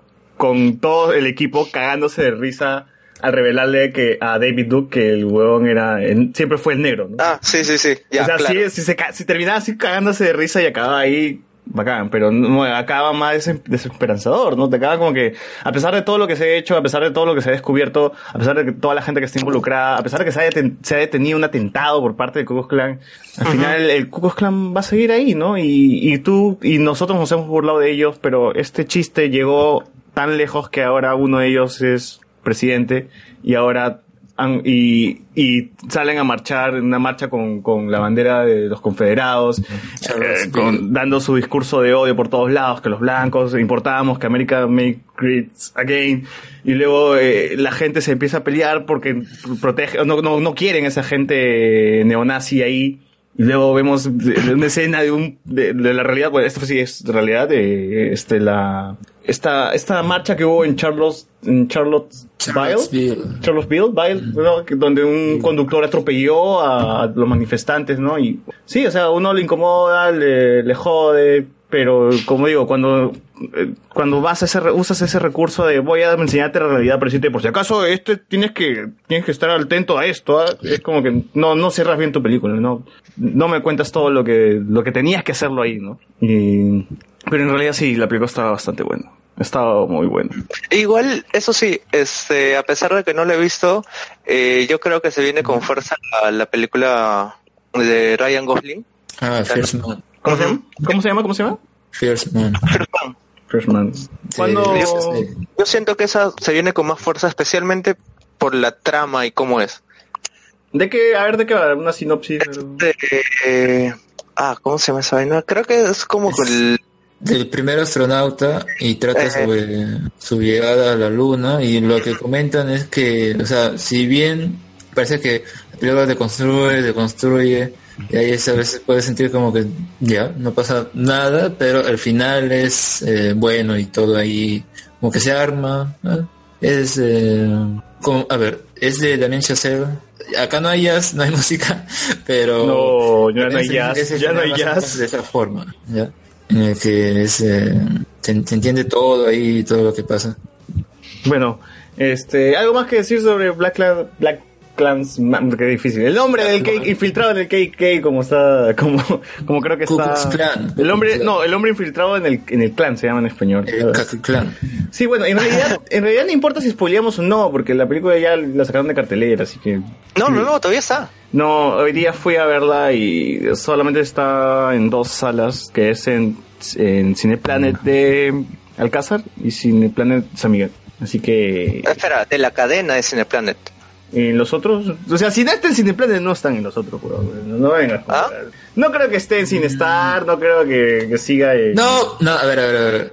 Eh, se recién se ha estrenado el 31 de agosto. Dudo que lo hayan sacado después de la semana. Es probable que hayan reducido sus funciones. Sí. Una semana más al menos, ¿ah? Esas dos, ¿no? Bueno, una semana De más en todo caso. De Cinemark, no sé. Sin embargo, tal vez esté todavía en San Miguel y en el Jockey, ¿no? Y este. No, a ver, a ver, puedo. Sí, sí, sí. Este, gente, vean esa película que está muy, muy buena. Es de lo mejorcito que he visto de lo que va del año. Eh, ¿Algo más que agregar o ya pasamos a recomendaciones? Según Fandango, todavía está en Cinemark de Jockey y de San Miguel, en Cinépolis Plaza Norte y Cinépolis Santanita, VK, Platino Basada 3 en el de Alcázar, San Miguel y aparentemente en, en el Pacífico. Uy, ah, en el Pacífico, digamos. Y yo tendría que decir, vayan al Pacífico si no quieren gastar mucha plata toda la semana. Todo de lunes a viernes está 10 soles. Sí, sin el Pacífico. Bien cerca porque si no, de verdad. Este, sí, sí, sí, bien cerca porque la pantalla de mi fondo es más grande que que la pantalla del Pacífico. Así que... pero es que fuera una cueva, no está en una cueva y está en la pantalla. Ah, no, pero yo vi la pelea de Miyashiro en, un- en una sala. No, no estaba tan chiquita. Cuando vi la La Land, sí, puta, la vi así hasta el- una pantalla pequeñísima, pequeñísima. Pero bueno, pero bueno, este. Vayan a ver Black Klansman el- o El Infiltrado del Clan, por favor. Gran película. O si no, espérense el Torre, ¿no? Pero. eh, recomendaciones. A ver, Fosur. Vayan a ver Animal, nada más. Mark. Me estás insultando. ¿Ah? ¿Qué recomiendas tú? Eh, vean Brooklyn Nine-Nine, ya tiene tiempo. Este, he estado, eh, la he vuelto a ver después de bastante tiempo en Netflix y vale, val- vale bastante la pena. ¿Tú, Alex? ¿Aló? Sí, dale, ¿qué recomiendas? Bueno, a ver, recomiendo, recomiendo un anime, ya que a uno que creo que está pasando desapercibido, que se llama Planet Wheat. ¿Planet Eh, Wheat? hace- sí. ¿Wheat? Así, W-E-E-D. 420, 420. No, o sea, no, no, o sea, es como Planeta con, algo así, ¿no? Ah, su man. Ya que Ah, ya socio la ya no baja, quiere ver. Aunque, aunque la trama parece también media wit, ¿no? Porque Es de mechas, es un anime de te mechas. metes muchas, muchas, muchas. ah, a, a ver, el primer capítulo yo creo que te engancha mucho con la historia y te hace cuestionar qué es lo que, de qué tratará luego, ¿no? Porque es un personaje que aparentemente ha perdido la memoria y ah, está como en un grupo que tiene que enfrentarse a una facción que quiere sellar a los humanos. O sea, quiere, por ejemplo, impedir su crecimiento eh, emocional, psicológico, porque según esta civilización extraterrestre sería un peligro y podrían usarlo para dañar otros planetas, cosas por el estilo. Y de verdad, eh, lo que en un principio, o bueno, al menos como digo, ¿no? en ese primer capítulo es como no sabes bien de qué bando está el personaje, el protagonista. Llegado el segundo se te ordena mejor y hasta el sexto capítulo es como si fuera un final de temporada y nuevamente te cuestionas hacia dónde va a ir la serie, ¿no? Y diría que el capítulo, eh, creo que ese es el 9, es como si fuera, es como si fuera un día de Evangelion por las cosas que se da ahí. A la mierda. Pero de verdad es, o sea, no es algo así como que mm, pretencioso, ¿ok? Sino es un argumento muy interesante y que de verdad los personajes que tiene, que a pesar son varios, no se atosiga con, o, tampoco los hace ver como que, ah, están ahí de relleno. O sea, tienen una funcionalidad, te los, te los ah, presentan muy bien, te lo desarrollan bien, lo, lo justo necesario, es, eh, como digo, si no quieren perder el tiempo viendo un anime que es muy largo y no te no, no demora en arrancar, ese es uno que recomendaría para que vean. ¿Es nuevo el, el anime? Sí, a salir esta temporada. Oye, el mecha que sale es bien gracioso, se ve bien raro. Ajá, es un, es un gato y si bien usan el CGI para los mechas, eh, se ven bien, o sea, se ve bien, eso, eso lo paja. O sea, no, no como soy, no como soy. Oye, ¿qué tienes? Mi infancia. Oh, a mí nunca me, me chapó soy porque, pucha, veía ese CGI y era como, ya, no. Pero sí Sí, entiendo que hay un montón de gente que puta, es fan de Soy y todo eso. A mí no, no me atrapó. Tiene bastantes escen- escenas de acción y como digo, está muy bien el CGI con las con el dibujo tradicional, ¿no? O sea, está perfecto en ese aspecto. Carlos, Carlos, ¿estás ahí? ¿Desapareciste? Ya bueno, voy a decir yo, ten- yo voy a recomendar dos mierdas que he visto ayer, o antes de ayer. porque sí están hasta el culo, pero me divertí, no lo voy a negar, son mis placeres culposos. Rikio, esta película as- asiática, supongo, porque yo la vi en español de España porque era la única, la única forma de verla, porque es muy antigua, y muy caleta y muy cagada. Eh, es una película de clase, hiper clase B sobre un chino agarrado que entra a una cárcel y empieza a matar a todos. Es súper fuerte que golpea a un huevón y le vuela toda la mandíbula, ¿no? Así que, y literal, le vuela toda la mandíbula y puedes ver la sangre, cómo sale volando la mandíbula y, y toda la cuestión. es recontra gore, pero sí gore baratazo, pues, de, sangre hasta el culo, de, de, de prótesis hasta el culo. Eh, solamente con decirle que al final se me echa con un huevón súper hiper agarrado y lo, lo manda a una máquina, que estas que hacen que, que, que la carne, trituran carne, estas, estas máquinas moledoras de carne. Ahora. Ya, y le hace hamburguesa al huevón y sale así hasta las huevas. Y se lo come. Lo... No, sí, tiene- o sea, es, es muy mala la pela, pero pucha, el gore paga, el gore es hiper ridículo y es tan ridículo que tú dices, ala, qué chévere esta basura. Eh, y la otra mierda, ya es un proceso culposo mío, yo, puta, yo las películas de Wyan, de negro Wyan, Marlon Wyan las veo y, me divierten, pues, veo y me cago de risa con, cuando se viola, cuando viola a Anabel, cuando viola a un oso, o sea, el negro es hiper exagerado. No, o sea, no le gusta, no sé si, si a alguien le gustará o no que sea así de exagerado y de, y de negro. Pero si a alguien le gusta, vean la serie de Netflix Marlon, que es sobre él eh, y de una familia que tiene. Es una sitcom. Donde Marlon Wayans hace de Marlon Wayans y es hiper exagerado y es hiper negro y hace hiper broma y hace bromas hiper racistas sobre negros. Así que si le gusta esa estupidez Ah, y esa mierda, puta, vean. ¿Es el que hizo esa película de chiquito pero peligroso? Claro, pues el de Scary Movie. Claro. Claro, el de chiquito pero peligroso. Marlon Wayans, pues el que el que hace de uh, el short shorty, ¿se llama? el shorty en en Scary Movie. Que el negro ve que fumaba un montón y disparaba drogadazo. Y bueno, y en todas sus películas, no, Z no. En todas sus películas hace, hace eso, pues, el negro exagerado, que, que hace chistes racistas y todo el mundo se ríe. Ya, el de, el de este, ¿cómo se llama cuando ese- ¿Y dónde están las rubias? Ya, ya, ¿qué más? ¿Qué más quieren? ¿Qué más quieren? Ya. Ese negro, este, Guayans. Wayans, Wayans. Sí, sí, sí. Y es, eh, ya, si les gusta las estupideces que hace este huevón, o si no, busquen en YouTube, eh, a Haunted House, creo que se llama, o Marlon Wayans, oso de peluche, Marlon Wayans, Anabel, pucha, ya, con esa vaina ya, van a morir, van a morir. Eh, Carlos, ¿tú recomiendas algo? De, de, de él, Dale marca, dale marca. Este, mira, de los Wayans, este, la única película que sí me gusta bastante es, ¿cómo se llama esta de donde están en un barrio? ¿Y dónde están las rubias? No, no, no, no. Eh, Este, Marlon Wayans, a ver, vamos a ver. Su cinematografía, su cinematografía. Alguien está escuchando música o algo, un golpeteo por ahí. A ver, The Wayans Brothers, ¿Dónde están las rubias? Scary Movie, chiquito pero peligroso. Naked, 50 sombras negras. ¿Y dónde está el fantasma? Requiem for a Dream. G.I. Joe, puta verdad, es el negro y sale en G.I. Joe. Norby. Claro, en G.I. Joe es el protagonista, güey, coprota, coestelar, güey. Eh, No, no, no. no. Ah, es, es, ah, ya, ya fue ya. No, no dije nada. Ya, antes, antes para ya, yo ya quitarme, solo debo decir, escuchen el último disco de Ariana Grande que está chévere. Está bastante chévere. Y ya, si se quieren poner trus, eh, hay un disco de death metal que está bien, bien, bien chévere, que es Imperial. La banda se llama Imperial Triumphant y el disco se llama este, Vile Luxury. Es demasiado, demasiado genial. Ya, con eso me despido yo. Este, tú, Carlos. No, nada, yo no tengo nada que recomendar esta semana. Muy bien, entonces con esto llegamos a- al episodio de hoy de Hablemos con Spoilers. Gracias por escucharnos, síganos, recuerden seguirnos en, en Facebook como Hablemos con Spoilers, en Instagram que estamos subiendo un montón de cosas. En la semana voy a subir las entrevistas a Oscar Soto, a Chujoy, a, a Chato Mauser y otros, otras cosas más que hemos grabado, huevadas que hemos grabado más en, en, en Más Gamers.